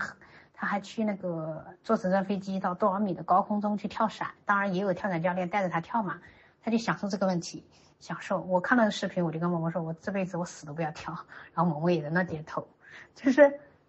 就是就是说，我想说的是什么呢？万在普系孩子的眼中的世界是什么样子的？就是说，那小部分人享受的那个世界，才是正常世界。也就是说，什么呢？就是普系孩子对他来说，对我们来说是习以为常的世界，可能是对他来说需要那么大勇气。我们很享受的世界，是他根本就很痛苦的一个世界。如果说那一小波人，就是真正的能站在直升飞机上往下跳伞的那波人，才叫正常人的话。就是我们，但因为我们是正常人嘛，我们知道只有一小部分人能做到，然后我们也知道，嗯，我们没办法享受这种快乐。但是如果说在普系眼中的世界也，我们的世界也是如此呢？就是我们觉得这个社交很简单，然后很轻松舒适的一个世界，可是对他来说就就那么难呢？如果在他眼中那个才是正常人的世界，就那么困难，怎么办呢？我觉得孩子就是那样的一个世界。然后这个图是关于公平啊，就是我。这个图也给我的触动挺大的，就是说什么叫做公平？我们不是说，嗯，大家都坐在同一个台阶上去看，有的人高，有的人矮，然后去看这场比赛，我们觉得公平，这不叫公平。真正的公平就是像我发的这个图一样，有的人个子矮，你给他垫高一点，让大家都能看到，这样才是一个公平的世界。而我们家长就应该是做这个。搭台阶的人，我们要了解我们的孩子，他的问题在于他矮，所以我们就要给他搭这个台阶，而不是在喊着外界怎么对我们公平。我们应该是自己做给孩子创造这个公平环境的这个人。所以呢，有些人家长还在那说，他说：“哎呀，这个融合的话，你怎么跟，就是你怎么跟老师去沟通呀？”嗯，老师是一听我说就就说：“哎，你应该去上特教，对吧？就是就你是特殊学校，那这种情况我也遇到呀。”有的老师，因为在老师的眼里，萌萌这样的孩子，他毕竟是少数的好的孩子，大多数的孩子他可能都是在眼里就是你家长又不告诉我，然后出一大堆问题、一大堆状况的人，所以老师当然认为这部分的孩子就应该去上特教嘛，他也不他也不知道怎么帮你，说实在的，嗯，个别的老师还是比较好的啊，他也知道。也不是说个别吧，其实大多数老师他，我觉得他还是比较好的。他是知道你你家长不容易，他也想给你解决问题，但是他确实帮不了你，但是他可以在他力所范围内去，呃，对你孩子的标准放的轻放低一点呐，或是或是多表扬表扬孩子，鼓励孩子，其实也就也就如此了，他还能怎么样呢，对吧？所以呃，有些家长就很敏感，说，哎呀，这个他叫我去上特教。我个人觉得老师这样的想法是没错的，因为老师他他知道你会影响别的孩子，他无论在任何一个普校也好，还是机构也好，他都要对所有人负责。他这么想是非常正常的一个事情。所以我当时跟学校去交底这个事儿，因为我也不希望，嗯，孩子如果在学校出现了什么什么事情，老师认为你家长没有教育好，因为你试图去隐瞒这个事情，老师就是认为说，哎，你家孩子有这毛病，你在家里为什么不教好，给我搞成这么麻烦，对不对？这是一个正常人之常情，就像你说，哎，我的孩子有这个特点，有那个特点，那老师能怎样呢？他就因为你是说你是普通孩子，他就会认为普通孩子的标准去要求你，他不知道你做不到。当你告诉他他是有问，他这个地方是有问题的，他就知道了，你家长尽力了，孩子尽力了，对吧？那我能放低标准，我就放低标准。这也是我跟我一个闺蜜聊过这个事，因为她就是普通小学的老师，她就跟我。讲了一个这个观点，我很认可。所以我们上学的第一天，我没有就是白天没有告诉老师，但是我是加入家委，积极给老师传递很多，我很努力啊，我来帮你组织啊，给你解决问题啊，是帮老师。因为在公立学校，老师有很多事儿的，哪怕是统统计核酸呐、收钱呐，反正大大小小事儿特别多，所以老师是很希望有人来帮忙的嘛。我就是做这样的一个角色，然后然后呢，在孩子上学第一天。这个第一天结束以后，我才去跟老师说，我说老师，我有个事情想跟你交代一下。我们家小时候被诊断是怎么样子的？但是现在呢，已经不符合诊断。但是我知道他还有什么问题，我们也做了很多的努力啊，包括我们就是平时你看我们的学习能力是这样，所以他学习是没有问题的。但是呢，嗯，我觉得他可能会出现什么什么情况。那有什么情况你告诉我，我离家也很近，所以我会如果处理不了，我会随随随随时随到。就告诉老师讲这些，然后老师看了以后立刻给我打了个电话，然后他就跟我表示说，哎呀，嗯，你要是没告诉我，我确实没有想到这个问题。当然，我确实观察到这个孩子好像特别有个性啊，就是怎么样的。然后他知道，他说，他说我看到，嗯，我也知道别的家长陪读，我知道这样的孩子有多么的难带，有多么的辛苦，也很心疼这样的家长。他说，那你放心，我也会保护好孩子，就是有什么情况我也会跟你说。所以后面老师确实就做到了。很多时候，他能睁一只眼闭一只眼的时候，他就不会对你有过高的要求。然后，同样的就是那次孩子有情绪啊，然后他反过来跟我说说你不用担心，我们对孩子有一些特别的想法，呃，不好的想法，因为呃你也这么支持我们的工作，那呃放心，我也怎么跟孩子沟通，孩子现在情绪已经好了，哎，在这样的环境中他就越来越好了。啊，包括我们那次在英语课上也出现一个什么问题，然后英语老师也很急啊，他说：“哎，这样影响课堂啊，我觉得你们应该家长做点什么，因为他真的他自己做不了什么。”然后我就跟老师沟通了以后，然后呢，英语老师也也就没有再说什么了，因为确实，嗯，但是老师会有的时候，比方说他就会跟我说孩子哪里进步了，然后有时候会跟我说他课堂上的，比方说他这次在课堂上他不愿意去跟着说啊怎么样，我就跟，因为老师他解决不了这个问题，他就告诉你嘛。其实老师跟家长反馈问题，他单纯就是说，他希望这个问题，因为老师他没有那么多时间去解决你一个孩子的问题，每个孩子都有自己的不同的需要帮忙的地方，对吧？他没有那个精力，他有时候告诉家长，那就是希望家长和家校合力一起来处理问题。老师他无非的诉求就是如此，老师也不是神呐，所以只要你家长够给力，老师他对你的意见不会说很大。唯一的就是有些什么呢？孩子能力确实够不上，然后又不停的出状况。那老师真的是焦头烂额的，因为你家长都焦头烂额，老师能不焦头烂额吗？老师处理不了呀，所以这种情况下，老师会很多意见，特别是学习上的一些问题。有些家长他，嗯，别人跟我说，哎，这个家长挺好的，我一看是挺好的，然后他问出来的问题，我觉得特别傻瓜，就是这些问题，难道你不会去看看教科书，研究教科书是什么样，把你孩子教会的吗？那那无非学习不就是拆分吗？那普通孩家长就遇遇不到，就是怎么教教不会的吗？你去看网上看一些那些心梗的家长，都是说，哎，这个孩子怎么怎么都教不会呢？他们都是普通孩子呀，对吧？其实就是说，你你这个学习上遇到什么困难了，你孩子的问题你应该找到，然后怎么拆分？你哪怕说，哎，比方说有一些问题，比方说那个桌子叫桌子，椅子叫椅子这种问题，普通孩子真的随便都会，然后你家孩子就不会，还需要再往前拆分的这种问题，那是属于特教领域的。那即便是这个问题，你在哪个群里都有这种丰富的保障，怎么教你这个？怎么教教你这些量词？怎么去拆分？都有很多前人的经验的，你为啥不去学嘞？然后你到了普通学校里遇到这种问题，然后老师又跟你投诉，因为老师教不会，然后你又觉得老师对你不包容，那我能说什么呢？对不对？所以说很多嗯家长他他就分享说，三年级现象说好多普系孩子到了三年级就不行了，那当然不行了，你这核心都没搞好，你说话都说不清楚，等到三年级你学你一二年级的东西说白了。那我在机构里认识一个女孩子，她就是轻度智障，她连自闭症都不是。她这样的孩子，她都能在父母每天教三个小时的情况下，能让她考九十五六分，说明就是说智障都能学会的，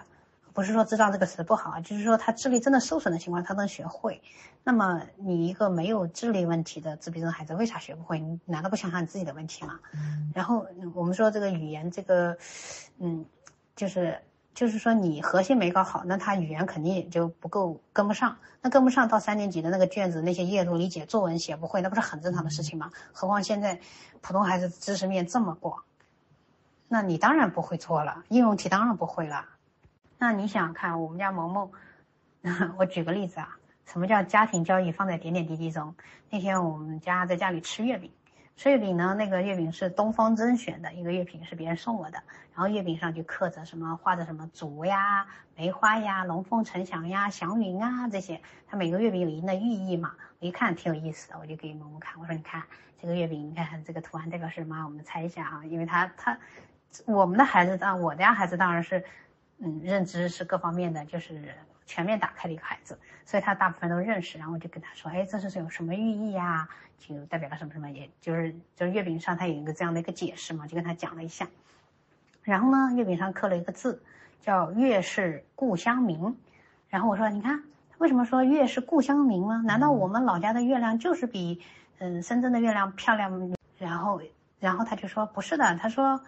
地球就一个月亮，因为我们家的知识储备真的是非常足的一个，他根本不是局限于课本的孩子。然后他就说地球只有一个月亮，我说对你讲的很对，这个你很具有科学思维啊。然后我就说那为什么这个人这么闲呢？他说那可能是因为他老家没有灯，就是比较黑暗，所以才显得那个月亮特别亮。因为这个事情也是我以前就跟他讲聊过这个问题，因为我在生活中就经常跟他各种聊，天南海北的去跟他讲，所以他知道了很多。他就说，是因为这个，因为我跟他讲过嘛，我说他们小时候在农村啊，我妈小时候在农村，觉得那个星星特别亮，因为农村没有灯嘛，这城市的灯就看不出来星星有多亮了，因为我们很少抬头看星空啦，就跟他讲过这些话，所以他就自自然而然就有这样的想法，我觉得特别骄傲，他居然有这个想法，然后我就告诉他了，我说。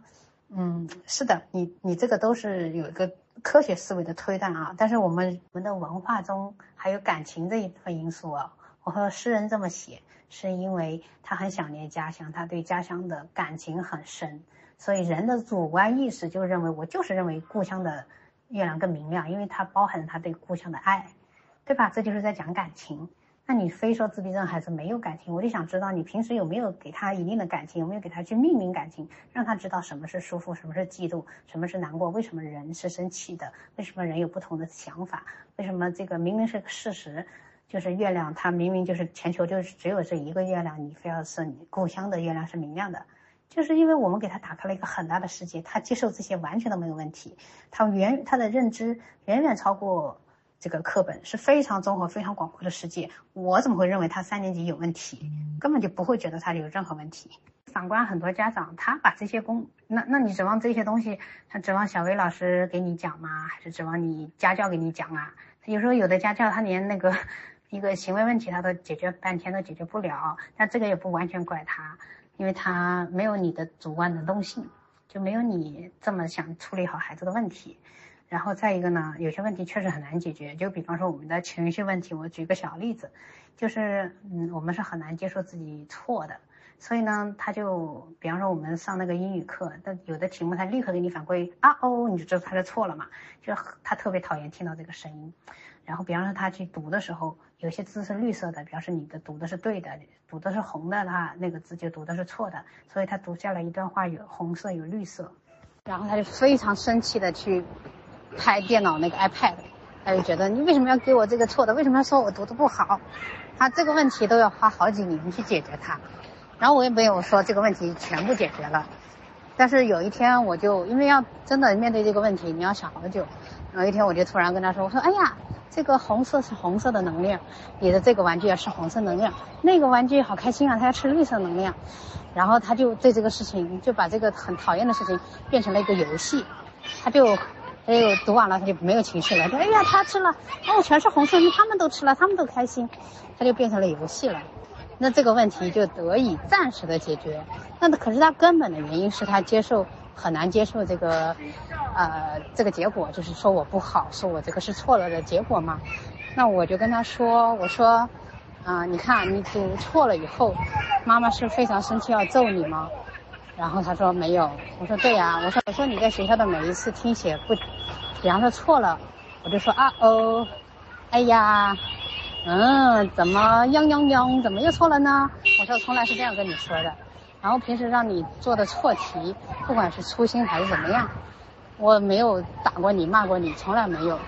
然后所以我说，而且这个题目。这个英语本来就是超出你这个年纪该掌握的东西，那么难的东西你错了是没有关系的。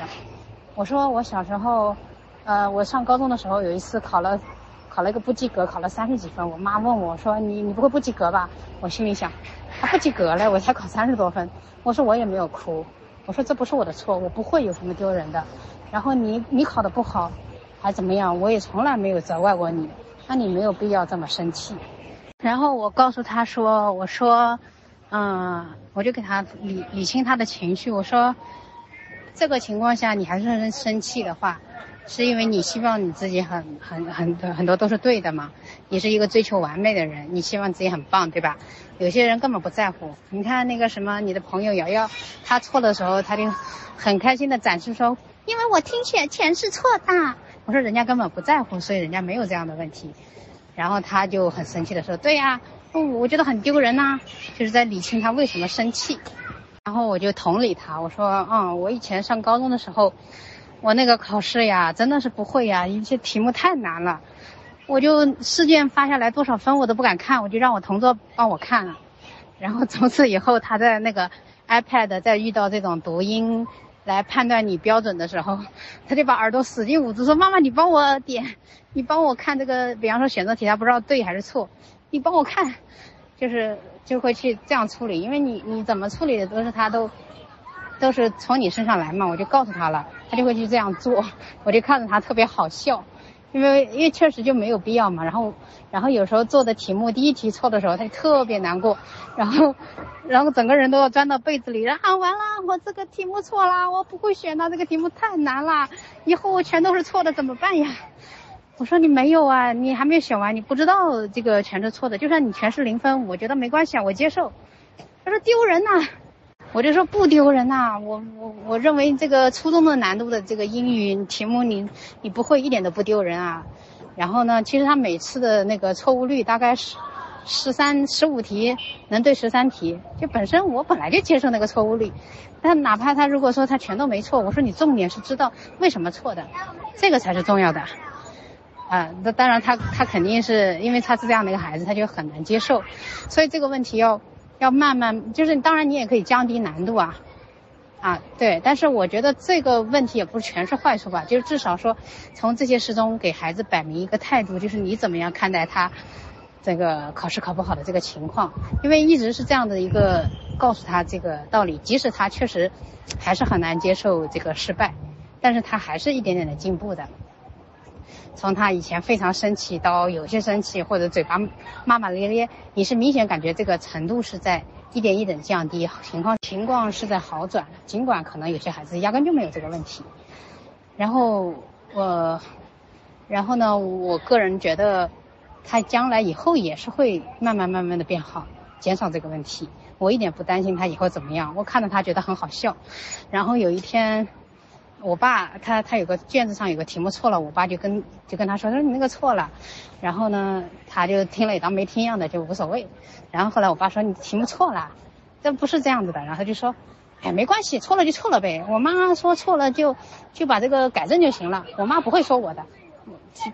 他就有这样的底气，我是觉得特别开心啊，我觉得他有这样子的，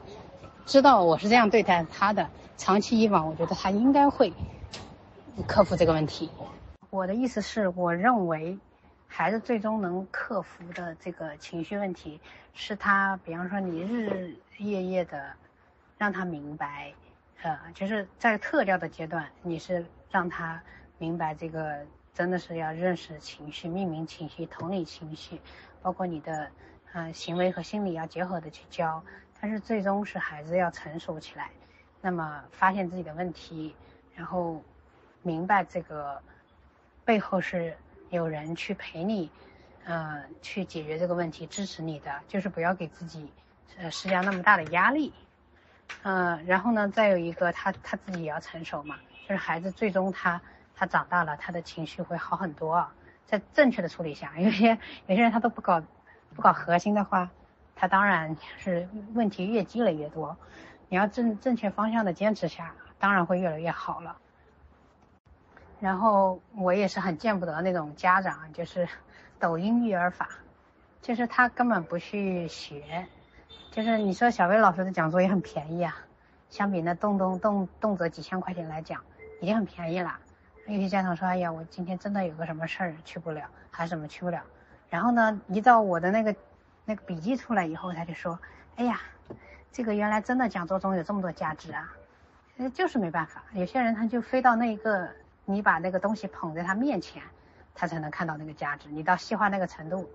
那关键是没有人天天给你细化到这个程度呀。我只会对我娃做这样的事情，就比方说他真的是这种很难教的孩子，那我能做到这个份儿上，让孩子看到这个价值，我把正确的方法，嗯，学习兴趣引导给他。但你们又不是我的娃，对吧？我哪有那么多时间一个个的教？那这个东西就是你们自己的事了。那有一些家长说，嗯，每个人的程度当然不一样了，我当然知道了。但问题是，嗯，在在这个怎么讲呢？你比方说南京那个小娃爸。那小娃小时候，我认为我看到那个路线，我认为比萌萌差多了。那人家不照样不改出来，搞出来了吗？那你不要去跟萌萌比，你你有本事跟小娃爸的那个小娃小时候的程度比嘛？就是娃娃比娃，你光跟那个老师去去去一个不在一个维度上的比较，我觉得这样有意义吗？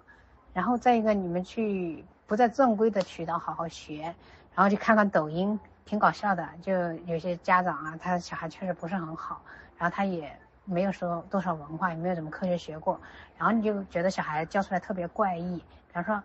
孩子遇到一个事很兴奋，那手舞足蹈，那大家觉得这个孩这个孩子非常怪异嘛？那可是我想问一下，如果你这个孩子换成一个小婴儿，看到一个事情兴奋的这种跳来跳去、手舞足蹈，你觉得他怪异吗？不怪异啊，因为他是个宝宝嘛。那无非就是说，我们的孩子他身体长大了，他的面容长大了，配上这种宝宝的行为，你觉得他很怪异？对吧？所以那那你的无非就是要发展，让孩子该发展的东西发展出来呀，不是去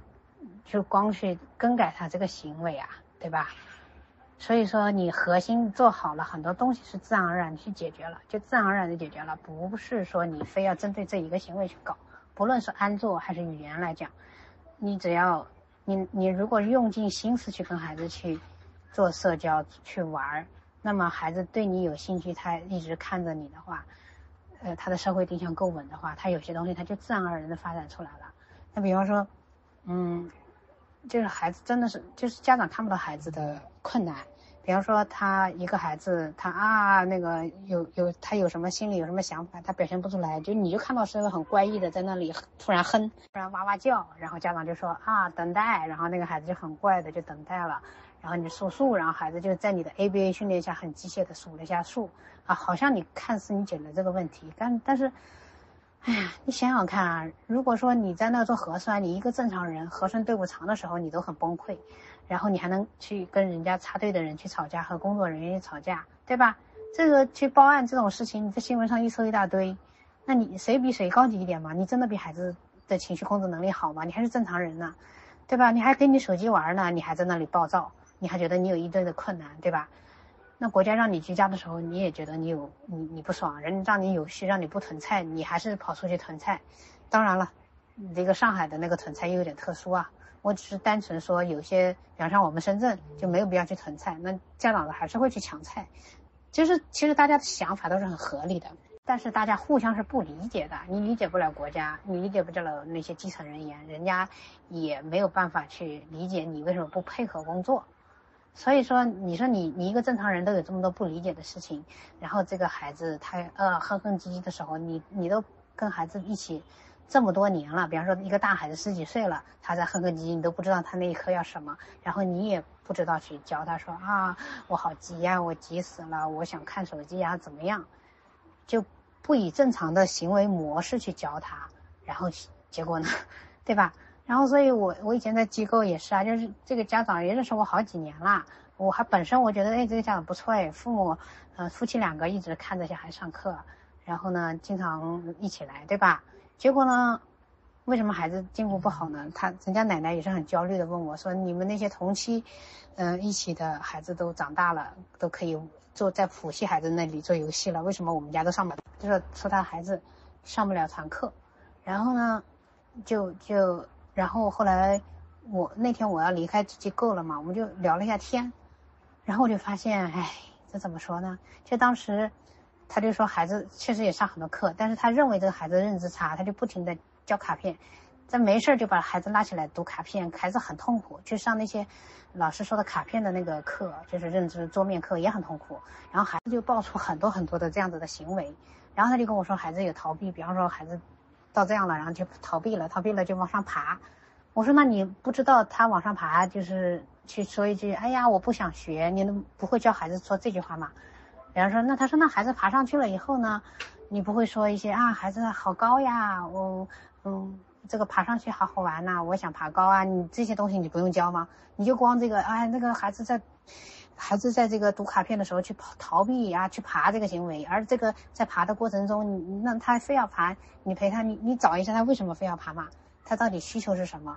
你可以在这个时候教他这种表达嘛语言嘛？你这些社交的东西可以教的，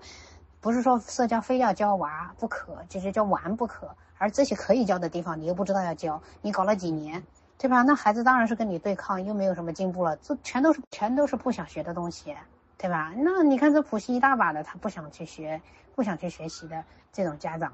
也很多呀。那那你你一个正常人都有那么多不想学习的东西，你不想学的东西永远学不会，那你这个孩子当然你都没有办法去进入他的世界，他当然也学不会啦。然后我跟你们说一下，就是在 NT 世界中真正的很用心的家长，比方说他在。考虑这个体育，我让孩子学什么的时候啊，他就会考虑很多因素。我说怎么个拳法？比方说小到我对身体的开发，这个运动是单侧运动还是双侧运动？比方说打羽毛球，他只是挥动一边的手嘛。然后比方说我是从内到外用力的，还是只锻炼外部的某项力量的？我只锻炼了手，还是只锻炼了脚？我这个是不是对抗性的运动？我这个运动是？是什么文化？比方说棒球，那可能我将来移民要去日本，所以我就让他去学棒球。我这个运动是不是有社交的因素？比方说，比方说是篮球、足球一个团队一起做的，然后比方说是不是户外的，对吧？就就家长他对一个学一个运动，他可以考虑的方方面面，然后去做一个决定。而你们呢？你们有多局限？有没有想过这个问题？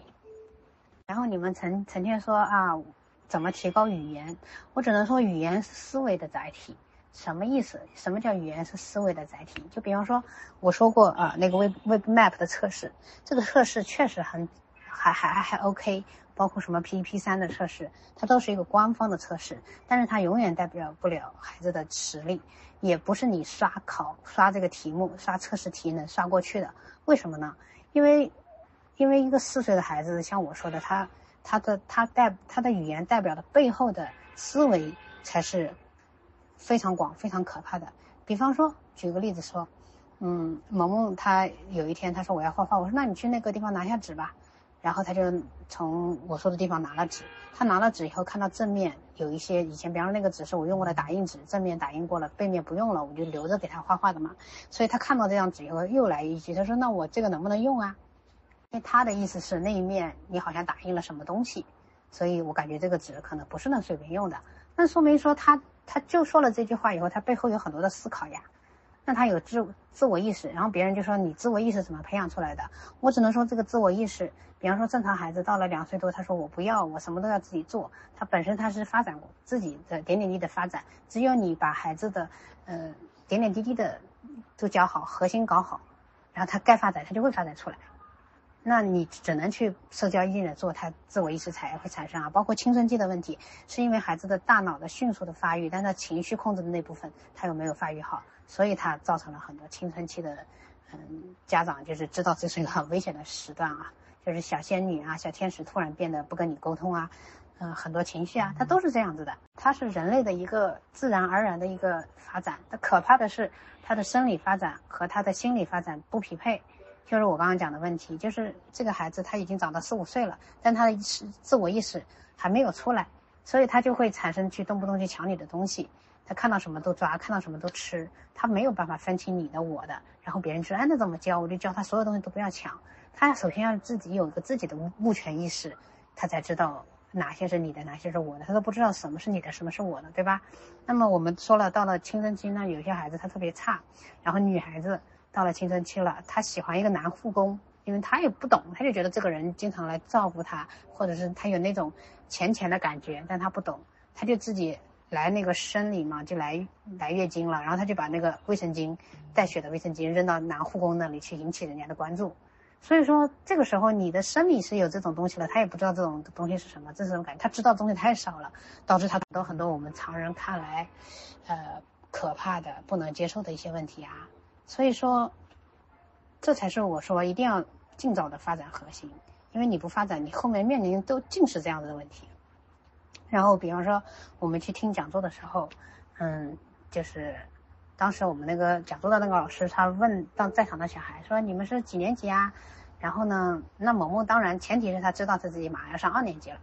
然后呢，嗯，有的小孩就直接回答三升四，五升六，呃，这样的一个答，这样子说话。然后我当时就想，哎呀，这个萌萌肯定不会回答这个问题，因为他这个语言就是一升二，二升三，这个没有这样教过他。然后呢，当时那个老师问到乐乐和萌萌坐一起，他就问你们两个呢？然后乐乐马上就说，他说我们一升二。然后萌萌是有别人说话我就不用说了，他但他听了嘛。所以放学的时候我就问他，我说萌萌。当然私底下回家问他的，我说那个什么叫一升二啊？他就说呃一年级升二年级，所以说他当时他虽然反应会比别人慢一拍，但是他完全是理解这个问题的。但问题是这种语言你不教，他可能不知道。那我们自闭症的孩子好像是说所有的语言你都要教，可是当你这个孩子具备了一定的认知，就是他知道他要是二年级，他具备了关注，然后他具备了一个灵活的思维以后。他再去转换这个语言，我哪怕我当时没有立刻转换出来，他也是能听懂的，所以他根本不存在你们说的学习障碍。然后他跟他他在外面社交当然就什么话都能学会了。他他那个他他有天在下面玩，然后乐乐跟他讲，他说我我那个我们家楼下那个门禁是我让我妈给我录了脸，所以就刷脸就可以进去了。我哥没让录，嗯，我就我录了，所以我能进去。然后萌萌就听了，就想，哎，我为什么没录呢？他就回家跟我说，他说我也要录。然后我就带着他去保安那里，去那个小区物业那里，把他的脸也录上了。然后他就用他的脸刷刷开门了。然后他就很高兴，他就说这是我自己录的。那说明这个孩子是非常有想法的。那你说你每一句话都教孩子，那那教死了也教不会，好吧？然后还有就是什么，嗯，有一次，嗯，嗯，我们在看那个开学第一课。里面有一个镜头是说，那是二零二一年的镜头，呃，我当时不知道，我是给他看了二零二一年，我才发现我们看的是去年的开学第一课，然后，然后第二天又把今年的也补了一下。其中有一个情节就是说什么叫小康社会，然后他就直接放说我们穿越过了两千年前的中国，还不知道两千年还是一千年前。然后说这个小康当时是哪个古人就开始提出这个小康的概念了，然后就跟这个古人进行对话，说我们是从未来来的。然后我想问一下你们了解的小康是什么？然后这个古人就说：哎，我了解的是什么？啊，请问一下你们现代人小康是怎么样的？然后这个这个主持人就说：哎呀，我们现在的小康是怎么怎么怎么的？然后就大家那个古人就很激动啊，说：哎呀，原来小康社会都能实现了，原来大家现在是国泰民安啊，就这样的一个对话。然后当时我就心想，我我我回头要跟萌萌讨论这个问题，因为我对任何的他需要知道的东西是特别敏感的。跟他说，我说我还没有跟他讨论，结果萌萌就回头说，萌萌，他说妈妈，这个是假的吧？这是人演的吧？对呀，然后我当时就特别欣慰，因为我知道他的认知是真的是，就是他，比方说他看过情景剧。所以他在看情景剧的时候，他就很明显啊，比方说那个恐龙肯定是人演的嘛，他就知道。所以他有好多的电视上的东西，我说你看这是人演的，对吧？他也就知道了，就是因为你生活中点点滴滴的你就在指引他，所以他看到这个东西他就直接去想一下，他说这不可能哪哪有穿越呢？怎么可能回到过去呢？对吧？他就会提出这样的一个话。所以你说你什么话能把孩子教会吗？不可能的，你一定是把孩子这个全面的去打开。社交先把他的社交核心问题解决了，然后同时再解决学业上的这个根本逻辑，然后再再再再再再去把他的视野打开，他才能接近一个普通的孩子，甚至超越。然后我们当时在机构的时候，那当然老师也要也要很努力的帮我们，就是就是因为你在机构的时候能力差嘛，那当然是老师提供一个。天然的一个社交团体，大家都是能力差，一起共同进步。但是当孩子上了一定时间的团课以后，他还是需要一个普通的孩子去指引他的。那我们当时也是恨不得去偷一个普通孩子来。可是后来呢，我我们自己，比方说，当孩子能一点点的跟普通人去去去玩的时候，我我以前就分享过，就是我我们家楼下有个小店的孩子。呃，那个小男孩他就有一次就那么玩起来了，玩起来以后，他就总想找这个小店的孩子。那当时他也出现什么对话我对话不了啊，什么什么的。我在以前过往的为呃为这个了这个分享讲过这个事儿，然后我就在那里促进他这个对话的发展啊。然后他渐渐和这个小孩能玩的更多的这样的经验了。然后呢，到后面就是玩了很长一段时间以后。当然，每次都有很多的矛盾，我也说过这些矛盾我是怎么解决的，自己去看哈。然后到了后面上幼小衔接的那一年，他中午不是不午睡吗？我就去找附近的游乐场，然后哪怕那些游乐场的里面的小孩都是还没上幼儿园的呀，一两岁的小宝宝都有，因为家长没地方放嘛，或者是那个小孩那天生病了，所以没上幼儿园就去游乐场玩了，就这种情况，我每天带到游乐场，就是让他跟游乐场的小朋友玩。然后，哪怕那个小孩跟他年纪差很多，但是只要是能玩，都是在促进他对人的这个兴趣呀。然后我们，嗯，四点多放学到小区，我就让他在楼下玩。那时候有好多幼儿园放学的小朋友，然后我们带着各种新鲜的玩具，甚至还买个兔子，然后大家就围着他，对吧？然后有时候带着他跟一群小朋友玩，然后包括我们上小学也是。因为上小学就你就认识了一些同班同学，然后我就带着他跟小孩玩，然后包括孩子们小学的同学心智有很很强的一个发展，然后就会发现，哎，你这个不好玩，然后我就带着他跟孩子一块玩，然后这个时候萌萌已经全方面的成熟了，他经过了那么多矛盾和解决，还有各种的，嗯。培养他已经就是到哪儿都要约个人玩，就每天在外面户外两小时，碰到别人就跟别人玩，碰到，嗯自己熟悉的跟熟悉玩，就是玩的根本就，就是毫无问题，哪怕跟人家出去玩一整天都没事儿。但是也也有也有情况，当然也有矛盾，因为普通孩子他也产生矛盾，然后呢他也有就是只只爱说自己的呀，只想玩自己的这种问题。我回来就跟他聊啊，我说你看别人是怎么玩的。别人是怎么聊天的？你你你你还没成熟，你就玩你这个的，别人当然不愿意跟人玩了。你只喜欢玩这个游戏，别人是什么游戏都玩，他心理上就得接受说，哎，原先他跟我玩的好好，他又不跟我玩了，他就很气。我说我说你看人家玩的时候老玩一样，人家也会腻吗？他就觉得人家注意力不好。我说那不是注意力不好啊，人家玩腻了就玩别的嘛。说你看这个成熟的孩子就什么都能玩，什么都能聊。你看大家都想聊天了。你看这些孩子，这个孩子原来跟你玩的好好的，他不愿意玩了，他去聊天去了。就是大家会慢慢的成熟，更想去分享。我说你要是天天跟我玩好无聊的事情，你看那小宝宝的游戏，我也不想玩了。你看那些小宝宝，你不也不愿意跟那个小的玩了吗？然后他就他就觉得为什么我不能成熟？后来我就跟他讲，我说那你小时候也有发育慢的时候啊，你最后不也赶上了吗？那你他是怎么的用聊天的？我们跟你分析一下，然后你自己怎么聊天？那当他自己很有兴趣，很想解决这个问题，他就尝试聊天去了。然后他有一天回来就跟我讲，我今天告诉别人，我说我会游泳什么，大家都聊游泳的话题了。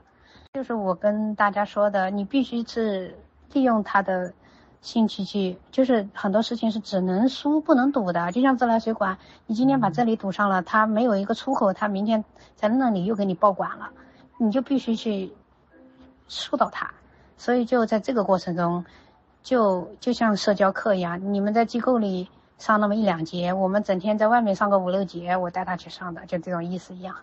就是上次我跟我闺蜜小学的小学老师，还他就跟我讲，他说：“哎呀，我们这个游乐场呀，有一个爸爸呀，每一次一来就不用管了，好多小孩就跟着这个爸爸玩。”我说：“你有没有想过一个情况？也就是说，这个爸爸的孩子可能不好融入，所以他在带着孩子玩。”我说我当年就是这样子的，我玩了一个小区的小孩都跟着我，然后觉得我好玩。那因为我的孩子不能融入，所以我就用这种方式吸引很多孩子，然后慢慢再退出，就是这样子一一点一点的走过来呀。还有一些家长说啊，我希望萌妈做个总总结啊，我这个东西总结能力，我只能说你多听几遍自己总结。然后还有人说，哎呀那样你把一个整合的录音给我听听啊。我心想，如果你懒到这个程度，你就不要搞孩子了，你搞笑就行了，你搞孩子干啥，对吧？这这点学习能力，这点总结的能力，这点思考能力都没有，你自己都不思考，你怎么去给孩让孩子思考呢？这你看我讲的点点滴滴的每一点促进孩子的发展，就我的思考，然后我觉得你们这些家长竟然是这样子的，原来你们弱在这里，那我就会想，我怎么样让我的孩子强，我怎么样把我的强的地方教给孩子，我的点点滴滴在培养他，对吧？你你如果你这些你自己你鸡娃都要先鸡自己啊，你自己都鸡不出来，你你凭什么鸡娃嘛，对吧？就大家就躺平好了。所以，嗯，你你像那天我还跟育儿妈分享说我怎么样教孩子，因为因为很多东西是看你能不能看到它的价值。就比方说，我我小孩儿他就说最近不是最近了，最近两年都看那个叶罗丽动画片。因为小朋友在女孩子很流行，男孩子流行奥特曼，女孩子流行叶罗丽。那我当然希望他跟同伴能玩得起来嘛，所以我会去让他看。看完了呢，然后呢，那动画片嘛，没多少营养，是呢，他会打这个环保的主题，然后就讲了一下怎么环境污染对人类的影响，所以这些仙子怎么怎么怎么地了。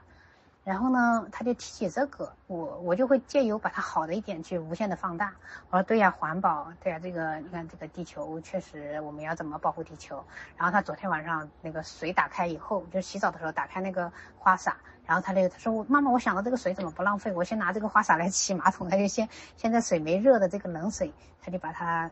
拿去冲马桶。然后我当时我当然会觉得，哎呀，孩子你不用洗啊，你不用搞啊，但是我我会觉得。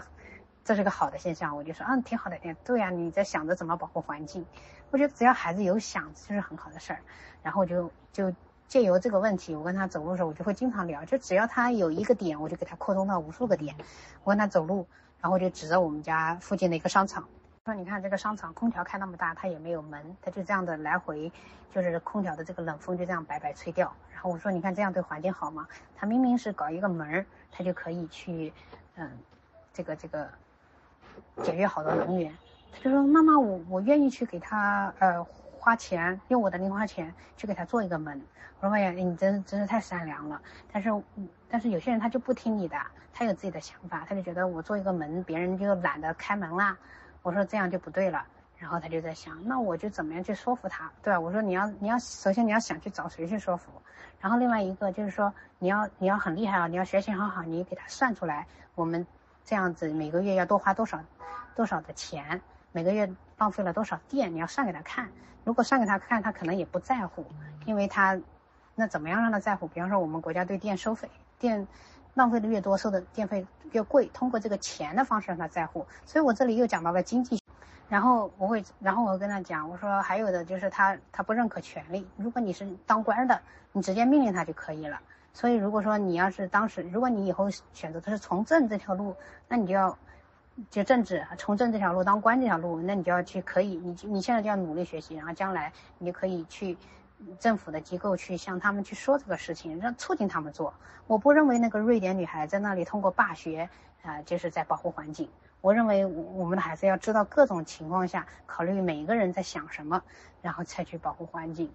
然后呢，包括他，比方说，嗯，他想那个他的头发长了，我想让他剪掉，他说他要养很长的头发，然后我就跟他说，我说你看有些白血病的女孩，她的头发就没有，她希望别人给她捐头发，然后我就说我们剪了吧，给那个白血病的女孩，然后呢，他就同意了，所以我一直在打开孩子的这个大局观去去去看这个世界，包括呃我们我们我说了很多问题啊，就是说。嗯，孩子在普通学习，孩子还是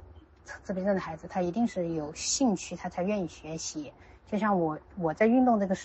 这个我很不擅长，像萌萌就更不擅长了。那但是呢，我最后找到了我喜欢的，就是跳操，去跳那个尊巴，然后我就可以坚持去跳。然后呢，我不喜欢健身，但是我会去坚持去健身，因为我知道不健身太肥了。就是说。嗯，你你你怎么样让孩子坚持做这件事儿？那你可能是找到他喜欢的，还是说跟把他道理说通？你为什么要做这个事情？嗯，包括我带孩子去去看那个南京大屠杀纪念馆啊，我就给他看，给他讲历史，但不是为了让他去仇恨历史，而是正儿八经的他知道我为什么要去学习，为什么要去变强，去树立这样的一个种子。人家说教育是一把火，是一个灵魂触动。另外一个灵魂，所以我时时刻刻的希望在触动我孩子的灵魂，更像一个嗯更全面的一个人格，就全人去发展。所以呢，嗯，我觉得最高的等级就是说，我希望我的孩子是什么样？也就是说，有一天他像我一样，就看清楚这个谱系的这个世界，看清楚自闭症的这个世界，看清楚这个呃普通人的世界。然后我就发现，就比方说像我们家游泳这个事儿。我们家那天我拍了一个小视频，我们家在那个游泳池游泳是自由泳，因为大多数人只是简单的学了一下蛙泳，大多数人是不会游的，然后学了个蛙泳。我们家只是展示了个自由泳，我还觉得不咋地，教练肯定也不觉得咋地，但是好多人在那说，哎呀，好厉害啊，你们家这个游的这么好。后来我就发现，你只要比普通人做的好那么一点，你就可以超过那么多人了。但是你如果你知道另外一个世界，就有一些普通人，他他为什么他后面？那么出色，因为他真的很努力、很优秀，他可以研究到这么透，所以我就发现我需要去朝着这个方向去发展，所以我会给萌萌去展示这样的一个世界，就是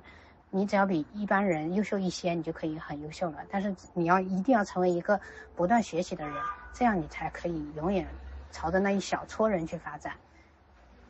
就是你的存在是让世界更美好的，不论这个世界是怎样的，我觉得他应该去像我一样看清楚这个世界。就比方说，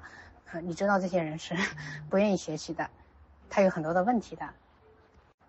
所以我也知道有些人说，哎，那个母妈，有些人个别人他会认为说，我不觉得你的观点是对的呀，他觉得你你你说的都是啊什么空中楼月呀或怎么样，就他有他自己的想法，然后他觉得你凭什么要别人去听你的？对吧？我也认为说，这个自闭症的群体中，没有任何一个人有资格去代表整个一个群体，所以我很讨厌别人说自闭症治不好，因为你代表不了整个群体。然后呢，所以呢，嗯，对于那部分人，他教你一些非常我看来非常傻逼的一些东西，那我只会觉得 OK，行，你开心就好，因为我知道他不可能接受你的想法。因为这样是动摇了他整个的一个人生信念，动摇了他自己固固有的认知，所以他不会去接受。他还闲得没事干的，到处跟人家去争论，试图让人家去接受。而且不论任何人，他一定是有一部分的追随者，然后在那里说：“哎呀，你好棒，你好厉害。”他享受这个感觉。所以对于这种情况，我会告诉萌萌，我说那个，但我现在没有说，当然我将来会告诉他。我说那个有一个人叫董。董明珠，他曾经说过一个话，就是他看到那群打麻将的，他就想，哎，这些人真可悲，这么好的时光在那打麻将。然后那些人讲，哎呀，这个董明珠真可悲，一辈子没打过麻将，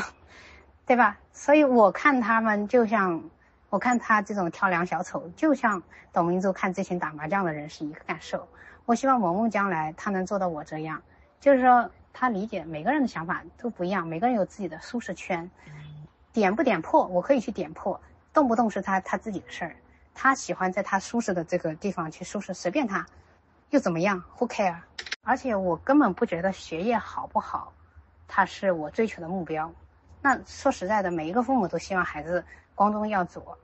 达到一定的成就。我当然也希望，但是我很明白，说我很经过我的所有的努力，那么孩子能上到他，我只能去尽我全力去捧。就像谷爱凌他妈去捧谷爱凌一样，但是我会接受那个结果。就哪怕说我这么努力的情况下，他最后就考了个大专，那怎么办呢？那说明他不管是运气也好，还是说他的智商和能力也好，或者是，或者是这个时势也好，因为很多人他真的很厉害，就历史上很多人真的很强，但他最后就只是一个时运不济，命运多舛呐。就就好比说我们，我们站在一个维度来全局全球的维度来看。我们的这个全球的经济，它本来就是一个世界经济，它就是有一个周期的，有一段是在上坡，有一段在下滑的。那我们就很不幸的在遇上了一个黑天鹅疫情和一个经济下跌的这样的一个趋势中。那，你同样跟你同样优秀的人，他就要给你付出比你付出十倍的努力，他才能变成跟你拥有一样的生活啊。那我们当初买房子的时候。后面比我们年轻的年轻人，他就不能买到我们南就是南山区的房子，他得买更偏远的房子。那有些人就深圳市的房子都不能买，就要买惠州。他们的愿望就是买惠州的房子。那对他来说，他也很优秀，但是他他没办法，他在那个时代呀。所以说，我觉得孩子他他要有一天他能意识到他这一点，然后包括呃那个。嗯，我上次也看到一个事情，也跟人家开玩笑，就是有他们分享一个自闭症的女孩子，也也可优秀了，英语获得全国二等奖，啊，然后呢，有什么个比赛我忘记了啊，然后也是钢琴也弹得挺好的，然后本科毕业啊，然后呢，他找不到工作，沈阳的一个家长分享的，然后就希望说能不能给他找工作，然后他的工作就是最后呢，他职业训练就是让他在一个厂里贴了三包棉签，然后妈妈就觉得很欣慰。这个东西给我感觉说了什么呢？就是说，可能这个孩子学业可以，但他工作不了，这是在自闭症中、自闭症群体中一个很普通的现象。所以你你们看，有些很残忍的话，确实就是现实，就是他可能学业可以完成，他工作不了呀。但是我想给大家看我展现的萌萌的这些点，你会认为他真的工作不了吗？我这样教他，他还工作不了吗？我完全不担心这样的问题。所以呢，我看不上你们定义的什么学业优秀，他哪怕他只是一个大专，或者连大专都不是，但是他在我的教育下，他能看到一个更广阔的世界，他可以把就像就像我们学画画一样，我我也是一个观点啊，就是画的像，他不是厉害的，厉害的是创造力，画的像，现在电脑什么都能做到，现在值钱的是创造力啊，就像你去拍那个古装，那个化妆师工资他是靠他的经验来拿钱的，但是他就顶天在那里。就就就到那个极限了，但是真正的去赚钱的那个人是创造了这个妆容，创造了这个妆面的这个设计的这个人才是拿大头的钱的。所以永远优秀的是你的想法和你的创造力，而不是你的人云亦云你干的那个东西。就算是萌萌最后他他只能做一颗螺丝钉，他他做一个很自洽的螺丝钉。我的想法不一样，你们的想法也不一样，我无所谓啊。你有你的想法，我自己。活着我也觉得很开心，就像我现在觉得我不是完美的父母，我有很多地方我也有情绪控制不了的时候，因为萌萌经常在你的那个人在极限中摩擦嘛，那我也发脾气，我也做过一些不好的事情，但我觉得我经历啦，我也会跟萌萌说，那你可以，你长大以后你不要重复我的路啊，你不要跟我说你是过去受了我的一些。错误的教育啊，你完全自己有能力去改嘛？我告诉他的就是，人是被未来改变的，人不是被过去束缚的，你完全是有可能自己创造自己的未来的。我就是这么走过来的，你为什么要被？呃，我对你做的一些事情，你觉得不好呢？你觉得不好，我也承认我不好，你改呗，对吧？所以，我我会觉得你应该教育孩子应该是怎么样就行了。我觉得我很自洽自洽，你不用不用你们说萌妈好不好，还是定义萌妈是怎样的人，我根本就不惜的去跟你解释我是怎么样的人。我就觉得我这样我很开心就行了。我希望萌萌她能达到这种自洽，开心就好了。嗯，我我最后就跟大家说啊，就是。就是所谓的父母，就是龙应台说的啊，就是父母，父女母子一场，其实不过意味着你和他的缘分，就是今生今世不断的在目送他的背影渐行渐远，而他用背影告诉你不必追。这个世界上所有的爱都指向团聚依赖，只有父母的爱是指向别离独立。所以呢，我期待我把萌。我给萌萌是一个很广阔的世界，不论学什么，他学音乐，我是希望他感受这份美好；他学画画，希望他享受这个创造力。呃，我期待他作为一个健全的人格和一个积极乐观的思想，呃，去去拥有丰富的精神世界和拥有最最丰富的视野。我希望这个这个不必追的这一天早日到来，我会很伤心，但是我也很期待他他真正的作为一个独立的人，独立的美好的活在这个世上。我觉得他应该去探寻自己活的活的世界是怎样价值的，活的意义是什么，怎么样这个世界更美好。我我曾经就是很讨厌这个星星星这个词啊，因为因为本身星星是很美好的，但自从这个自闭症变成了星星的孩子以后，对我来说就是心里的痛。但是等我走到今天，我给他打，就是我已经给他打开一个广阔的世界以后，我是觉得我们的世界是星辰大海，我希望能跟他陪他一起，就享受这一切。谢谢。